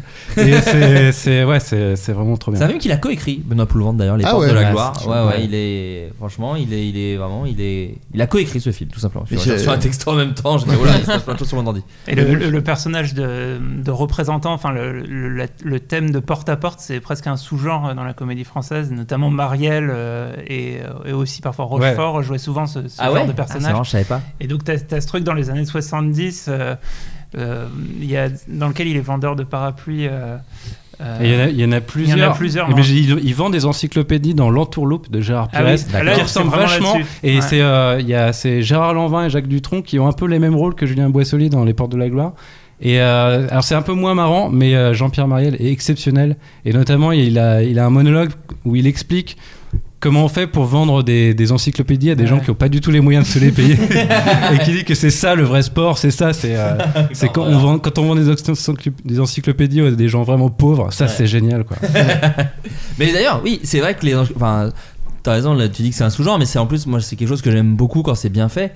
C'est que c'est un clown très français, j'ai l'impression, le vendeur de porte-à-porte. Alors, Ouais. bah, Boulevard est évidemment belge, mais c'est un clown qui, en tout cas, marche très bien, je trouve. Dans, dans- J'adore quand, quand on arrive à faire ça, à croquer un petit peu, mais d'ailleurs, un peu.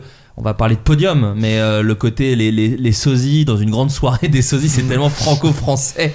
Je pense que le, le- le VRP, c'est un peu, euh, c'est un peu le start-upper maintenant. Enfin, c'est un peu le- le- Ouais. l'archétype dont on se moque. Le mec qui est à fond dans son taf et qui, a- qui, a- qui- qui croit. Enfin, il y a- méthodes il y a même cette- américaines. Oui, c'est ça, méthode Ouais. américaine. Tu disais, il, regarde les ponts- le pont de la rivière, Kwai parce que pour lui, il y a un peu le côté, euh, c'est la guerre et tout. Enfin, ce genre d'analogie qu'on retrouve maintenant chez les, les entrepreneurs et tout. Et euh, c'est un peu le- l'archétype de l'époque. Mais, mais ça serait plus le chauffeur Uber en fait. Parce que c'est. Oula. si, parce que si, c'est- en fait, c'est le chauffeur Uber auto-entrepreneur. Parce qu'en fait, c'est- pas non plus des, des gens qui gagnaient très bien leur vie. Donc il y a un truc. Ouais, Moi, je parlais euh, le personnage de Poulvord qui lui est Oui, oui, déjà un peu un chef c'est en fait. Du, Ouais, du truc. Ouais. Mais, mais euh, t'as aussi un côté un peu euh, loose et en même temps, t'as ton destin en main. Enfin, Ouais, ouais. Oui, alors ça, c'est effectivement le vendeur de parapluies, c'est dans les galettes de Pont-Aven, je pense. Ouais. Et où effectivement, Mm. c'est plus, enfin, c'est vraiment la misère d'un mec tout seul euh, qui essaie de, qui galère et qui essaie de s'en sortir. Et là, c'est, euh, mais les galettes de Pont-Aven, c'est un- c'est une comédie, mais c'est C'est déprimant, presque- hein, quand même, Ouais, hein, ouais. tu pleures presque. Puis, puis alors maintenant, il y a quand même la couche aussi de ces 70s, c'est ça, c'est les 70 Ouais, qui est ouais. sorti. Et qui, du coup, je trouve que c'est toujours une petite mélancolie dans ces films-là. Le, timing comique. Non, mais tu sais, tout est un petit peu plus. Non, mais en plus, ces séries, il y, a un il y a un côté misère sexuelle qui s'ajoute au truc euh, de, de la misère professionnelle. Et donc, du coup, t'as as un peu un trop-plein à la fin. c'est- à la fin. c'est- c'est un peu différent. Mais c'est super, hein, par contre, pour le coup, Les Ouais, de Pont-Aven, c'est vraiment un super film. Euh, Et moi, Poulvord, avant euh, Podium, c'est dans Le Boulet euh, que je l'avais que je l'avais découvert et Ouais. aimé. Enfin aussi, il- à cette époque, il squattait beaucoup les plateaux télé. On le retrouvait souvent Ouais. dans, dans les Enfants de la télé. Et c'est le cas aussi d'ailleurs d'Eric Ramsey, Michael Youn, Jamel. C'est ça, ce c'est-à-dire genre que. Eric Ramsey, j'ai presque plus de souvenirs des passages télé que Ouais. des films parfois. Enfin, Ouais. ça, ça allait avec en fait. Bah, ils viennent euh, mettre le sbeul en fait. Tu savais Ouais. que quand ils c'était étaient en promo, ça allait être. Enfin, l'émission le samedi soir, ça allait valoir le coup quoi. Ça vraiment moi, être je un me grand souviens moment. presque autant du fou rire du mec qui a une barbe. Je sais pas si vous vous souvenez chez De. Chavannes. Bah, C'était pour la promo de Narco, Mm. film où d'ailleurs Poulvord est excellent, Ah, où il est fan de Jean-Claude Van Damme, euh, où il joue Lenny Barr, quand même. Bah, Excusez-moi, mais bon, quand même. Et, euh, et bon, bref, en tout cas, c'est film une de Gilles Lelouch, qui était, Ouais, exactement. super déjà. Exactement. Et, euh, et donc voilà, bref, c'était une séquence qui m'avait moi marqué euh, à l'époque. Mais oui, oui, dans, dans le boulet, mais on va, on va y revenir plus tard, parce que pour moi, le boulet, ça fait partie d'une une catégorie de films dont j'aimerais parler Ah oui. dans, dans, dans- dans pas très longtemps. Euh, sinon, il a fait aussi le vélo de Guylain Lambert, que moi j'ai pas vu. Euh, même les randonneurs, j'avoue que je suis passé à côté. Mais c'est vrai que tous les ans, il sortait un film, Benoît Poulvard. Et en plus, il. il- un peu comme De Funès euh, faisait toujours un peu le même rôle dans différents euh, carcans, Poulvord, je trouve qu'il a ou Clavier ou etc. Poulvord, il avait ça quoi. C'était quand même le grand loser magnifique Ouais. euh, qui se la pète mais qui est nul. Ouais, Voilà. ouais. C'est pareil, il a, il a créé un archétype, un peu comme on disait tout à l'heure avec du jardin. Il a créé la- cet archétype de loser qui, en même temps, est, euh, est horrible avec tous les gens euh, Avec un qu'il énorme croise. ego Donc, et- Ouais, ça. souffre en fait. Enfin, c'est vrai, il peut souffrir. C'est pas, c'est pas si grave que ça dans, dans le contexte d'une comédie parce qu'il est horrible. En fait. C'est ça. Et il a fait ce film que moi j'adore qui s'appelle Les Convoyeurs att- attendent de Benoît Ouais. Mariage, euh, qui est beaucoup moins une comédie, hein, qui est euh, assez dramatique. presque, presque un drame. ouais. C'est ça, Ouais. mais qui a quand même des moments euh, très marrants où il essaie de faire euh, battre à son fils le record de l'ouverture de porte euh, pour Ouais. rentrer dans le Guinness Book. Ouais. Et euh, mais c'est un film en noir et blanc et c'est un super film euh, voilà, que Ouais. je vous conseille, mais qui est pas très drôle, mais qui est quand même un super film. Donc oui, je voulais parler de Podium parce que j'ai l'impression que c'est quand même son plus grand succès Euh, et c'est un film qui est revenu quand même pas mal de fois. Euh, c'est rigolo parce que c'est un film assez premier degré. Bon alors pour le coup c'est vraiment autour de sa personnalité. Est-ce que c'est un film que vous aimez vous Podium toi Mélissa Ouais, je l'avais rajouté dans la Ouais. liste. Je t'avais envoyé mon top 10. J'ai fait putain, j'ai pas mis podium. J'ai pas mis podium. Et euh, bah, le, le pire, c'est que c'est podium, c'est un peu mon, mon espèce de plaisir coupable parce que je suis là. Alors oui, euh, alors Yann Moix, c'est. Mais j'adore podium. Ouais. Je suis Ouais, désolé. Ouais. voilà, c'est vraiment la- ma, toi, ma là-dessus. petite anomalie. Je, Ouais, je bon. me sens obligé de le mettre Ouais. à chaque fois en, en préambule. Genre oui, bon voilà. Mais Podium, c'est vraiment Mais- un film que Yann Moix Podium- voulait faire. Euh, c'est un film qu'il a, il en a d'abord fait un bouquin. Ouais. pour- en espérant que ça marche pour motiver Benoît Poulvard à faire le film parce que c'est vraiment Et- il rêvait de faire ce film Et avec Benoît. Poulvard, mais enfin, c'est bête à dire euh, après coup, mais je vois personne d'autre euh, faire faire ce rôle. euh, Alors qu'il ressemble à- pas à lui. François, Non, mais c'est- ouais. ça qui est beau. Enfin, et la, la meilleure idée du film, c'est quand même Jean-Paul Rouve en, en Michel Polnareff. Mais ça, c'est Ouais, bien sûr. il est, J'ai l'impression que c'est le premier rôle où, où- où- alors il avait fait plein de films avant, il l'a mais c'est le premier rôle où, où- Jean-Paul Rouve euh, marque vraiment les gens quoi. Où a l'impression que il- où tu te souviens Ouais. vraiment de lui à la fin, alors qu'en plus c'est difficile dans un film avec un avec Un mec qui prend qui autant prend place, de hein. place dans le film. Et c'est vrai que c'est là que tu, re- tu, te, tu te souviens très très bien de, de, de Jean-Paul mais, Rouve à la fin. mais encore une fois, il a un timing, euh, il a un timing comique, euh, Boulevard, euh, incroyable. Et Mm. enfin, il- effectivement, il fait le, le, le- enfin, le connard, il le fait, il le fait à la perfection. Et t'as vraiment, euh, t'as vraiment toute cette montée où, euh, où le, succès, euh, enfin, le, succès arrive et encore une fois, il arrive, il délivre les, les, les- les- je parle comme les Anglais, mais voilà, Enfin, les, répliques à chaque fois avec une, avec une précision. Le, euh, euh, enfin, à, à à côté de moi, euh, Johnny Hallyday au Stade de France, c'est un Playmobil dans un évier. Ouais. C'est vraiment une des meilleures répliques qu'on eues c'est un peu enfin, j'en sais rien d'ailleurs peut-être que ça vient de Yann Wax mais il y a des expressions où a que en même temps t'entendais parfois dans les Monsieur Manhattan dans les trucs enfin Ah non, tu sens qu'il a beaucoup, beaucoup Benoît ouais, Poulvard. tu sens qu'il a beaucoup apporté quand même euh, Non, Yann. Moix, il a apporté le, euh, la matière de base qui est effectivement ce, ce côté euh, euh, sosie et un peu. Oui, c'est- foire à la saucisse, Ouais, euh, foire à la ouais. saucisse qui Non, était dans le bouquin. Et, euh, mais Be- Benoît Poulvard, il a rajouté ce, ce personnage en fait La qu'il- flamboyance, qu'il qu'il ouais. avait déjà euh, créé avant et c'est le, c'est le mélange des deux qui, qui donne un truc super. Ah, mais j'ai toujours une petite tendresse pour les trucs un peu euh, les foires, euh, le, sûr, sur le parking et tout. Enfin, c'est. Je sais pas, c'est mon petit côté. euh, je viens, viens de province. euh, Bah oui, mais trucs un peu de loser, Moi, j'adore. euh, de Moi, quand- machin. quand il danse avec, sur le parking Ça me euh, rappelle des souvenirs. hein. Moi, c'est marrant. Je, je travaille en ce moment sur un projet sur euh, voilà ce qui, qui, qui se passe dans ce genre de décor et on cite, moi je cite souvent la scène où il danse euh, sur le parking euh, où il y a les reflets de Auchan, Toys R Us, ouais, Cuisinella avec des flaques au sol et donc tu vois Mm. tout brille et c'est une belle scène je trouve. Enfin, c'est euh, Ouais. c'est assez. euh, Mais elle marche super bien. C'est ça. marche super bien. et, et lui est très attachant. C'est-à-dire que moi, ce qui me choque avec euh, Podium, c'est qu'à la fin, je suis assez ému quand Ah, même. moi, à la fin, je, je, je chialais, moi. Ouais, Enfin, ouais. le, Oui, je enfin, le pleure. moment, je vais pas dire. euh, pas spoiler, oui. mais on voit de lequel. Bien sûr. Vraiment, j'avais chialé, je me souviens, quoi, à l'époque. C'était vraiment une très scène. émouvant, euh, quoi. ouais, Et en plus, enfin. Bon, c'est un peu. euh, on- c'est pas très subtil, mais en Ouais. vrai, bon. euh, Ça marche très bien. Et moi, je l'avais pas vu venir quand même. Quand, Ouais. quand il le fait, j'ai fait Ah bah oui. c'est- Ouais, Ouais, ouais, mais ouais. j'ai- j'ai pleuré aussi. hein. Ouais, ouais, bon. ouais. Enfin, bon, moi, je pleure tout le temps, donc après, je- c'est pas un bon exemple. Vous les gars, c'est un film que vous Boulevard, vous avez pas fait de vidéo dessus, mais c'est vrai que vous pourriez parce que c'est vrai qu'il a un espèce de truc. euh, Ah ouais, pas on vous mettre la pression. on- hein, faites- faites- Faites-le. Non, quoi. mais Regarde, il le déteste, il on le pourrait, déteste. on pourrait aussi bien faire une vidéo sur euh, C'est arrivé près de chez vous que sur Podium. C'est vrai, Enfin, c'est c'est des vrai. films Mm. qu'on qu'on- qu'on aime beaucoup. Ouais. Et, effe- et effectivement, il y a ce truc euh, que, euh, en fait, Poulvord, il a, enfin, il a cette petite fêlure et il la cache pas. Enfin, il y a, il y a ce truc. euh, Et, tu- et c'est malheureusement en fait un peu la suite de sa carrière. Il y a eu euh, euh, les difficultés avec euh, Astérix. ouais, avec Astérix euh, qui euh, ben, qui ont été un, un- un mauvais passage dans, dans sa Et il carrière. le cache assez peu en interview. Ouais, enfin, ouais. voilà, Ouais. il, euh, Et euh, mais en fait, tu sens que il est, il est à fleur de peau euh, depuis le début aussi en tant qu'acteur et que et, et c- du coup, ça marche parfaitement bien dans ce film où tu as besoin d'avoir le gars qui surjoue d'être sûr de lui et en même temps qui a ce côté un petit peu pathétique euh, qui, qui qui finit par par rejaillir quoi. Et c'est c'est, c'est, c'est un ton de comédie euh, qui est, où tu es toujours un peu mal à l'aise en fait quand même. Oui, Ouais. c'est ça. Et, ouais, ouais. et, euh, et en même temps, ça, ça fonctionne très bien. Quoi. Et c'est un film avec Evelyne Thomas. Et ça, ça fait quand même Ah, plaisir. ouais. Euh, Marianne, c'était quand Mia même Fry. Marianne. Ouais, Et Mia Fry également. Oui, Mia Fry d'ailleurs, où il l'insulte dans le film et c'était improvisé. C'est juste qu'il en pouvait plus. euh, et oui, elle de- l'a mal pris en vrai, je crois. Ouais, d'ailleurs. c'est ça, parce qu'en fait, euh, bah, c'est elle qui lui faisait apprendre les chorés et lui, il en pouvait plus. C'est euh, c'est ce qu'il le disait en interview. Il y a un super format qui est sorti, c'est chez GQ, je crois, ou Vanity Fair, où il revient sur les films de sa carrière, Poulvord, qui est un truc qui se fait beaucoup Ouais, aux je l'ai regardé il y États-Unis. a pas longtemps. Et là, il le fait sur ses films à lui et il parle de podium et il, avait, il, il raconte qu'il avait complètement sous-estimé le travail de chant, de danse. Ouais, ouais, ouais. Et c'est marrant parce qu'il a, il a refait euh, l'erreur apparemment sur le grand bain où il disait Attends, quoi, faut quoi? Il faut que je danse encore et que je sois sous l'eau et machin. C'est, il, il lit le scénar, il dit Bon, coup, je vais me marrer, mais il avait pas du tout compris qu'il allait devoir autant répéter parce qu'il a vraiment taffé de ouf. euh. Et, et pour le coup, c'est c'est capital. Ça, c'est un, un truc qu'on avait expliqué dans une vidéo à propos de Louis de Funès. C'est le fait que pour, pour ce genre de truc, pour que ça soit marrant, il faut que ça soit bien exécuté. En fait, Mhm. c'est pas marrant de faire euh, des trucs, de, de mal faire. Ouais. Et, euh, Oui.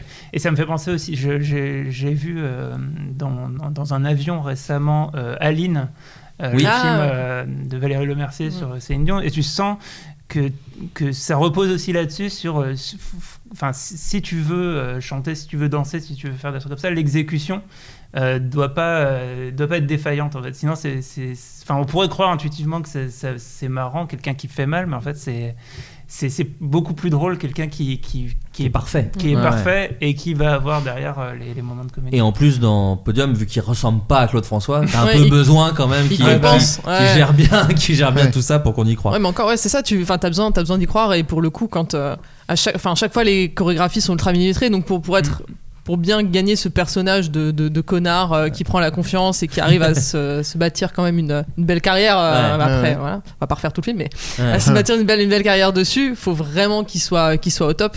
Et il le fait, euh, il le fait vraiment super bien, quoi. Euh, donc c'est ce que je disais, il joue un peu un loser magnifique qui est en fait un, un archétype très français et un des plus célèbres vieux exemples de ça. Pour moi en tout cas, c'est un éléphant ça trompe énormément Mm. avec Jean Rochefort. Euh, alors c'est un film qui a pas été euh, trop cité, mais encore une fois je pense que c'est plus un truc générationnel. Pour moi c'est un, c'est un de mes films préférés, pour être tout à fait honnête, euh, tout confondu. Pour moi c'est vraiment un, un chef-d'œuvre, euh, voilà, réalisé par Yves Robert et euh, écrit, coécrit par euh, Jean-Loup Dabadi. Jean-Loup Dabadi, pour les plus jeunes, j'allais dire, mais si vous n'êtes pas au courant, c'est un scénariste très important dans l'histoire du cinéma français parce qu'il a écrit sur beaucoup de films de Claude Sautet, soit Les choses de la vie, euh, Vincent François Paul et les autres, euh, César et Rosalie, et moi un film qui est moins connu mais que j'aime beaucoup, s'appelle Garçon avec Yves Montand. J'aime un peu moins la partie histoire d'amour, mais tout ce qui se passe dans le restaurant, je trouve que c'est ouais. tellement drôle, bien écrit, malin, enfin bref, un vrai génie qui en plus aussi, bah, on parlait de Julien Clerc, il a écrit euh, Ma préférence, Jean-Loup Dabadi, tu Ah vois, bah et plus des chansons de Paul Naref, tout se recoupe, j'ai envie de vous dire. Euh, et donc ouais, un éléphant ça trompe énormément, c'est un film avec euh, Jean Rochefort entre autres, mais il y a aussi euh, Claude Brasseur, Guy Bedos. Guy Bedos, euh, voilà, et euh, merde, Louis Victor la Brocante, Victor Lanoux, La exactement. Brocante, ouais. tout, Louis tout la- le monde est mort euh, récemment en fait. Ça y est, Et y a plus- Ah, enfin, Non, il reste Marthe Villalonga, la mère de Guy Bedos dans le film. Euh, c'est alors qu'ils avaient deux ans d'écart. Ils ont fait comme la Sean, mère de Sean Connery et Harrison Ford dans Indiana Jones. Sachant qu'elle meurt dans le deuxième film, justement. Oui, c'est ça, exactement. Spoiler. Euh, Est-ce que vous, c'est un film qui, qui, qui vous plaît? Euh, Est-ce que c'est un film C'est un film qui est vraiment euh, culte quand même dans la comédie Bah, française. c'est c'est vraiment. Alors, c'est aussi un autre sous-genre, c'est le- les films de bande de potes Ouais. euh, Mm. et de potes mecs. euh, qui, euh, qui est. Enfin, là, ce qui fonctionne hyper bien, c'est le- c'est la galerie de personnages. Enfin, chacun a, a son type de personnage et, ça, et, et se complète. Et en même temps, euh, bah, il y a les, les- toutes les scènes de camaraderie et tout qui, qui fonctionnent bien. Euh, donc, c'est, enfin, la comédie repose sur les personnages et sur euh, comment. Comment ils vont réagir aux différentes situations. Il y a le, le fait que euh, euh, Rochefort joue le personnage d'un mari complètement parano. Enfin, il a l'impression de se faire tromper, ça le met dans, dans des situations. euh, et en même temps, lui, Oui, il a envie de tromper sa meuf. et lui a envie ouais, de ouais. tromper sa meuf. Enfin, en fait, j'in- j'inverse un peu peut-être les deux intrigues. Parce qu'en fait, Ouais. oui, il y a deux films. Donc il y a. Oui, il y a- et nous irons tous au paradis dans le 2. tous Non, dans le paradis. 1, c'est lui qui veut, euh, qui veut avoir une, une affaire. C'est ça, il et sait pas il y arrive pas. Enfin, ça. ça, ça foire tout le temps. Et en gros, le- la blague, c'est qu'en voix à chaque fois, il est grandiloquent, il se trouve génial et sublime et machin. Et quand tu vois l'image, c'est juste, c'est un raté, quoi. C'est un immense loser.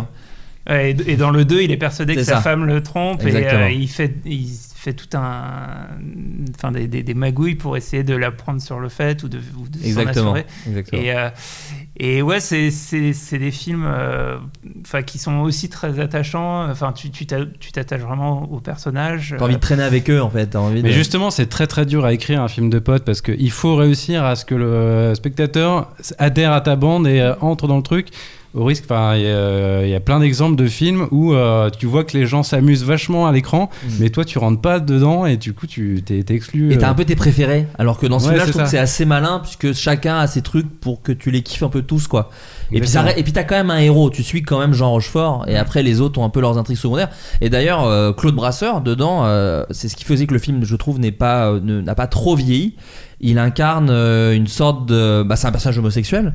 Et à Mhm. l'époque, c'était quand même assez rare de le jouer. euh, on en parlait en parlant de mes meilleurs amis, il y a pas, mes meilleurs copains, euh, il y a pas si longtemps, on parlait de, de Bakri. De Bakri qui joué un personnage. de- de- ouais. ouais. Exactement. Et ben en fait, il s'est passé exactement la même chose avec Claude Brasseur. C'est-à-dire qu'à la base, il devait le jouer un petit peu plus efféminé, un peu euh, grande folle, comme on disait à Ouais. l'époque. Et lui, il a refusé de faire ça. Il disait non, moi, je veux pas le jouer comme ça, etc. Et pas caricatural et, euh, et, euh, il a remporté le César du meilleur second rôle. Et c'est vrai que c'est un des personnages les plus attachants dans le film. euh, Oui, parce que ses amis ne, ne le savent pas en fait qu'il Ouais. est. Il, il, euh, je crois qu'ils le savent à la fin. Enfin, ils se, rendent, ils se rendent compte à la fin. Et il a peur d'être manière, jugé, il a ouais. peur de qu'on, qu'on- qu'on- qu'on- que ça change leur regard sur eux, et ce n'est pas le cas. Et c'est ce qui l'émeut Mm. dans le film.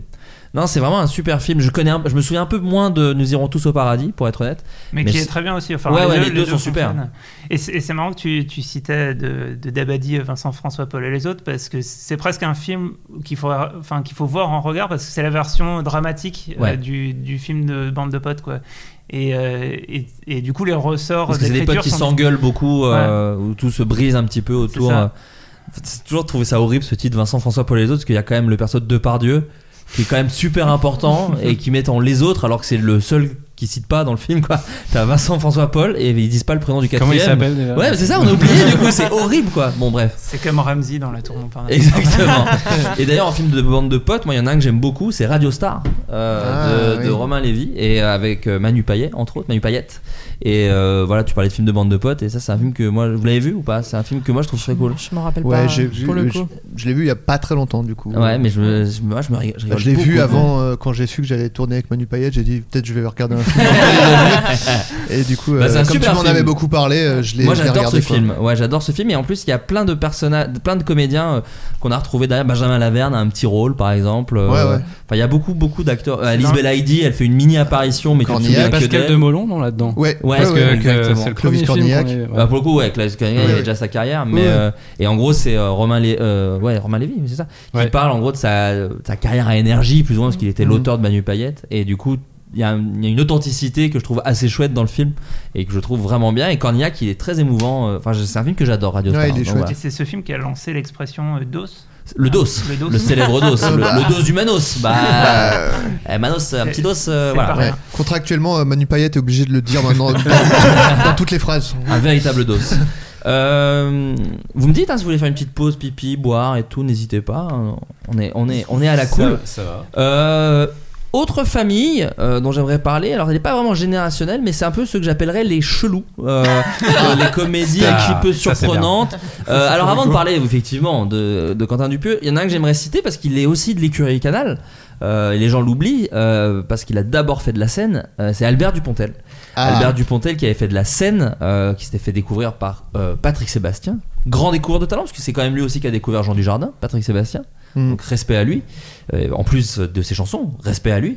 Et, euh, et il avait fait Les Sales Histoires avec Michel Vuillermoz euh, sur Canal+. Qui était un programme court dans Nulle part ailleurs, voilà, qui, qui passait Mm. assez régulièrement. Et il a fait Bernie. Bernie, qui est un film Canal et qui est un film assez important, qui est dans ton top d'ailleurs, Adrien, Ouais, qui est un des films que tu as cité quand je vous ai demandé vos films préférés. Alors pourquoi Bernie? Je sais pas, mais non, mais- on, est, sur un film méchant et en même temps très tendre. C'est ça Bah, que moi je trouve euh, assez fort, assez en fort fait, dans il est pas. En fait, mais je, je pense qu'on peut trouver un point commun avec Didier, c'est que il y a une. En fait, Bernie, il a une innocence totale, quoi. Il, en fait, même dans sa façon d'être violent, Mm. il est violent euh, comme un gosse, quoi. Il n'y a pas plus violent qu'un gosse qui est contrarié, qui va foutre une droite euh, parce qu'on lui a piqué son jouet. Et a- le monde autour de lui est Ouais, c'est ça. horriblissime. ça. C'est qu'en fait, là. il a, il, il a, il a des réactions d'enfant apeurés euh, qui sont disproportionnées par rapport à, à l'attaque qu'on lui fait. Et euh, alors moi déjà, la violence, euh, ça me fait beaucoup rire. Non, mais, euh, euh, Bah oui À ne pas Non, sortir mais- de son contexte. Non, non, mais dans les, Non, non, dans, mais les- dans bien les sûr. trois frères, quand, le- quand le Ouais. chien se prend le coup de pied, Oui. j'adore par exemple. non, attention. non, non, non, non, mais je- euh, il y a des. Non, mais visuellement, c'est des Non, non, mais bien sûr, c'est oui, tout oui, c'est ça. Mais bah, moi, en plus, moi, j'ai vraiment, j'ai quand j'étais vraiment, euh, quand j'avais 3 ans, mais j'ai vraiment grandi avec Tex Avery. Je pense que Mm. ça vient de là parce que Bah Tex ouais. Avery c'est ultra violent. Il se fout des coups de marteau dans la gueule, il s'écrase. Ouais.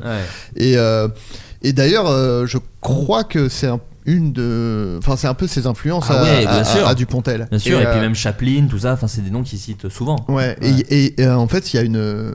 En fait, à la fois une innocence et une violence dans ce truc. Et puis, bah, euh, la- Dupontel, qui est une, une façon de parler, qui est. qui- Qui a un vrai clown en fait. que lui est- qui parle ouais, comme ouais, ça, bien c'est trop drôle. Et je sais pas, et, euh, et ouais, bah, ouais, c'est tout ça qui fait que j'ai vraiment. euh, Mais encore une fois, tu vois, il y a ouais, ce truc de d'innocence et de, de sincérité, mais euh, là, du coup, bon, là où Didier est quand même plus gentil et la violence, elle est plus de l'autre côté. Et, et quand Didier, il est. Mais encore une fois, Didier, parfois, il est violent aussi, mais c'est en réponse à la violence euh, qu'on lui inflige et euh, bah là c'est un peu ça aussi quoi. Mais ouais, mais c'est parce que sa vie est horrible. jusqu'au à moment Bernie. où à la fin bon ça devient un peu mais bon Ouais. pas. Mais Bernie, en gros, c'est l'histoire d'un gamin de la DAS, enfin plus ou moins, en Oui, tout cas, c'est ça. qui quitte, euh, qui quitte l'orphelinat pour retrouver ses vrais parents. Avec un énorme héritage. Enfin, je sais qu'il a beaucoup de pognon. Je sais plus pourquoi d'ailleurs, mais je sais qu'il a. Et, et, euh, ouais. et, euh, et en fait, il a. C'est ce qui fait que je trouve qu'il est tout le temps euh, touchant. Bernie, c'est quand il veut juste retrouver ses parents et que, Ouais. sans vous spoiler trop, il découvre que ses parents sont encore plus horribles que lui. Lui ne le conscientise pas, il est juste content de retrouver ses parents, mais toi en tant que spectateur, tu réalises oui. que ses parents sont encore pires que lui en fait. Euh, c'est un film qui avait beaucoup marqué à l'époque. Je me souviens du DVD moi, euh, où il y avait beaucoup de bonus où euh, plein de stars américaines disaient à quel point ce film était culte pour eux. Je me souviens de Robin Williams qui le cite comme Ah un de ses films préférés, Terry Gilliam évidemment, Ah, Terry sûr. Jones, qui sont des gens qui, que, que Albert Dupontel cite souvent lorsqu'il fait des. Qui c'est ses potes du, du et maintenant qu'ils sont devenus, enfin, Terry Jones est décédé, mais oui, Terry Gilliam est un de ses potes. non, mais- oui. Et est-ce que vous, c'est un film que vous aimez bien, euh, Hugo, David Euh, mais je crois qu'il y, a- y une scission dans, dans mot Ah. sur, euh, sur Ah, moi, j'ai, moi j'ai du mal avec Dupontel, mais euh, D'accord. enfin, à, à la limite, Bernie, c'est peut-être celui que je tolère le, le- le mieux.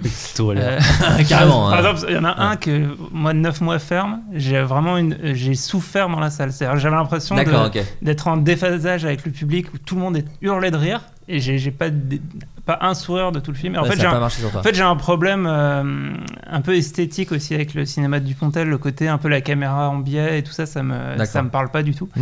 Mais, euh, Mais pour mais- le coup, Bernie a moins ça. mais Bernie a Ouais, moins ça, ouais, justement. Et, euh, et aussi, un, si ce n'est son dernier film, Au revoir là-haut. a Non, pas c'est trop- Adieu les cons le dernier. Ouais, Ouais, ouais, Ah oui, j'ai pas vu. Adieu les cons. Mais Au revoir, au, Au revoir là-haut avait moins ça. Euh, et j'avais plutôt bien aimé aussi. Ouais. Donc en fait. euh, euh, C'est plus sa réal en fait, peut-être. qui te parle ouais, ouais, moi c'est Ouais, sa, c'est sa réal qui me qui me parle pas trop. Après, euh, en fait, intellectuellement, sur- même son enfin, c'est quelqu'un, un, un mec que j'aime plutôt bien en interview. Enfin, Mm. je trouve sa vision. Oui, on parlait de Jean-Yann, le côté je suis pas dans le game, il a ça de ouf. Il va pas au César et on en a à foutre. Et, et ouais, et les films, ouais, il y a ce petit. Il- mais, mais pour moi, c'est plus visuel. Quoi. Enfin, il y a un truc Mm. esthétique qui, qui me met mal à l'aise et Ouais. qui me. Ouais, je. je- Mais, mais donc toi, Mm. Hugo, t'aimes bien Bernie? Moi j'adore. Ouais. C'est pour ça que je parlais d'une vraie scission. c'est Oui, c'est pour ça qu'on a un jour encore faudra qu'on fasse une vidéo dessus. mais du coup il y a d'autres scissions sur des trucs que moi j'aime pas et qu'il aime. Et donc du coup on va on va négocier. L'autre scission inverse, c'est euh, Jacques Tati. Ouais. Que, Ah je- ouais, que je moi, j'aime déteste. Ah oui, d'accord. Et ce qui est marrant parce que tous les deux euh, pratiquent une forme de burlesque, mais qui est pas du tout euh, Pas au même endroit, ouais. équivalent. Ouais. Ouais. Ouais. Mais alors après, si Dupontel aime Chaplin, parce que toi tu détestes Chaplin. Ouais, j'aime pas trop Chaplin. Bah, on parlait de Dupontel là donc. non, euh, moi j'adore quand, quand Dupontel part dans des monologues notamment. Et Il y en a des tas dans Bernie Ah, où il sur, la, sur Ah, les hyènes et tout. Sur ses Et- rêves, quand il raconte son rêve. Ouais, Ouais, c'est ça. non, mais en fait, c'est un- tout un mini imaginaire qui se. En fait, c'est un fou qui, qui, te, qui te dit ce qu'il a dans sa tête. Mais c'est encore une fois, pardon, mais c'est encore un truc de gosse, ça, tu vois, de Ouais. faire des monologues ou de. Sans de- s'arrêter, C'est vraiment ouais. un truc de- d'enfant. Et, ce qu'il faisait dans ses spectacles, c'est pareil. C'est-à-dire quand il, il y a un Rambo. sketch où il, ouais, il raconte Rambo pendant 8 minutes. J'adore. Enfin, c'est incroyable. Et euh, ouais, moi j'aime, enfin, j'aime tout ce qu'il a, fait- tous ses premiers films en fait. Et c'est vrai que je trouve qu'il s'est un peu édulcoré de, de film en film. Et notamment le dernier, je trouve que c'est, euh, c'est beaucoup moins. Bah, du coup, il n'y a pas de monologue de Dupontel. dans- Déjà, grosse erreur pour toi. ça, ouais. Mais il y a Virginie c'est- Fira. Voilà, c'est vrai. Après, il un peu, compense un petit peu. Mais je trouve que son personnage euh, s'estompe avec les films. Et euh, moi, j'ai mis dans mon top euh, le créateur, qui est son deuxième parler. film. J'allais en parler. J'ai Ouais, jamais euh, vu, j'en ai beaucoup entendu parler. Et J'adore ce euh, c'est c'est en même temps hyper radical et moins violent que Bernie. Donc je- les gens qui sont un peu gênés par la violence de Bernie, il n'y a, pas ça dans, les- de les- dans le créateur.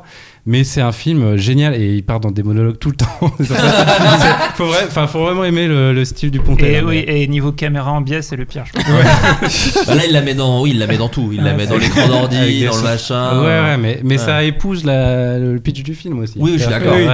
Ouais. Ouais. Moi, je sais pas si on en parle après. Si, ou- si, on peut en parler là parce que le créateur, moi, c'est un film aussi que j'aime beaucoup. Euh, moi, c'est marrant, j'étais allé à une masterclass d'Albert Dupontel euh, quand j'étais un peu plus jeune parce que Albert Dupontel. Avant faisait- que ça devienne. Masterclass, mot, euh, ouais. c'est ça. Ouais, sûr. Exactement. Avant que ça devienne. masterclass, faut préciser aux Avant- gens. Avant que ça devienne ce que font les streamers à chaque stream, une véritable masterclass. Non mais moi là Ils font le strict minimum euh, de la décence, ça devient une masterclass.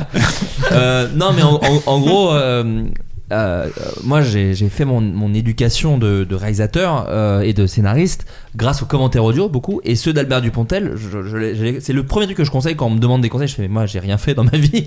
Écoutez plutôt les commentaires audio d'Albert Dupontel où il est extrêmement pragmatique et il dit pas genre Oh, qu'est-ce qu'on s'est marré ce genre là c'est alors ce plan je l'ai fait comme ça et ça je l'ai fait comme ça et ça bon on n'avait pas de thune alors du coup j'ai dû faire ça ça ça ça ça ça.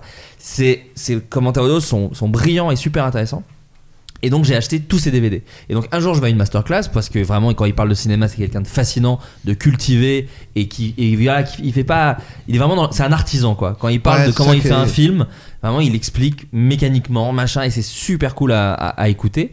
Et à la fin de la masterclass je ramène mes 5 DVD euh, de ces films parce que à l'époque c'était pour je crois que c'était pour Le Vilain. Euh, c'était pour la sortie du DVD du Vilain. Donc il avait déjà fait Enfermé dehors et tout. Donc je lui amène euh, euh, Bernie, le créateur, Enfermé dehors. Et, euh, et je lui dis voilà moi le créateur c'est mon préféré des trois je l'aime beaucoup et tout. Et, et il dit bah moi aussi mais euh, après c'est comme tes enfants euh, euh, celui qui est le moins bon à l'école bah t'as le plus d'attachement pour lui quoi. Enfin, je bon selon on le dit il a pas dû dire ça qu'il déteste l'école. Mais en tout cas il dit le, le plus nulos c'est celui que tu préfères quoi. Celui qui a pas été aimé par les autres tu lui donnes plus d'amour. Mm. et effectivement le créateur moi je l'avais vu en, en cassette vidéo on y revient euh, au vidéo club parce que euh, bah, je l'avais je pense qu'il a pas dû sortir très longtemps au cinéma puis je devais être un peu jeune. Et en cassette je l'avais je l'avais reloué trois semaines d'affilée pour le remater tellement j'avais adoré euh, le ton les blagues le rythme. Euh, c'est un film euh, sur un, pour, pour le pitcher vite fait c'est sur un auteur tu peux peut-être le Ouais, c'est un auteur euh, qui est un auteur à succès. En fait, il a fait une, théâtre, une ouais. pièce à succès. On sait pas trop pourquoi au début du film. En tout cas, il, il sort de ce, de, ce, de ce truc à succès. Et je crois que après, euh, après euh, avoir eu un succès avec sa pièce, il se retrouve plus ou moins en, en HP ou parce que Ouais. c'est trop d'émotions, je sais pas quoi. Ouais. Et à un moment, il se retrouve à devoir écrire une nouvelle pièce. Et euh, ça, euh, il y arrive pas en fait. Il arrive pas à, à refaire le. euh, la pièce, est, même pas la pièce est film. annoncée en fait la pièce est annoncée et C'est il a, il a pas écrit une ligne Il a deux mois pour écrire le truc. Ah, c'est en comme fait- nous avec le- la tournée du podcast. exactement exactement Et malencontreusement, un jour, il tue un chat, euh, accidentellement, un chaton. Et euh, le lendemain, il se C'est réveille. précisé. Et il, se rend compte que Ah, il a écrit pendant la nuit euh, genre euh, 20 pages de son truc. Et euh, donc il continue à tuer des, des chatons et ça marche. et ça- Ouais. Donc Et il y a un de jour- la violence. Et- et- et- Et- n'en disons pas plus, n'en disons pas plus. Je trouve que là, après, on avance beaucoup. non, parce que. Ouais, ok. Bon, un bon. petit peu. Mais en gros, il cherche l'inspiration. À un moment, Et donc à la fin, à un moment, il tue des, chan- des chatons, il se rend compte que ça marche plus. Ouais. Et donc, du coup, il, va, il se dit bah, qu'est-ce qu'il faut que je fasse? D'accord. Il cherche l'inspiration. Et voilà. Ok. il- Qu'est-ce qu'il faut que je fasse de plus? Tellement de films que j'ai envie de regarder du coup là. Et euh, ouais, c'est c'est- c'est c'est l'essence de- du Pontel, c'est-à-dire c'est un, un mec qui rentre dans une logique de, de fou en fait, Mm. et euh, tu, tu rentres aussi dans sa logique. Et en même temps, c'est trop drôle et euh, enfin, il y a des second rôles C'est incroyables. ça. aussi. Nicolas est Marié, très drôle dedans. Nicolas Marié, il est incroyable Claude dedans aussi. Perron, euh, ouais. Ouais. Non, non. Là, c'est sa Il famille a de cinéma. tous hein, ses habituels. Ouais. Mm. Et à chaque fois, ils sont trop cool. Sachant que, si, si je dis pas de bêtises, il a été médecin au, au début de sa carrière, non? Euh, oui, oui, il a fait des études de médecine. Je sais Ah, pas s'il a été médecin, s'il a été docker. Et peut-être qu'il a eu des, des, euh, une expérience de- des hôpitaux Ah, psychiatriques. peut-être, ouais. Peut-être, mais en tout cas, il y a quelque chose, euh, même par rapport au fait, l'après Bernie, quoi. Enfin, c'est-à-dire que c'est un mec qui a eu un- un- une pièce à succès, qui doit Oui, écrire une deuxième et qui a pas d'idée. tu, te- je, sans faire de la psycho, de la critique de comptoir, tu te dis, bon, peut-être qu'il y a Tu quelque oses chose. dire que c'est un film méta? Peut-être, peut-être Voilà. un petit peu. Comme peut-être Fatal. Euh, dans les autres réalisateurs un peu de cette génération, et c'est marrant, ils viennent aussi un peu de Canal+, Carvin Delépine. Alors c'est des gens maintenant qui ont... euh, euh, qui font quand même régulièrement des films, qui ont euh, même des succès. Ils ont beaucoup de stars qui viennent euh, chez eux, du jardin. Jonathan Cohen et Vincent McCain. Ours d'argent à, à Berlin, Berlin. pour le. Pour effacer l'historique. Ouais, et euh, mais euh, toi, tu dans ta liste que tu m'as envoyé, David, tu parlais de Altra, qui est leur premier film, je crois. Euh, oui, c'est le Ouais. premier ou deuxième. Ouais, C'est le deuxième, Avida. Donc Altra, c'est le premier film, c'est un film en, en noir et blanc euh, sur euh, une sorte de road movie en, en fauteuil roulant. C'est ça, c'est deux, deux mecs qui ont un accident euh, agricole, ils se retrouvent en fauteuil roulant et ils décident Ils veulent aller d'attaquer protester, euh, c'est en Finlande, je crois. sur le le- créateur du, de la massonneuse batteuse, qui- batteuse qui leur a coûté Mmh. euh, leur jambe. La société Altra, d'où le C'est titre. ça. C'est c'est ça. Exactement. Et euh, bah, c'est euh, c'est incroyable. Il, y a, il y a vraiment. euh, en fait, après, ça se retrouve dans, dans tous leurs films. Et peut-être le, le film, c'est peut-être pas le film par lequel commencer euh, Non, leur, filmographie. Ouais. Peut-être que Mammouth euh, est un, Oui. un film Le qui Grand Soir aussi, moi je trouve Ou un Le bon Grand film Soir, pour ouais. commencer. ouais. En fait, c'est, mais il y a, il y a à la fois euh, tout un truc qui, qui, pour moi, est lié un peu à la culture euh, Groland, euh, Mm. et donc à un, un côté un peu trash, bizarroïde, etc., qui est, qui est euh, une, une chapelle à part quand même dans la comédie française. Euh, et puis, euh, c'est, aussi un film qui, euh, esthétiquement, enfin, en fait, toutes leurs filmos, euh, il y a des vrais partis pris esthétiques. Euh, et, euh, et je pense que c'est pareil, euh, enfin c'est un peu comme du Pontel, c'est-à-dire tu, tu, euh, tu adhères rentres ou tu rentres pas, et pour le coup, moi j'adhère beaucoup plus à Caverne d'Alépine que, Mm. euh, que du Pontel. Et, euh, et là, pareil aussi, c'est euh, il y a vraiment beaucoup de, de second rôle qui, qui parce que comme c'est un comme c'est un road movie, il, voit plein de, de personnages différents. Oui, il y a Poulvord à un moment d'ailleurs. il y a Poulvord, euh, si je me trompe pas, au bord d'un. Fan de moto. ouais. d'un- Oui. d'un circuit de motocross. Ouais. Qui est- On voit qui pas son visage, quoi. Je On crois voit que, le ce- que bas de son, ouais. son corps. ouais. Il en parlait d'ailleurs, Poulvord. Il y a un super bouquin qui est sorti euh, sur le cinéma de Caverne d'Elépine.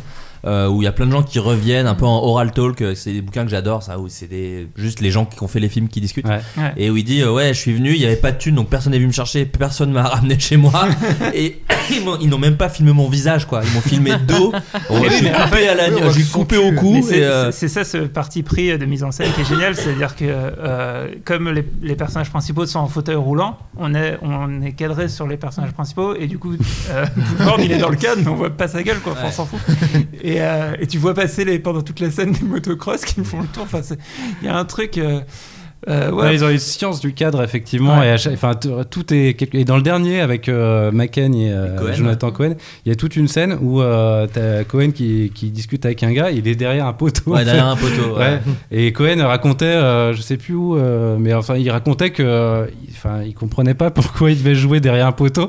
Et en fait, la scène est trop drôle dans le film parce que, euh, enfin, c'est, c'est, marrant, quoi. Enfin, c'est comme les, les- le truc des, des, des motos qui tournent. Et en fait, tout, tout, leur, tout leur cinéma, c'est euh, se poser et observer les, les gens. Et, et, et, et ouais, le, le comique se crée de, de lui-même, ils détestent les chants contre chants, hein, c'est ce qu'ils disent. Eux, Ouais. eux, ils aiment pas les trucs un peu posés comme ça. Ils essayent toujours d'avoir le, le plan de caméra un peu chelou et euh, surprenant quand tu regardes le film, quoi. Et ils sont, ils sont aussi, enfin, ce qui est cool chez eux, c'est qu'ils ont vraiment. euh, tous leurs films sont presque des road movies en fait.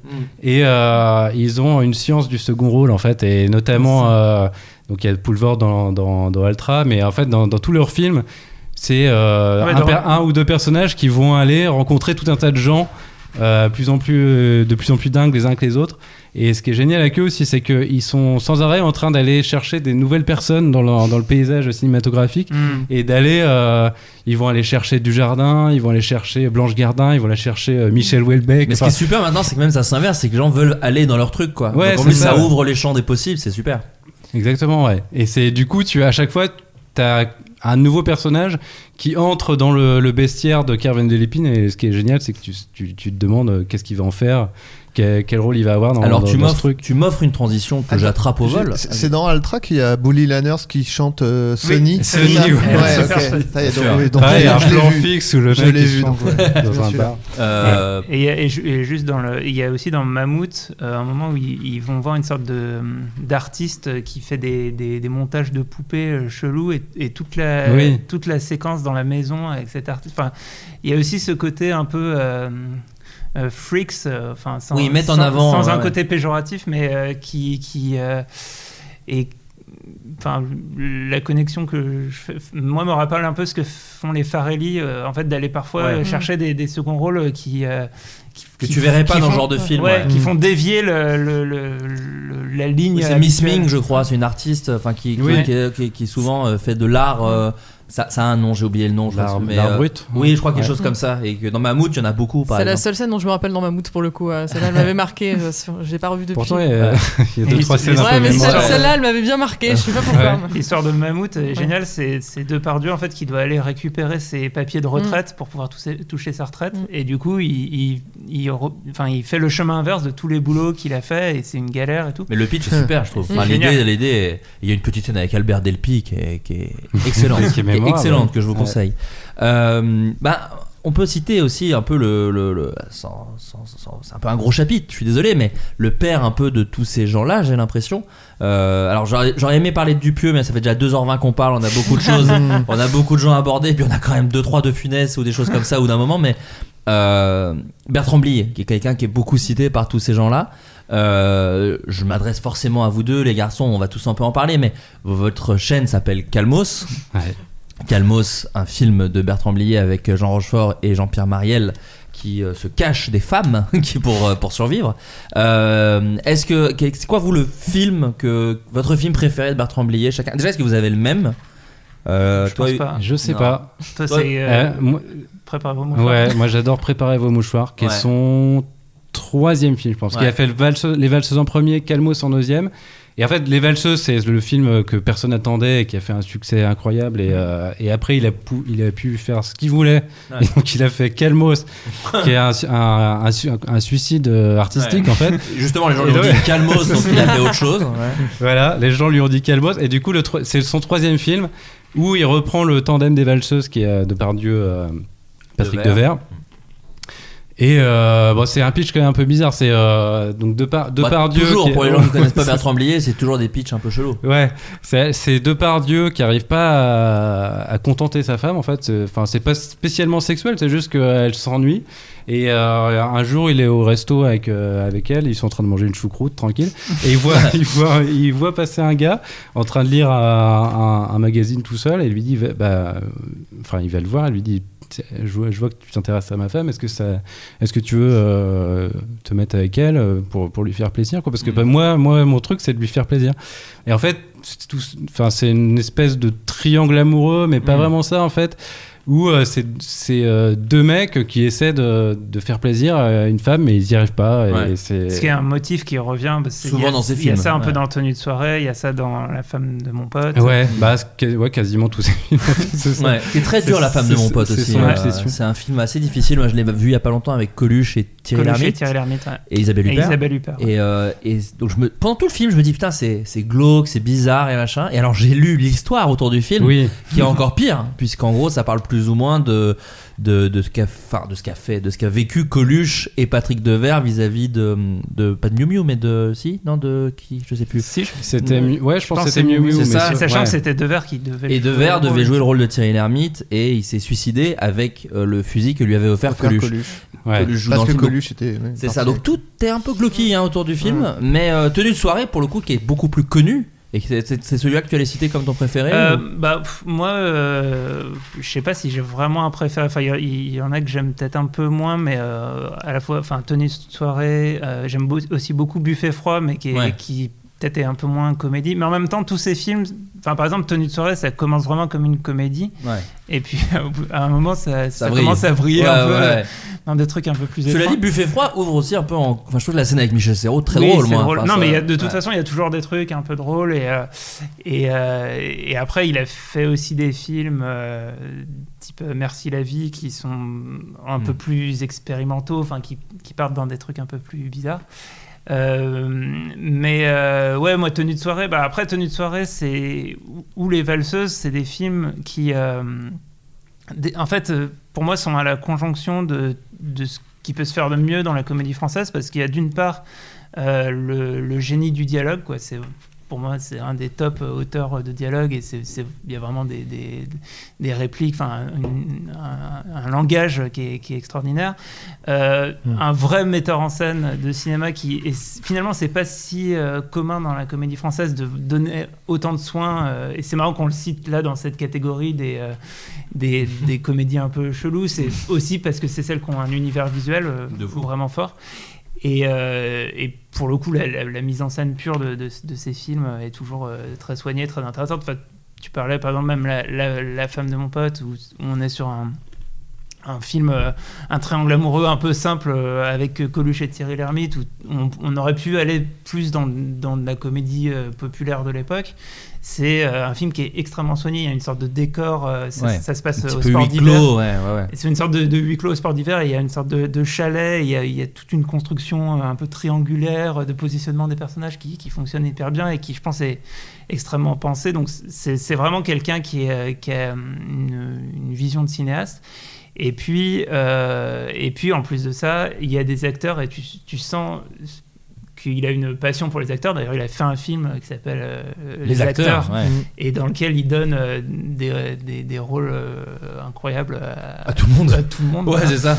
Et, euh, Dans lequel Josiane Balasco joue euh, André Dussolier Ouais. c'est ça, oui, ça, ça, ça, et, Bah, Dussolier en a marre euh, parce qu'il est fâché avec Sami Frey, il, dit- il se casse et de, Balasco dit bah c'est bon, je, je- je le remplace. Et du coup, Josiane Balasco joue euh, Et, voilà, et cet amour des acteurs lui vient certainement de son père, parce que c'est le, le fils d'une légende, euh, Bernard Blier, d'une légende de la comédie française, euh, qui était voilà, aussi un personnage truculent. Ah, bien Donc, sûr, euh, ah, bah, on peut le dire, on peut le dire. Et, euh, et qui, euh, ouais, voilà, enfin, qui a- et tu- Les acteurs d'ailleurs se terminent vraiment sur un, un message d'amour à son père, ouais. ouais, bien sûr. Et, euh, et, et voilà. Et, et à propos de, de Blier, je, je recommande de, de lire euh, Les Valseuses en roman, parce qu'en fait, il a, il a écrit le roman avant de faire le, de faire le film.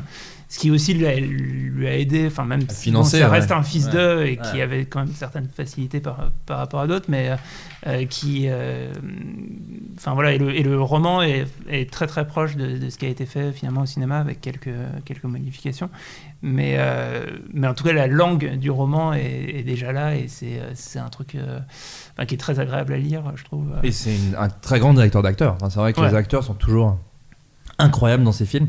Préparez vos mouchoirs qui a quand même eu l'Oscar du meilleur film étranger, Ouais, faut le dire, c'est quand vrai. même assez propre. L'année où il y avait euh, Voyage au bout de l'enfer qui a raflé tous les prix.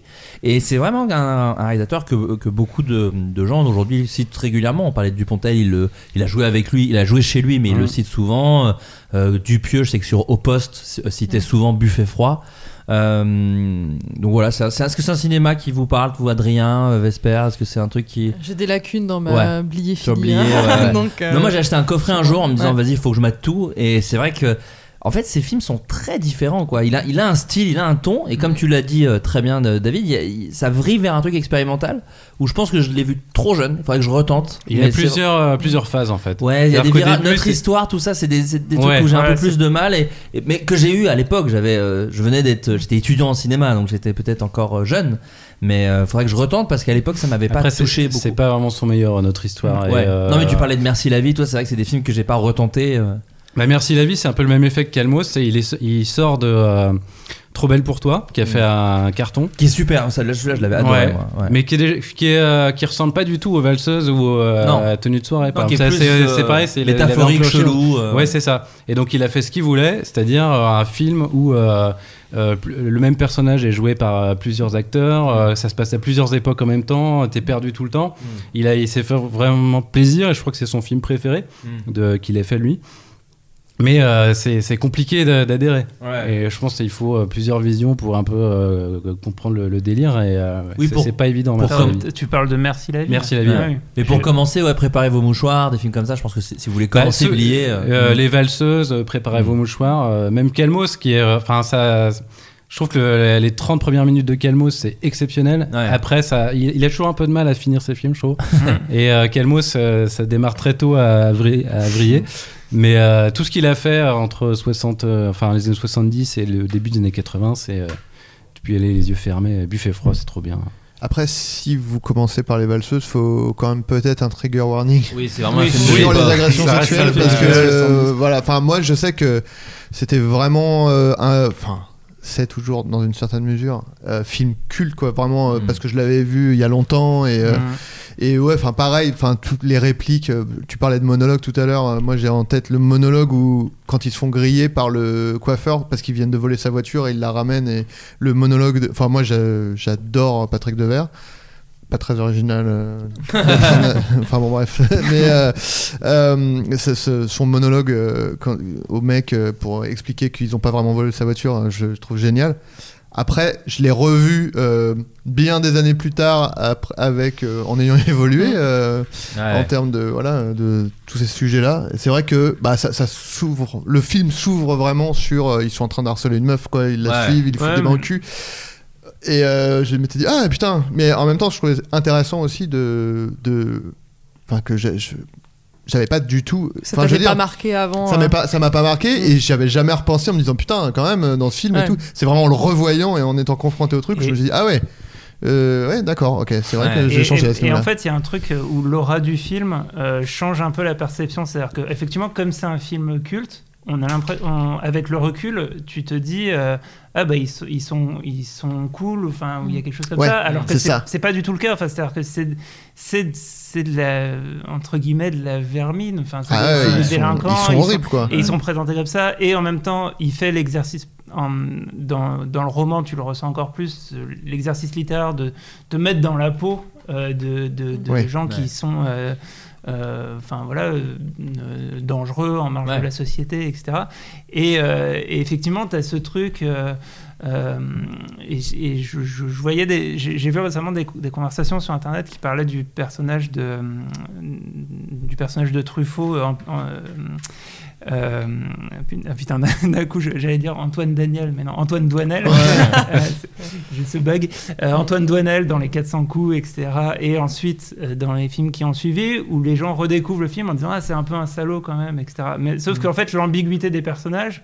euh, elle elle doit pas disparaître par le vernis cool du culte. Oui, bien sûr. Oui, oui, C'est-à-dire bien que sûr. je, je pense qu'il y a quand même euh, cette, cette ambiguïté. Et effectivement, même dans Tenue de soirée, euh, pareil, c'est c'est, euh, agression sexuelle, euh, il y a Bien des. Enfin, même euh, homophobie, enfin, il y a plein de.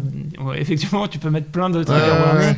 Sur Calmos, évidemment, enfin, c'est un, Ah bah c'est un oui. film extrêmement misogyne jusqu'au- jusqu'à ce que ça soit ridicule, quoi. Ouais. Mais euh, euh, je pense que c'est. euh, c'est- Enfin, il n'est pas inconscient.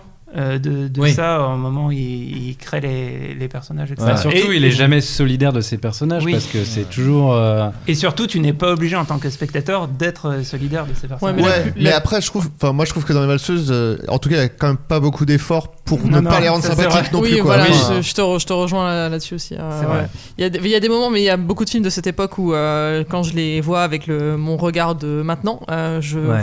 Ouais, bien sûr. je prends beaucoup sur moi euh, pour, euh, pour beaucoup, de, Mm. beaucoup de trucs. Et notamment, ouais, le côté. euh, euh, bon, de toute façon, enfin, il y a un rapport avec les femmes et plein de, Mm. plein de choses. euh, ou même sur un autre sujet. Aucun rapport. Hier, j'ai découvert pour la première fois euh, Tati Daniel, que j'avais jamais vu. Mm. Euh, Ah. Voilà, parce que je suis pas très fan des, des trucs où, genre, les gens sont juste méchants. ouais. Donc, du coup, je l'avais pas ouais. vu. Ouais. Et du coup, je me dis, bon, coup, je, vais le, je vais le regarder. Alors, je n'ai pas ri une seule fois. Euh, Ah, mais bon, ouais. c'est chaque, enfin, chacun son, Non, non, bien sûr. sa ça, sensibilité. Là, j'étais là. Et donc, du coup, tout le monde m'a dit, oh non, Tati Daniel, c'est super et tout, machin. Et là, au milieu du, enfin, et au milieu du film, il y a vraiment des, des blagues, des blagues totalement homophobes euh, sur, sur le fils qui fait la, la danse et tout. Et à chaque fois, quand je le, enfin, et après, j'ai dit, euh, quand je le fais remarquer, ah oui, j'avais oublié ça. Effectivement, il y a, Mm. il y a beaucoup de films de cette époque où en fait, enfin, tout le monde a mis un espèce de petit filtre. euh, Mm. sur euh, voilà les, les petites enfin entre guillemets petites blagues enfin, jamais des petites blagues mais voilà Oui, des oui, fois c'est genre un- ça, c'est une scène ou un truc comme ça ou alors euh, bah, justement des, des histoires des, ou des, des, enfin, des agressions sexuelles ou des trucs comme ça où vraiment tu avec le temps où t'as pas la même perception ce genre de truc et quand tu revois maintenant t'es Bah, c'est toujours important de quoi. remettre les films ouais, dans l'époque, avec le regard d'aujourd'hui, C'est tout ça. ça, c'est super important. Je vais passer un peu vite du coup, parce que ça fait quand même euh, longtemps qu'on est ensemble, mais il y avait plein de films un peu chelous que je voulais citer. Je pense à La personne de personne que vous aviez euh, d'ailleurs présenté Ouais. au cinéma de euh, Nicolas et Bruno. ouais, Oui, c'est ça, exactement. Encore un film fantastique. Un film fantastique de, Ouais. de, de- alors non, pas de body swap mais de personnages dans la tête d'un autre Euh, la classe américaine de Michel Azanavicius qui d'ailleurs pas vraiment enfin un film parce qu'en vrai c'était un programme pour la Ouais. télé et en plus ils ont jamais pu l'éditer dans quoi que ce soit parce que c'est plein de Oui. d'images pas libres de droit c'est c'est une des premières vidéos internet un petit peu Mhm. la- enfin en tout cas pas Ah. pas vidéo internet mais qui qui, qui pourrait euh, en tout avec cas le euh, esprit euh, c'est ça qui, qui a qui a été l'avant Mosinor Ouais, et ouais, toutes ces grandes heures de le culte l'internet s'est propagé via internet parce Et que voilà. c'est un Mhm. film dont on peut faire plein de petits extraits et Ouais. qui est presque plus drôle par extrait que de, de regarder une extenso du début Ouais. à la fin. et qui, a, et, qui a, et qui a nécessité un vrai travail même de fans d'internet où ils ont retrouvé les versions HD de chaque film pour le remonter derrière enfin c'est un vrai taf Ouais, euh. l'horloge, il y a un plan d'horloge où ils ont mis 10 ans à Ouais. ouais c'est ouf Mais moi, alors, pour reparler de VHS, Mm. Moi, justement, moi, c'était avant Internet, quand j'avais découvert ce film. Je vais pas en parler des heures, hein, mais Non, non, ouais, ça, c'est que il y avait un côté en plus. euh, Enfin, moi, c'était mon oncle. En fait, on pouvait le voir que si quelqu'un l'avait enregistré quand il était passé sur Canal quoi. Mm. Donc il y avait un peu un côté et il est relique. passé que deux fois hein, sur Canal+. Ouais. Ouais. Donc il y avait un côté relique si quelqu'un avait la VHS, euh, on se la passait quoi. Et donc moi je l'avais découvert comme ça. C'était mon oncle qui avait dit attends, regarde ça, tu vas voir, c'est trop marrant. Et c'est- et effectivement. Et effectivement, c'est très incroyable. marrant.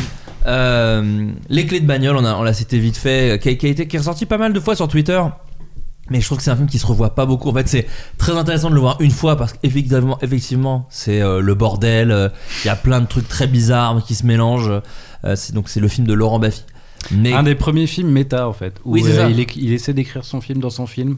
Et c'est c'est il y a longtemps, en fait, c'est euh, il y a en, dans les années 90, non? Non, 2000, De- début 2000. 2000, ok. Ouais, ouais. Euh, mais c'est marrant parce que effectivement, moi j'avais beaucoup vu euh, Laurent Baffy se plaindre de dire j'ai été trop con de mettre euh, n'y allez pas, c'est une merde, c'est ce qui fait que ça s'est planté. Tu fais non, le Non, film pas est très chelou quand même. Enfin, ça, ça pouvait pas être un grand succès. C'est quand même un film extrêmement étrange. Même s'il y a une scène que j'aime bien, c'est quand même le film s'ouvre sur 5 minutes de gens qui refusent de faire le film déjà. Ouais. Et l'un d'eux, c'est Jamel qui est mort de rire, qui dit Moi, ton film, je le fais si je fais un chien en pâte à modeler. Et après, il rajoute à chaque fois des trucs des chiens. Ah, tu sais quoi, un chien en pâte à modeler qui pleure. Et tu sais quoi Et pendant le film, à un moment, il tombe sur un chien en pâte à modeler qui pleure, doublé par Jamel. Enfin, il y a deux, trois petites idées comme ça que je trouve assez marrantes.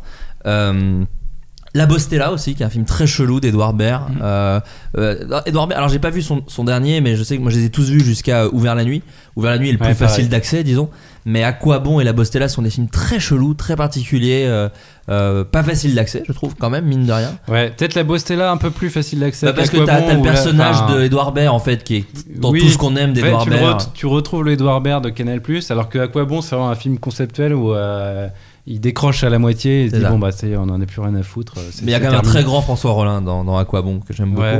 Et, euh, Poulvord aussi. Et, Et Rochefort. Ouais, non, il y a beaucoup de gens. Non, non, beaucoup de Ouais. gens. Et le derrière dont, dont vous avez parlé euh, d'ailleurs, euh, euh, par justement en questionnant un peu parfois d'ailleurs même les concepts problématiques et le Ouais. derrière qui est un film qui a plutôt bien vieilli justement parce qu'il se pose disons les bonnes questions je l'ai jamais vu moi le derrière mais ça m'a donné envie de le voir mais c'est très frustrant votre chaîne YouTube parce que des fois les films sont dispo nulle part donc le derrière le derrière c'était très difficile de le trouver de Valérie Lemercier euh, grande réalisatrice de comédie aussi Valérie Lemercier ce qu'elle propose est quand même assez euh, original je trouve dans notre pays que ce soit Palais Royal En, Aline en tout cas, il y a de l'audace. Après, ça. je Ouais. dirais pas que c'est toujours euh, très réussi. Oui. Euh, Aline, ça, euh, il a eu des plutôt bons retours. Moi, je comprends pas très bien le- la hype. Bah, il y a un vrai plaisir de spectateur. Moi, je me souviens, moi, je ne suis pas le plus grand fan d'Aline, mais à la fin, le public a applaudi.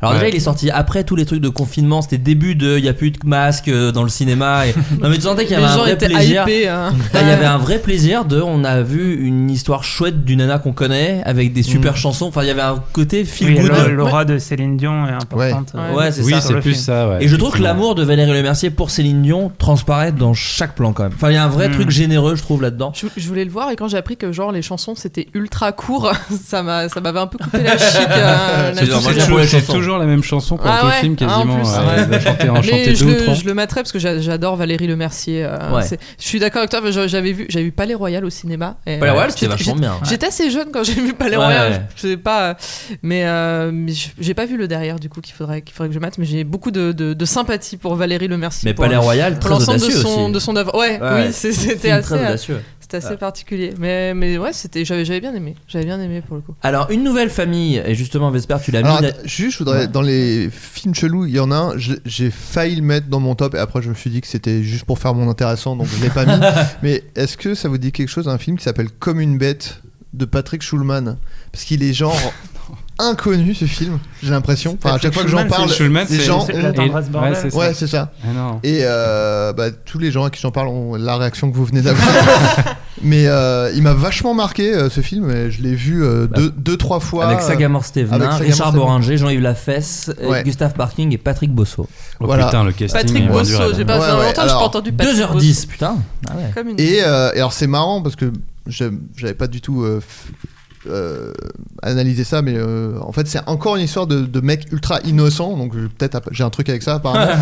non mais c'est en fait un mec qui a vécu sur le personnage de Sagamore Stevenin qui a vécu sur une île donc complètement sauvage entre guillemets, en tout cas très loin de la civilisation. Enfin, notre civilisation, quoi. Et euh, donc, il a vécu dans la nature et tout. euh, c'est un peu l'être parfait. Et euh, je sais plus pourquoi. euh, Je crois que c'est son son père ou son père adoptif, enfin qui, qui meurt. Et du coup, il arrive en, en France. Je sais plus. Enfin, genre vraiment dans la cale d'un bateau et tout. Et c'est juste bah, la vie de ce mec euh, qui est un, un mec sauvage entre guillemets qui, qui, qui qui se confronte à la vie et c'est très absurde. Mais vraiment, il y a des trucs très bizarres où. Enfin, il y a, une meuf, euh, enfin, il, tombe amoureux d'une meuf qui est euh, en, surpoids. Et euh, juste une scène du film, et à un moment, ils, ils se font courser par je sais plus qui, et ils doivent passer par un truc hyper étroit. Et, euh, et donc lui il passe, et elle, elle peut pas. Et il lui dit mais non mais vas-y tu peux le faire tu peux le faire et la meuf fait Hum et elle maigrit d'un coup et elle passe et après elle, est- Ah oui. elle fait ce poids là Jusqu'à la fin du film, elle fait ok. cette corpulence et- mais c'est pas un gag Ouais. c'est un truc euh, voilà euh, Et ça date de quand ce film? Enfin, c'est- 98, là je viens de voir. 98. C'est le dernier film de, de Patrick et euh, enfin je sais pas après je peut-être vous allez le voir vous allez faire qu'est-ce que c'est que cette merde Mais tu es je fou, sais Adrien. je sais qu'il m'a il- je sais pas il m'avait marqué il y a un truc euh, je sais pas il y a il- je vais pas dire poétique parce que je déteste quand, quand on me dit euh, c'est poétique j'ai pas du tout envie de voir le truc donc j'ai mais il y a ouais il y a un truc euh, pas, vraiment pour le coup si c'est la, la famille euh, des trucs bizarres je suis obligé de le, de le citer Ouais, ça a c'est l'air de rentrer, en tout ultra cas. bizarre Ouais. Tout et euh, je crois que Jean-Yves Lafesse joue un skin Ah, supporter de foot Là, tu me l'as vendu. Là, c'est bon. mais en faisant, euh, la vieille. non non mais genre Oh, pour je dire suis- pour euh, lui faire le parallèle Madame encore avec Ledoux. Didier quoi. Ledoux, je suis un ski. je suis un ski. non non mais pour euh, on parlait de Didier euh, Ouais. C'est un, c'est lui, enfin c'est un des méchants et enfin bon, c'est Hmm. bizarre. Mais à l'occasion, regardez ce film. Euh, si vous détestez, euh, je le- j'en ne prendrai pas ombrage. je l'ai vu il y a longtemps et ça se trouve maintenant je détesterai aussi. Mais il vaut le coup parce qu'il est vraiment très très bizarre. Il est trouvable nulle part par contre. Ah, c'est- Euh, gros morceau là qu'on va attaquer euh, puisque c'est les comédies du café théâtre puisque le café théâtre à une époque il y a quand même beaucoup de films qui ont sorti. Alors je suis évidemment obligé de commencer par Le Splendide avec euh, Les Bronzés euh, slash les bronzés font du ski, disons, euh, faisons les deux en même temps, parce que ça fait déjà 2h40 qu'on parle, donc peut-être euh, commençons à enclencher la troisième. Euh, D'ailleurs, les deux films sont dans ton top. euh, Euh, non, j'ai mis que le deuxième. J'ai Ah, mis- t'as mis que- les les- Ah oui, c'est Ah, toi ouais. qui es dans les deux, et toi tu as mis que le deuxième. Alors Ouais. pourquoi que le deuxième de- De... Bon, parce que fallait, enfin, je préfère le choix. 2 au 1 et que Ouais. j'avais mis euh, nos autres films euh, Ouais, que j'aimais beaucoup. hein, Il y avait pas de. Le 3 pas est de dans aucun top par contre. Oui, sans, euh, sans surprise. Euh, encore un bel exemple de comédie euh, Ouais, fran- 20 ans très française euh, là pour le coup. Mais non, ça, ça, ça marche, ça marche toujours autant. Le premier, j'ai encore, euh, j'ai. C'est ouais, la seule diff, c'est que le premier, je, enfin maintenant, euh, voilà, les peser les peser les meufs euh, pour dire euh, combien de kilos de meufs t'as Ken. Bon, Ouais. ça, Ouais, voilà, ça ouais. passe un C'est moment. trivial, c'est trivial. Ah, mais euh, mais il y avait une soirée, j'ai fait une c'est un soirée au grand- comique problématique. ah, voilà.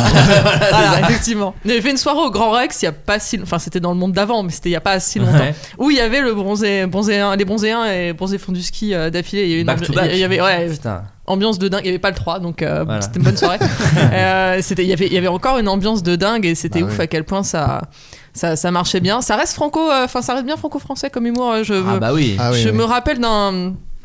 d'un- je- je- une, une amie à moi elle a fait euh, découvrir le premier euh, film des bronzés euh, à son petit copain qui était anglais et euh, il était outré. Euh, c'était- Ah ouais ah ouais, il a fait un blocage euh, euh, et il, C'est a, marrant. il, s'est, il s'est mis à hurler euh, les Français sont tous des obsédés sexuels. Euh, Ah oui. Ah, ça va. Et c'est c'est- bon.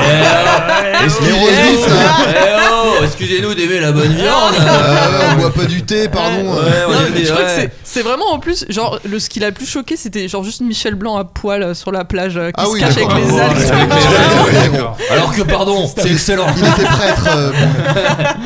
Mais Ah, oui, bah donc oui. pour revenir au bronzé, au bronzé fond du ski, je, je trouve justement que l'humour euh, passe, enfin encore euh, a bien vieilli encore et Ouais. que tu, je peux pas encore recommander, je peux encore regarder avec euh, énormément de plaisir. Euh, parce que un peu comme OSS, ils se foutent quand même bien de la gueule de leur personnage quoi. Enfin je trouve Oui. qu'il y a, il y, a, a- il y a pas de la tendresse dont on parlait dans un Non. Didier ou Pour dans le un coup, là c'est- il y a c'est méchant. Enfin, c'est que des sales cons quoi. Ouais. C'est ça, c'est que c'est tous des losers. voilà. Ils sont tous imbuvables. Donc en fait tout, ce qui pourrait vieillir, il y a un peu un Mm. truc de en même temps c'était déjà des merdes à l'époque Ouais. Ouais, c'est ouais, toujours des merdes aujourd'hui.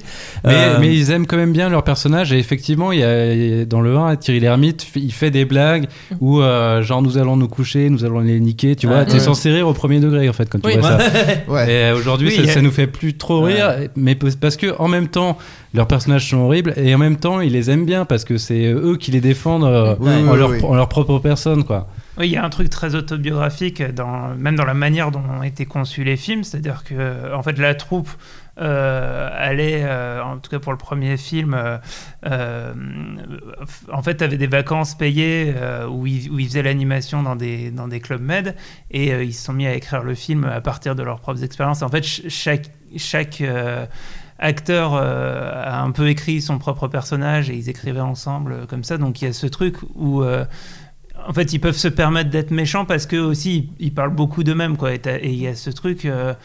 Euh, euh, pour moi qui ressort vachement bien avec le personnage de Jean-Claude Duss et, et en fait Michel Michel goat, Blanc le goat. Bah, On y non, revient. parce qu'en fait c'est- c'est euh, du vécu. c'est ouais, tu sens, enfin tu, tu, tu, il te le vend parfaitement quoi. Tu crois que euh, ça aurait pu lui arriver vraiment à lui tout ce qui lui arrive. C'est très crédible. Ouais. Et, euh, et c'est euh, et, et par dessus ça c'est parfaitement écrit. Enfin il y a des, des, des dialogues au, au millimètre aussi parce que justement Ouais. C'est le café théâtre et, Et c'était une pièce de théâtre. à la- voilà, c'est ça, c'est que en fait tout a été rodé. C'est-à-dire qu'ils ont vu avec un public ce qui marche, ce qui marche pas, et le, le timing, etc. Et du coup, ça, ça donne des des, euh, des petites merveilles, Mm.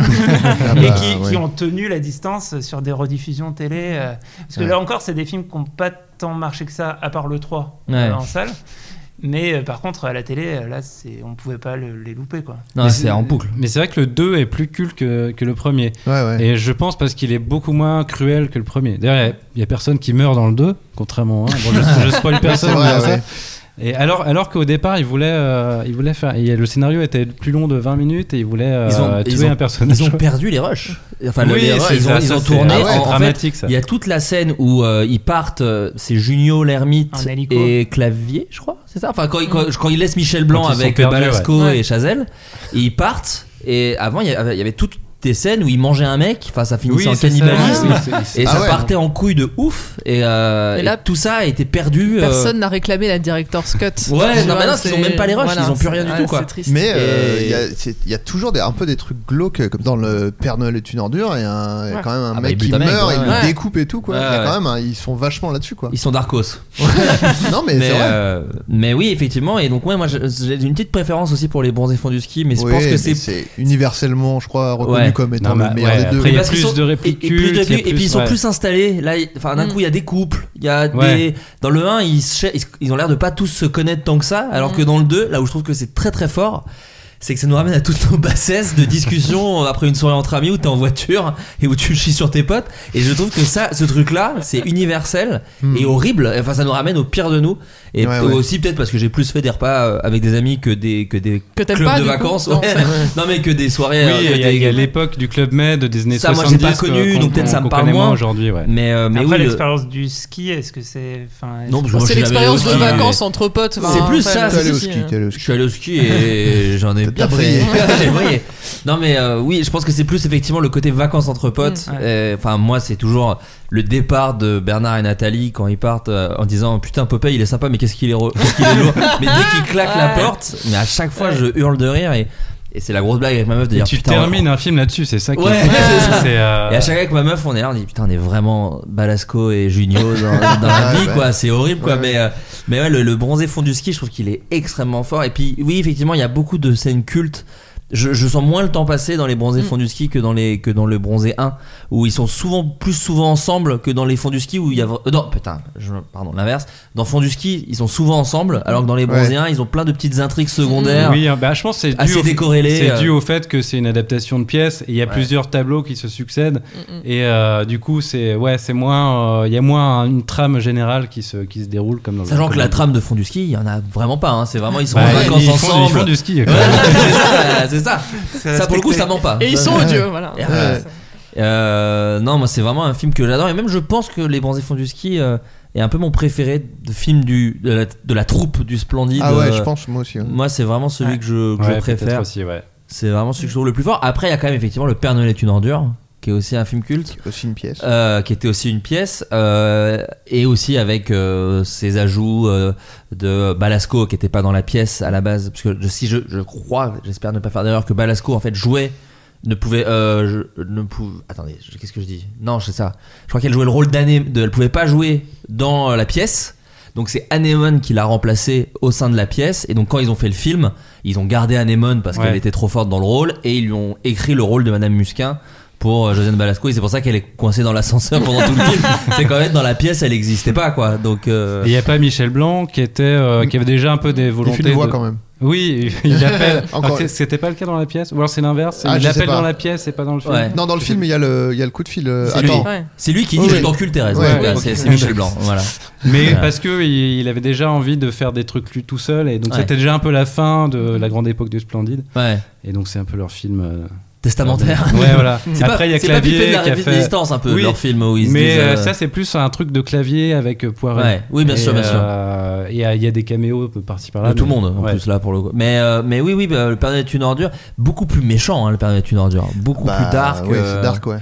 Mais rien que le, le truc de, enfin, le truc de départ d'être une hotline, euh, Ouais. ouais, enfin, c'est horrible quoi. Ouais. Déjà, ça pose un contexte qui est horrible et puis. euh, Enfin, ouais, tous tous les là, ouais, tous les personnages sont horribles ou dans une détresse, enfin, ou les Mm. deux d'ailleurs. Mais d'ailleurs, je me demande si le fait que Michel Blanc n'est plus là euh, est pas responsable du fait que ce soit plus horrible. Parce que Michel Blanc, je pense, c'est un, un balancier un peu. euh, Je pense qu'il rajoute une tendresse un peu. Ouais, il était un, un peu plus. Bah, tu, tu regardes ses films d'après, il a quand même de la Mhm. tendresse pour ses personnages. Ah, je trouve que c'est plus pré- euh, c'est vrai mais je trouve que c'est plus présent chez un Junio par exemple qui je trouve lui a vraiment des trucs euh, ouais, mais c'est vrai. tu vois où ses films c'est vraiment euh, il y a Non, beaucoup mais là, de là, ils sont sans filtre. hein. Là, ils sont horribles.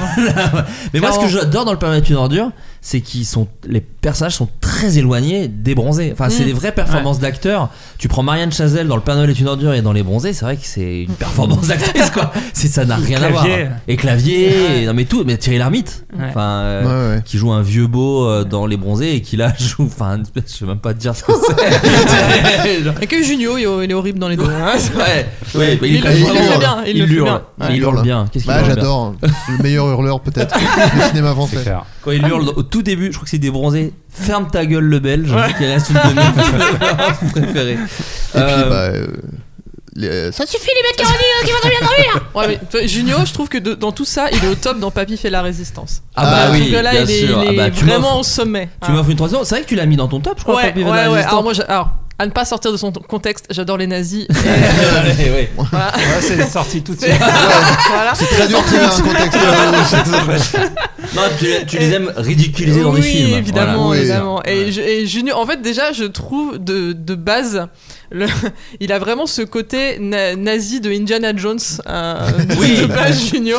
De, enfin voilà. de- Bah, quand il entre dans le champ au tout début, Ouais. quand il entre là, dans la petite porte, là, c'est vraiment. euh, Il- et il est incroyable. Enfin, t'as l'impression qu'il va récupérer le médaillon aussi. Enfin, vraiment, il est, il, il est incroyable dedans. Ouais. Et ça, ça lui va, mais les. les- tout, enfin tout, tout le costume, c'est le- le- l'aura de, de la de la méchan- de la méchanceté là. Mm. Bah enfin, Il est du, même du pas- nazi, euh, voilà, Ouais, mais même ouais, au-delà, je veux dire au-delà d'être nazi, c'est horrible. mais Il est Mais- pas assez présent dans le film, même, moi, Ouais. je trouve. C'est à un moment, il me manque, il quoi. illumine à chaque fois. euh, franchement, mais il est. Moi, c'est quand il Il recule. superbe. C'est quand il recule et qu'il se prend la mitraillette dans le dos.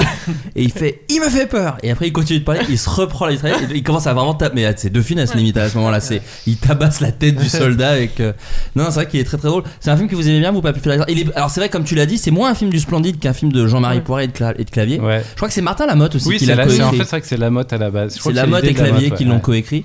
Mais c'est vrai que c'est peut-être plus proche de ce qu'on disait avec euh, Deux heures moins le quart avec- avant Jésus-Christ ou Mission Cléopâtre, parce que c'est en dehors du Splendide. C'est qu'il y a Mm. beaucoup, beaucoup de guests. Il y a Jean-Yann, Ouais, euh, il y a Galabru. Au départ, il devait y avoir deux Funès et il est mort pendant la préparation. Alors j'ai jamais compris ça. De Funès, il devait jouer Villeray ou Galabru? Je, je me suis toujours. Est-ce qu'il devait jouer le papy ou est-ce qu'il Euh, ah, devait jouer pas, le nazi Je suis pas sûr. Dans ma dans ma Je tête, c'est pas dire de bêtises. Ouais, je voudrais pas. Bah, je vais regarder, je vais essayer de chercher. Mais euh, oui, oui, c'est ça. C'est un, c'est, un grand, c'est un blockbuster aussi. C'est un très gros film. Mm, mm. Ouais, bah c'est que euh, ils étaient au top de la comédie, donc ils ont fait ce qu'ils voulaient et donc du coup ils ont réuni les générations, ils ont fait le le, le film sur, euh, enfin il y avait déjà eu la Grande Vadrouille avant, mais le film sur euh, l'occupation De cette génération-là, en Ouais. tout cas. Ouais, ouais. Et en même temps, qui est assez, qui je- que je trouve est plus. euh, alors, le- on va pas, arrêter- on va arrêter de l'utiliser à tort et à travers ce mot, mais. Il devait jouer le rôle du papy euh, ou du demi-frère d'Hitler. Ah, donc Ah. c'est ça, l'un ou l'autre. Mm. Parce qu'en demi-frère d'Hitler, je l'imagine Mm. bien. En papy, c'est plus sa période Ouais. que moi j'aime. Enfin, que j'aime moins le pauvre. Il avait eu son attaque, donc c'est normal, mais où il est plus doux. Non, mais tu vois, sa, sa période soupe au Oui, chou. oui, oui. C'est- Non, mais sa période soupe au chou, il est plus, il est fatigué, Mm. tout simplement. Oui, Donc, oui, euh, oui, oui, oui. Après Euh, c'est un tout petit rôle Villeray, donc peut-être qu'il aurait pas accepté de juste de faire un caméo. euh. C'est vrai. Euh, mais oui, moi, Papy fait la raison, j'aime beaucoup, mais tout de même, il y a ce truc un peu étrange de. euh, c'est assez absurde en fait, quand même, le super, super résistant. Moi, c'est pas mon truc préféré pour le coup dans le film, Ah je trouve. ouais. Je trouve que c'est un peu. C'est assez surprenant de la part du Splendide, je trouve. Non, je sais pas ce que vous en pensez. Toi, David, non c'est- Ouais, ouais, moi, c'est- moi je suis un peu moins client de, de celui-là. C'est. Ouais. J'ai rien à dire en fait. Ouais, non, mais- non, mais juste témoin client. Ouais. Ah, pour le coup, c'est en plus, c'est un peu vieilli. C'est le, le mec qui est efféminé entre Ah oui, guillemets dans la vie ça- et qui devient le héros euh, Ouais, ouais, bien sûr. français dans la nuit. Mais euh, la scène de fin, qui est vachement cool, ça revient en Oui, plateau alors- télé. Moi, j'aime beaucoup cette scène quand même, parce que Junio est encore joue un cocaïnomane où il renifle pendant tout le truc. L'idée Bon, est très marrante. Ça, ça va un peu nulle part, mais Ah, ça va nulle part. c'est Ça marrant, va hein, nulle part. Dans l'idée. ouais. Mais, comme tu t'es déjà dit trois fois où est-ce que je suis quand tu mates le film, tu vois, ça Oui, reste, ça- ça reste Oui, parce que t'as les, les- œufs à la coque d'autruche géants. Enfin, il y a Oui, quand même oui, beaucoup oui, de trucs où il chante euh, Villeray qui chante. euh, Non, je n'ai pas, changé. C'est très bizarre quand même, c'est très chelou. Euh, mais euh, ça m'offre la transition sur euh, les. euh, alors non, je vais revenir en arrière, pardon. On va quand même parler de certains films solo des gens du Splendide parce que je sais par exemple qu'on est, il y a beaucoup de fans de Michel Blanc autour de la Ouais, table. Euh, David, c'est quoi lequel, c'est lequel toi ton préféré de Michel Blanc?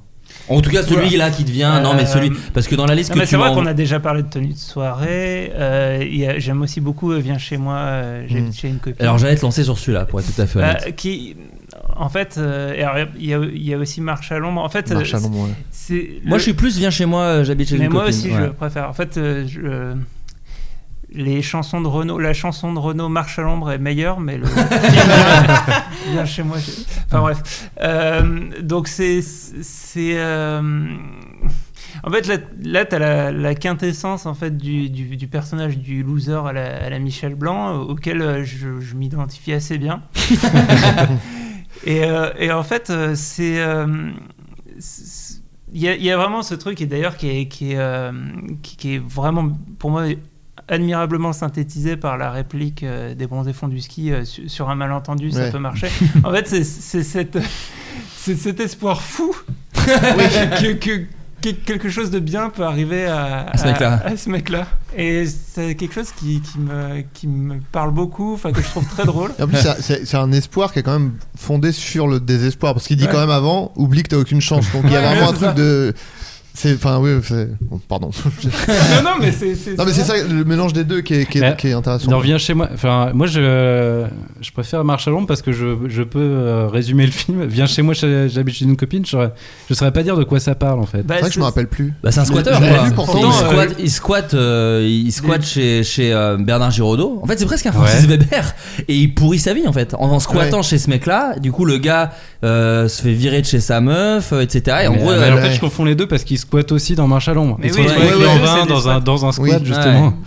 Mais, mais euh, Viens chez moi, c'est celui qui est réalisé par euh, Le Comte Le et Marche à ouais. l'ombre, c'est lui qui l'a réalisé. Ouais, c'est ça. c'est ça, voilà, ouais. c'est ça. Non, moi j'aime bien Viens chez moi parce que c'est Giraudot et il y a plus de, de trucs de jeu qui me font rire dans Viens chez moi. J'habite. euh, je me souviens de la scène du Scrabble qui me fait beaucoup rire où il a pas envie de jouer, Oui. il veut baiser en fait. Lui, il veut baiser, il veut faire une partouze avec son pote et sa meuf. Et j'avoue, il fait oh non mais là j'ai rien. Il fait mais si regarde, mon country et tout. Enfin, c'est, je sais pas, il y a un truc de jeu, j'adore.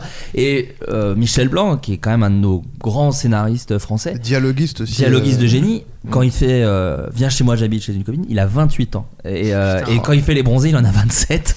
Donc il a déjà une tête de vieux, ce qui est déjà. voilà, mais mais il y a, c'est-à-dire qu'à même pas 30 ans, il a écrit euh, peut-être les plus grandes comédies. Enfin, Ouais. certaines de, en tout cas, moi, de mes comédies françaises préférées. Voilà, je voulais le placer parce que je, trouve qu'il a, il est vraiment très très fort comme Ah, là, gars. ça m'a déprimé. là. Ouais, c'est ça. ouais. Moi, ça m'a mis un coup, hein, mais. c'est- mais Marche à l'ombre est un peu plus glauque aussi. Il y a du, il y a du- la, la fin de Viens chez moi. Enfin, Bah, la- c'est plus de la misère et tout, quoi. Enfin, C'est ça, c'est vraiment des SDF. euh, je- Ouais, y a, mais- y a pas un mec qui prend du, du crack à un moment dans un lavabo? Y a, avec Bernard Farcy, on y revient. y a pas Bernard Farcy dans Marche à l'ombre qui prend du Ah, crack? je sais plus. je sais Il me plus. semble que Bernard Farcy prenait du Non, crack. je sais qu'à un moment dans Marche à l'ombre, euh, lui il prend euh, de la drogue, Ah je sais pas il euh, il y a des renards qui vont attaquer. Il y a la meuf qui arrive et qui dit ton pote il dit qu'il est plus étanche. Mais il y a Bernard Farcy en tout cas dans Marche à l'ombre. Mais je me souviens plus. Mais dans ma tête, il prenait, il se faisait, il se piquait. Mais bon, je me suis Peut-être, peut-être. Mais euh, Et non. c'est dans lequel qu'à la fin, euh, Michel Blanc il a trouvé un super plan. En fait, il a trouvé un hangar et il fait bosser des gens. c'est dans- bien chez moi, c'est j'habite bien, chez une voilà. copine. Mais en fait, ils sont Ouais. tous les deux hyper cruels les films. Ils C'est pour ça que j'arrive ouais. pas à les, à les différencier. Ouais, ouais, il y a des gens qui squattent chez lui pour faire des fringues et donc il dit Oh non, bah c'est cool à partir de 22h, je suis tranquille jusqu'à 8h du mat. Ouais, non, c'est horrible.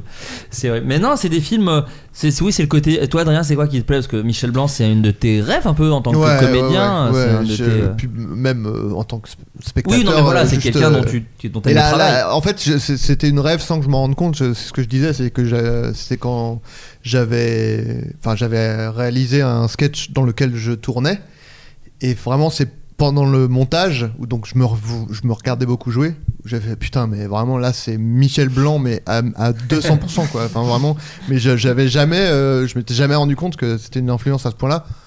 Après, c'est logique vu que, bah, comme tout le monde, j'ai grandi avec les bronzés, les bronzés fonds du ski, euh, Père Noël, tu- enfin, Père Noël, tu- il est pas, il est très peu dedans. Enfin, le splendide en tout cas. Et euh, non, mais j'ai, je sais pas, j'ai, en fait, je trouve que il est, bon, c'est un. Moi, j'adore les personnages de loser, donc euh, forcément, bah, Michel Blanc, voilà. Ça revient souvent dans la comédie française quand même. Mm. C'est un Ouais, truc. ouais, bah, euh, ouais, ouais. c'est- on Bah, a- tu fais Bah- parier avec des winners, c'est ça le problème. Ouais, ou alors, ouais, ouais, c'est ça, ouais. Tu- Voilà, alors, ils doivent se casser la Ou gueule des- très vite, quoi. C'est ça, exactement. C'est les winners à la Will Ferrell, quoi. Faut vite qu'ils soient, qu'ils se vautrent et qu'on se Ou, de- euh, ou OSS 117 où en fait il se croit winner. Oui, c'est ça Ouais. ce que j'allais dire, mais ça, du coup, ouais. ça, c'est un peu des losers quand même, quoi. Comme Poulvord dans Les Portes de la Gloire, lui, il croit qu'il est au top, c'est un, Mm. C'est juste que lui qui le croit, quoi. mais euh, ouais, elle est- un loser, puis, enfin, comme je disais, moi, je, enfin, je sais pas, son, ça- en fait, il, écri- il écrivait beaucoup les dialogues, euh, Michel Blanc, et Ouais. je trouve que il a écrit des dialogues qui, euh, enfin, je trouve que c'est en en avance presque sur son époque, euh, certaines répliques, de, enfin, euh, moi je, je sais que c'est un truc vraiment très con, mais euh, enfin c'est pas très marrant à raconter, mais quand euh, dans euh, les bronzés fonds du ski, quand il fait tomber, euh, il fait tomber les skis là, et euh, t'as Oui. euh, t'as Junio qui est en train de les ramasser, ils sont en train de parler. Et Junio il lui dit euh, Tu m'aides pas là? Il fait Non, pas là, non. Mais je sais pas, c'est. Et en plus, ce que je trouve très fort, c'est que c'est des fois des répliques où tu les lis, ça sonne un peu blague, Mm. mais dans la bouche des acteurs, ça. Bah, le fameux. euh, Soit ça sonne blague, soit ça sonne. Tu dis que c'est pas drôle, mais Oui, juste, oui, oui. il y a un côté. euh, Non, mais tu vois, par exemple, euh, qu'est-ce qui m'empêche de te péter la gueule La Ah peur oui, peut-être la oui, trouille, ça ouais, ça. ça, ouais. Bah, en vrai de vrai, ça peut sonner blague, mais en fait, Ouais. dans leur bouche et dans le. Enfin, il y a une espèce d'alignement des qu'il y a planètes. le rythme aussi. C'est Oui, ça, c'est parce exactement. qu'en plus il répond. Ah ouais, oui, c'est vrai. Ouais. Il- ouais. Ouais, ça doit être ça. Allez, bien, on rentre. oui, c'est ça. Ouais. C'est c'est ça la réplique. Ouais. Et d'ailleurs, on rentre. tu Ouais. parlais du hurlement de Junio euh, dans Les Bons du Ski. Moi, Bah, c'est le hurlement de Michel Blanc. quand il D'ailleurs, on saute comprend des- rien. Ah non. juste, il fait- Attends, à quel moment Bah, quand, il y a- quand il baise les Italiens, t'as t'as- t'as Junio qui hurle Bon, les mecs, machin. Et derrière, t'as Michel Blanc qui fait juste. Tu ne comprends rien de ce qu'il dit, c'est juste qu'il aboie quoi. Ouais, Très beau hurlement quand il se jette de- du télésiège. Ah oui, c'est- Oh, avec un écho là. Mais je- les hurlements, la violence. ça me- Mais. C'est euh, qu'on retrouve un peu tout tes. Voilà, toutes tes marottes en fait. Voilà, voilà. Et le, le poser de tranches de pain sur la tête quand Oh, dans la, c'est dans la la- scène ah, du chalet. Pareil. La avec scène la du- tête toute rouge et la veine. La scène Ça, du du- chalet. de l'acting. La scène du chalet mérite pour moi les 200 rediffusions des bons Oui. À chaque fois, Ouais. tu te concentres sur un autre. C'est- Il y a celui qui tombe direct aussi, que j'adore. Je sais pas si c'est Chazelle, il y en a une qui euh, tombe direct. Oui, je sais plus. Junio, c'est le. Comme ça. Enfin bon, chaque fois, ils en ont un qui est. Ouais, t'as Michel Blanc, la tartine qui se coche. J'avais oublié la tartine. Qu'est-ce que c'est drôle, putain. Et euh, mais ouais, donc euh, Michel. Et puis tu vois là, dans Marche à l'ombre, euh, enfin il y a des trucs euh, quand il dit euh, j'ai mon entorse qui s'infecte. Tu t'es fait une entorse toi J'ai glissé en allant vomir. il rajoute des couches de loose à chaque fois et c'est trop bien écrit. Et je trouve ça, j'adore quoi. Non, c'est vraiment, un, c'est vraiment un très bon série. En fait, ah, il a eu toute la période avec euh, avec Le Comte où il a beaucoup écrit. euh, il avait fait le film aussi avec Jane Birkin. euh, J'ai oublié le titre, bon sang. Mais il y avait, il y avait un film. Il avait fait aussi ma, ma femme s'appelle Revient avec Anémone. Enfin, il y a beaucoup de films de cette époque qui sont pas forcément tous d'ailleurs des très grands films, mais qui ont toujours ce Ouais, truc. Et, et pas tous des comédies. Par exemple, ma femme Ouais. s'appelle Revient, c'est plus une comédie romantique un peu, un peu smooth, pas forcément, pas forcément très drôle. Et avec le conte, il a fait Monsieur Hir aussi, qui est pas du tout drôle. Ouais, pas du tout drôle. Et où drôle. il est incroyable dedans. Ouais. Mais Patrice Lecomte, euh, alors j'en place une petite parce que moi c'est un de mes réalisateurs français préférés. Mm. C'est un gars euh, brillant qui a, qui a signé des films vraiment extraordinaires en France. Donc c'est évidemment Les Bronzés, Les Bronzés font du ski, mais mine de rien, fallait savoir réaliser les adaptations de, des Ouais. bronzés et des bronzés font du ski. Puis- et, euh, et je pense les gérer. Enfin, ça- Ouais. Parce que c'est ce que tu disais tout à l'heure sur euh, Chabat qui euh, serrait la, hum, enfin qui recadrait les Robin des Bois. Je pense que ça doit être très dur quand t'as une troupe qui est déjà établie de de parce que ça doit être des gens qui, Qui, en ont plus, a l'habitude écrit le de film.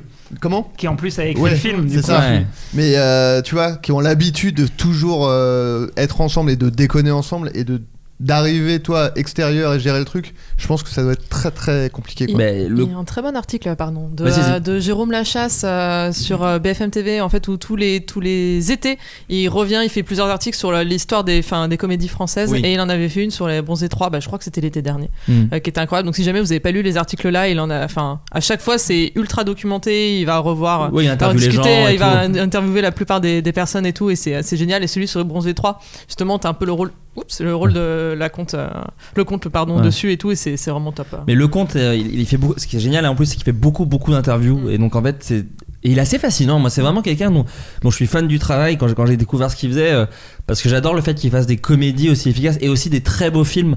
Moi, j'adore Tandem, par exemple, avec Jean Ouais. Rochefort et Gérard Jugnot, qui est un film très touchant, très beau. Et euh, Le mari de la coiffeuse aussi. Enfin, il y a, il y a beaucoup de films que, que j'adore chez ce gars. Et, euh, et à côté des énormes comédies. Et, et, et quand il en parle c'est super intéressant toute son histoire avec Jean Rochefort. Est fascinant parce que c'est son premier film c'est les WC étaient fermés de l'intérieur avec Coluche et Jean Rochefort. Et ça se passe très très très mal avec Jean Rochefort. Ah ouais. Et euh, ouais Jean Rochefort il, il, il limite pendant, pendant l'interview et il dit Jean Rochefort euh, lui dit un matin euh, je suis consterné d'avoir accepté de faire ce film Oh là. et donc il, il est horrible, il essaie de le faire virer, enfin ça se passe très très mal. C'est son premier film à, Roche- à, à Lecomte. Et en fait, bizarrement, un- les meilleurs films de, enfin beaucoup des meilleurs films de Rochefort sont chez Patrice Lecomte. Et il y en a plein. Il y a Le mari de la coiffeuse, il joue dans Ridicule, il joue dans, euh, bah, je viens de Tu le citer. Tandem. euh, voilà, c'est ça, Tandem. Les Grands Ducs. Les aussi. Grands Ducs aussi avec Marielle et euh, et euh, Noiret. Enfin voilà, donc il y a beaucoup beaucoup. Et Michel Blanc. Et Michel Blanc. Et, mais je crois que Michel Blanc ça s'est pas bien passé sur celui-là, je crois. Ah oui? Ah, ça, ouais, je sais pas. Ouais, ouais, ouais, parce que justement il est un peu annexe et, euh, et c'est un peu son film le plus Jean-Marie Poiret, un peu, je trouve, Les Grands mais, Ducs. mais c'est vrai que les Grands Ducs, je- à chaque fois, je crois que c'est Jean-Marie Poiret. Bah, parce que ça hurle beaucoup, c'est ça- Ouais. la- le montage est très speed, euh, mais après moi j'aime beaucoup les Grands Ouais, Ducs, hein, mais, j'adore euh, aussi, ouais. mais euh, bon bref. Mais Michel Blanc a pas un rôle facile, euh, effectivement. C'est ce ça, il, leur court après pendant tout le truc. Il, joue du, Christian, du Christian Clavier un peu. Un petit peu. Et euh, il y a aussi Circuler, il y a rien à voir, que j'aime beaucoup. Et c'est celui-là avec Jane Birkin j'ai retrouvé. Ah oui. Et euh, Les Spécialistes, euh, qui est un- une comédie Ah oui. d'action de l'époque, et euh, où- dont Michel Blanc a retapé les Et elle a dialogues. fait le dialogue, ouais. Parce qu'il y a ce, cette réplique que j'adore, c'est parce que en- au début, ces deux mecs qui, s- enfin, ils s'évadent au début, c'est ça, ils sont Ouais, menottés. après ils doivent braquer euh, un Mm. casino, je crois, je sais plus. Je et sais en gros, plus. il y en a un des deux qui est flic, mais tu Mm. sais pas Et lequel. en gros, ils etc. sont menottés euh, au début et ils se font courser par des mecs et ils sont euh, devant une falaise avec une rivière en bas. Et donc ils sont menottés et il y en a un qui veut sauter et l'autre qui dit non, non, moi je saute pas, ça va pas et tout. euh, Et donc ils, ils sont un peu pressés par le temps. Et il y en a un qui fait bon bah tu fais ce que tu veux, mais moi je saute. Et ça, c'est vraiment Michel Blanc euh, totalement quoi. Et est-ce que vous aimez le film Grosse Fatigue, qui est un film très chelou de Michel Blanc euh, sur une histoire euh, qui était arrivée à Gérard Jugnot, c'est ce qu'il raconte, à savoir un sosie euh, qui se faisait passer pour lui. Ah, c'était vraiment. C'est une histoire Ah vraie. oui. C'est une histoire vraie qui est arrivée à Gérard Jugnot et euh, bah, alors pas aussi dramatique Oui. que dans. Un petit peu. Voilà, il est parti et puis pour le coup Jugnot ça s'est bien arrangé, mais mais c'était surtout d'un mec qui se faisait passer pour Gérard Jugnot parce qu'il lui ressemblait beaucoup et qui obtenait des faveurs euh, de, de genre il payait des trucs moins chers et tout en se faisant passer pour Gérard Jugnot, se faisait inviter au resto. Et donc euh, grosse fatigue, ça parle de ça. C'est Michel Blanc, euh, son sosie euh, lui prend sa place. Alors lui c'est beaucoup plus noir parce que je crois qu'il agresse sexuellement Balasco. Enfin il y a, il y a- Ouais, ouais, c'est assez vénère. Euh, mais c'est un film qui, alors je l'ai pas revu depuis quelques temps, mais Moi qui aussi, m'avait ouais. marqué Ouais, de pareil. fou à l'époque. Et c'est marrant, je voulais le revoir hein, il y a pas longtemps, euh, mais j'ai, Ouais. je crois que je l'ai pas trouvé Ouais. ou je sais pas quoi. Mais Et qui est coécrit par Bertrand. Blier en plus, donc il y a Mm. toute la vague un peu chelou. Tu t'en Ouais. souviens?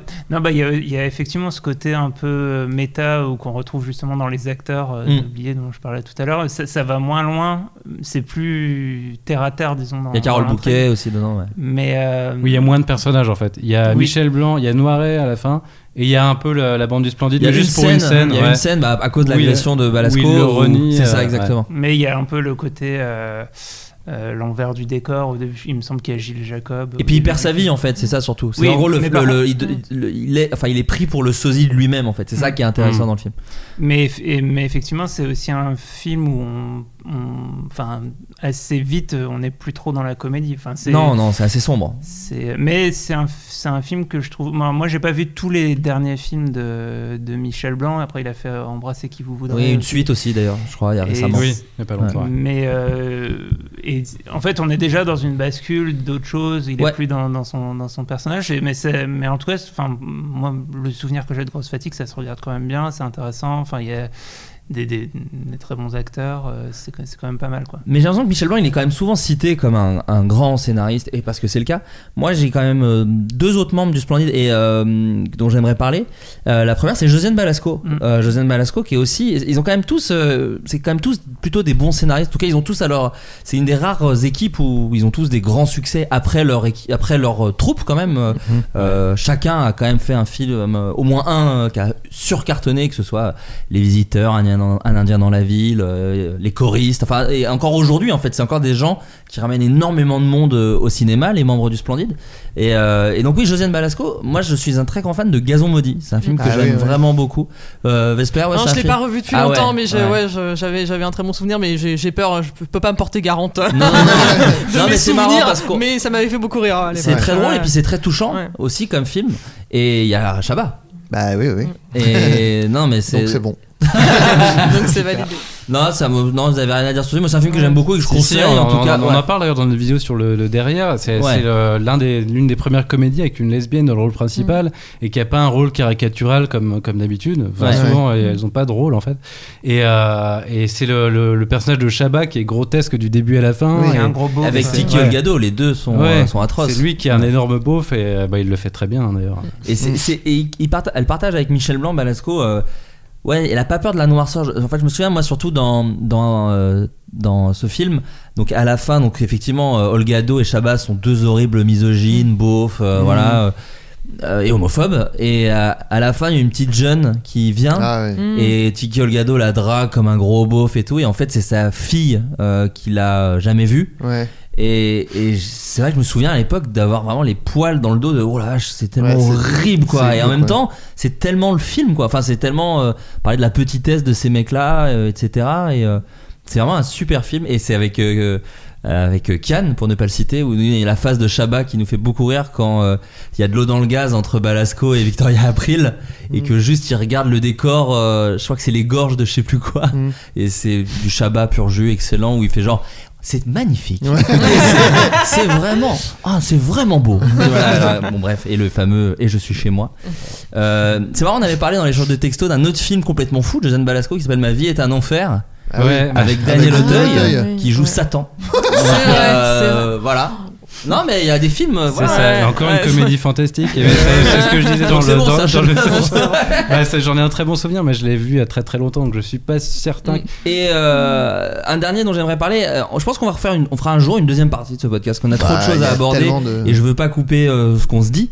On n'a pas du tout parlé des Bakri Jaoui par exemple. on le gardera Ouais. pour la prochaine fois. Non, non, mais bien sûr. Non, non, et mais puis, c'est pour tout, dire, oui, tout de faire Funès, euh, tout Francis Weber, tout ça. Enfin voilà, on a plein de choses à aborder. Je propose qu'on se retrouve une prochaine fois. Je ne sais pas mais dans de la quelques mois. filmo de Bernard Farcy aussi. Évidemment, évidemment. Mais finissons quand même sur le, le splendide. Ah, Euh, je crois qu'on va finir sur Taxi, je suis un peu déçu. Non, non, non, non, non. Finissons quand même euh, sur euh, Gérard Jugnot et on fera. euh, on- vous savez quoi On reprendra dans le prochain par euh, l'ermite, clavier, tout ça. Ça nous fera un bon, un bon euh, à suivre. Euh, parce que moi, Gérard Jugnot, c'est un réalisateur, scénariste que j'aime beaucoup. J'aime énormément les films qu'il fait et euh, je me les ai tous, voilà, je me les suis tous bouffés pendant le confinement. Dites-vous, je me suis fait un, je les ai enchaînés. C'est réali- Je parle de ces réalisations, je me suis rendu compte que j'en avais vu euh, aucune. Et, et j'ai été subjugué par la qualité de ces films. Tu les as tous vus parce qu'il y en a vraiment beaucoup en fait. Qu'il a écrit et réalisé, une quinzaine, ouais. non Et en Il y en a- fait- alors moi j'ai un doute sur ça. C'était le confinement, hein, c'était le confinement. Ouais. Il y a eu une époque formidable. c'est- Ah. Alors ça en fait partie et c'est Pinot Simple c'est un de mes préférés. toujours, Pinot Simple Flic. Ouais, je vais vous les faire dans l'ordre. C'est Ouais. Pinot Simple Flic, Scout toujours, Sans peur et sans reproche, Une époque formidable, Casque bleu, Fallait pas, euh, Meilleur sport féminin, Monsieur Batignolles, Boudu, Rose et Noir, C'est beau la vie quand on y pense. Voilà. Ça c'est vraiment les derniers. Et, euh, et euh, bah, tu parlais de Une époque formidable. Moi c'est un de ceux que j'ai préféré. Je trouve qu'il y a un très beau Ah, film. c'est super. Euh, Est-ce que tu peux le résumer, David? Euh, bah, c'est un mec qui, qui, qui, qui perd son boulot et sa Ça. femme et qui devient clochard. C'est ça. Et, euh, et qui, euh, en fait, qui... quelqu'un chante? Je pense que c'est des canalisations. Oui, C'est l'égalisation. Ou un chien. L'égalisation. effrayant. Et euh, bref, enfin, donc il. il- il, euh, C'est une descente aux enfers d'un gars. C'est une descente aux enfers. Et, Ouais. et, et c'était quelqu'un qui était un petit peu exécrable au début du Oui. film et qui forcément. euh, Au contact de Richard Boranger. Ouais. ouais. Ouais. Au contact de Richard Boranger et de, Et de- Tiki Olgado. et de Tiki Olgado et de, et de l'école de la rue. au final, au final, bien va sûr. prendre une belle leçon de vie. Non, mais en plus, c'est toujours à la lisière de pouvoir être trop. le- Enfin, on dit souvent, euh, c'est pas avec des bons sentiments qu'on fait des, des- des bons films ou des Mhm. bons livres ou quoi. Et on est un peu à la lisière de ça, mais euh, mais en même temps, c'est très drôle et il y a, enfin, il y a un truc qui est, enfin, pour le coup, je trouve tout est assez réussi. euh, C'est ça que j'adore. je trouve c'est assez difficile d'être drôle et tendre. À Ouais. chaque fois, l'un bouffe un peu l'autre. Et ce que j'adore dans le cinéma de, de Gérard Jugnot, et sur la fin, je pense qu'il a été plus tendre, effectivement, avec euh, bah, Monsieur Batignolles, c'est pas du tout une comédie, par exemple, mais euh, c'est- il était plus dans ces choses-là, même Les choristes qu'il n'a pas réalisé, mais bon, qui fait partie un peu de ces films où il jouait euh, euh, le, le- le gentil français, disons, pour caricaturer. Euh, moi, ce que j'adore dans ces réalisations des années 90, c'est que c'est assez vénère et noir Ouais. quand même, et qu'il y a toujours une petite couche de tendresse pour que ça passe mieux mais qu'en même temps c'est ça va un peu euh, droit droit au but quoi Euh, je pense à par exemple je pense à, hum, à casque bleu Casque bleu, c'est une histoire assez euh, folle. C'est c'est des touristes qui vont dans un, je sais plus quel pays, mais qui est en fait en guerre et donc ils se retrouvent euh, enfermés alors qu'il y a une guerre autour et donc c'est leur petit problème de touristes de merde alors qu'il y a un- une vraie guerre autour d'eux Ouais. euh, qui implique des vraies choses et le film tourne jamais la tête sur ces trucs-là. Il y a vraiment des morts et des choses et machin. Et eux sont avec leurs petits problèmes de, de, de riches blancs. Et, et c'est assez- très moderne, je trouve, comme film. Alors c'est pas si vieux, hein, c'est 94, mais ça a quand même bientôt 30 ans. Et voilà, c'est c'est des films que j'aime beaucoup. Et Fallait pas, c'est un film sur la secte. Alors qui est beaucoup plus comique, beaucoup plus. J'ai pas euh, vu celui-là. Ah, c'est avec Martin Lamotte? Et Jean-Yann, ouais. Martin Lamotte et Jean-Yann qui jouent un une binôme. réplique, euh, et euh, Michel Larocque qui joue la meuf de Junio. Et bon, alors là, pour le coup, c'est plus poète poète. mais, euh, mais moi, j'aime beaucoup ce film parce qu'il y a Jean-Yann. Et que quand il y a Jean-Yann, je suis toujours très content. Euh, mais, euh, mais voilà, c'est un film que j'aime énormément aussi. C'est Et- quand Martin Lamotte qui dit je la baiserai mal mais je la baiserai bien. Oui, exactement. Et ben voilà. C'est pour- comment mieux vous le vendre J'ai- Quelque part? J'ai j'ai un souvenir un peu lointain de Pinot Simple Flic, mais il, me semble que c'était c'était assez bien aussi. Alors, a- c'est pas très drôle non plus. C'est c'est pas hyper, euh, Oui, euh, ouais, hyper euh, doux amer, disons. Et ça, Ouais. pour le coup, euh, euh, faudrait qu'on fasse une vidéo sur la police euh, dans la comédie Oh. française, parce qu'il y a tout un truc, euh, ou que ça soit les ripoux, ou euh, Inspecteur la bavure. Ouais. à la bavure, enfin, il y a, il y a- ouais. Ce titre, hein, déjà même, en vrai. C'est- c'est- Vraiment. euh, mais, euh, mais bon, voilà, bon, je, je finis sur ces quelques films que je voulais citer. Écoutez, ça fait 3h20 qu'on Ah ouais. parle, donc à un moment, Ah ouais, je pense Je vais qu'il faut juste dire, même- une époque formidable m'a m'a valu le surnom de Toubib pendant mon année de quatrième, je crois. C'est-à-dire qu'il était passé à la télé et euh, tout le monde l'appelle Junio Toubib parce que c'est un ancien médecin, je crois que c'est ça dans le. Ah ouais, C'est dans le je film, hein. plus. Ouais, mais je crois Non, pas parce que c'est pas un médecin, ils vendent des matelas, parce Ouais, qu'à Je la sais fin- pas, en tout cas, Boringer, il appelle- l'appelle Toubib. Ah, c'est euh, possible. Ah oui. oui, c'est possible. il dit Eh, Toubib, euh, je sais plus. Bon, bref, Putain, euh, Richard c'était une Et imitation. t'avais déjà Et- une petite moustache en Mais quatrième. même pas, non, mais je, je ne sais pas pourquoi, mais donc il était passé à la télé et le lendemain il y a un mec qui m'a appelé Toubib, je sais pas pourquoi, un mec de ma classe, et on m'a appelé Toubib pendant un an, voilà. Euh, Quel plaisir le collège. Voilà, mais, euh, époque. pas, euh, enfin c'était juste mon, comme ça qu'on m'appelait, c'était pas du tout de la moquerie quoi, c'est juste. Toubib, c'était moi. Mais une époque première en plus euh, se passe dans les rues de Paris en 91 et moi j'adore quand c'est un peu vieux mais pas trop. Enfin tu vois quand tu reconnais très bien les rues mais quand même il y a des pubs pour des vieilles marques et tout. Enfin, voilà, ça me fait un petit effet que j'aime beaucoup. Euh, écoutez, merci beaucoup. Euh, on a beaucoup parlé, on a parlé de plein de choses. On a, les- je pense que les auditeurs ont plein une besace remplie de recos. Ah bah. Euh, et ouais, si vous êtes chaud, on se retrouve hein, à, à l'occasion dans, Bah, avec quelques temps euh, pour parler parce qu'effectivement on n'a pas parlé de Francis Weber. Moi je voulais parler des grands spectacles puisqu'il y a tout. euh, il y a La bah, bien sûr. On- bien joué, putain, Alors, bien c'est- joué. c'est- Boringer qui est euh, Toubib. Ah, c'est lui euh, Toubib. Et euh, oui, donc Francis Weber, parce que l'impact, on parlait des grands scénaristes. Alors là, euh, Francis Weber, c'est fou parce que outre ses films à lui, il, a, euh, il a bossé sur le Magnifique, sur La Cage aux Folles, sur enfin sur une quantité de films euh, Une extraordinaires. carrière américaine. aussi. On va Carrière faire un, américaine. un épisode entier sur Weber en fait. Mais ouais, et en plus, il a un bouquin que je vous conseille qui est vachement bien. Alors, où il est un petit peu énervé, hein. il, il, cra- Yves Robert et compagnie en prennent plein la gueule, mais vachement intéressant, beaucoup d'anecdotes très intéressantes. Donc oui, on aurait pu parler des grands spectacles, de Taxi, La Chèvre, La Septième Compagnie, Un Indien dans la ville, L'As des As, tous les poirés claviers, les deux Broca Belmondo, évidemment De Funès, Gérard Houry, Jaoui Bakri, Toledano Nakash même, Étienne Châtillet, on en a parlé très vite fait. Bref, il y a beaucoup, beaucoup, beaucoup de films. Donc on se fera un autre épisode à l'occasion.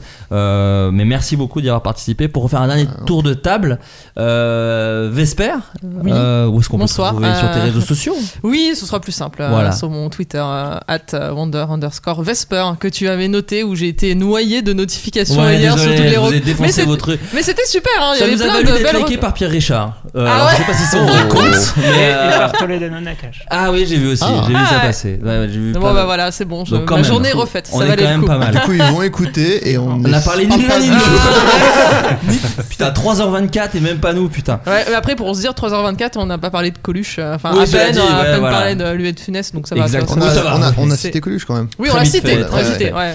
Euh, Hugo David, donc euh, la chaîne Calmos. Alors, vous ne faites plus que. Enfin, il y a eu beaucoup d'épisodes de rigolo, mais vous avez inauguré un nouveau format il y a pas longtemps. Est-ce que vous pouvez nous en parler vite fait Euh, oui, alors on, s'aventure hors de la comédie française. On a fait euh, une vidéo sur euh, DiCaprio, avec on a une petite théorie sur DiCaprio et sur la cohérence de, de sa filmographie. Euh, voilà, on ne sait pas encore ce que sera le nouveau format, si ça va être des portraits d'acteurs ou des euh, ou des petites théories euh, sur le cinéma. Euh, et puis on va revenir euh, avec un nouvel épisode de rigolo là qu'on est en train de, Ah. de commencer à, à écrire. Sur Méniel en plus. Et, euh, et, puis, euh, et puis sinon, on est en- aussi en podcast. Tu en as parlé au début, le, Oui. le syndrome de Chambord, là, qui pareil est en, en pause depuis quasiment un an. Euh, le principe, c'est qu'on on, on s- on se retrouve à deux euh, avec à bouffer. On écrit un film en, en impro, étape par étape. On peut suivre au fil des épisodes le, le film qui prend forme. Euh, et puis, euh, on s'est un peu, on s'est arrêté il y a un an, donc il faudrait reprendre euh, l'écriture. Et vous allez bientôt taper le million de vues, je vois ça sur la C de la peur. 994, pas mal, pas mal. Euh, et euh, chacun de votre côté, on peut vous retrouver où? Parce que toi, c'est vrai que je le disais vite fait en blague, David, t'as écrit euh, des Bah, livres, oui, Movieland. alors moi, j'ai, on peut retrouver mes deux livres Movieland, Movieland et Retour à Movieland, et aussi le jeu de société Movieland. Tout à fait. Incroyable. Et puis. T'es Georges Lucas, t'as bah, t'as voilà. plein, t'as plein de choses Movieland. Bientôt le parc d'attractions. et puis, euh, et puis voilà. Ouais. Sinon, Et Hugo, toi euh, Ah, moi, je- j'ai rien à promouvoir. donc, Rien à euh, voir. Oh bah, les Euh, ciné-quiz quand même. euh. Ah oui, je- j'anime Ah. des, des ciné-quiz. Ah, voilà. euh, Allez. Qui sont toujours complets. euh, ouais, Ouais. bon, De bah, qualité. mais, mais, mais venez, vous, euh, allez sur la, la page du Hasard Ludique, à- à- si vous êtes à Paris, bah, carrément. qui est Ouais. un, un bar euh, du 19e arrondissement dans lequel euh, j'organise des quiz avec euh, mon camarade Adrien. Bah, trop cool. Le GOAT.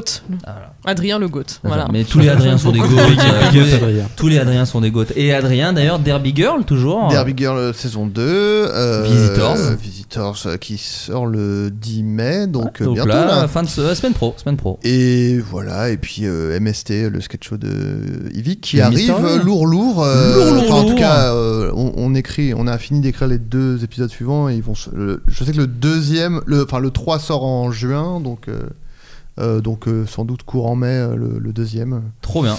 Voilà, on va Voilà. pas tourner encore. donc. Super. Bon, bah écoutez, merci beaucoup tout le monde. Merci. Merci. Ciao, bye. Il s'agissait du flot de cast. Pardon.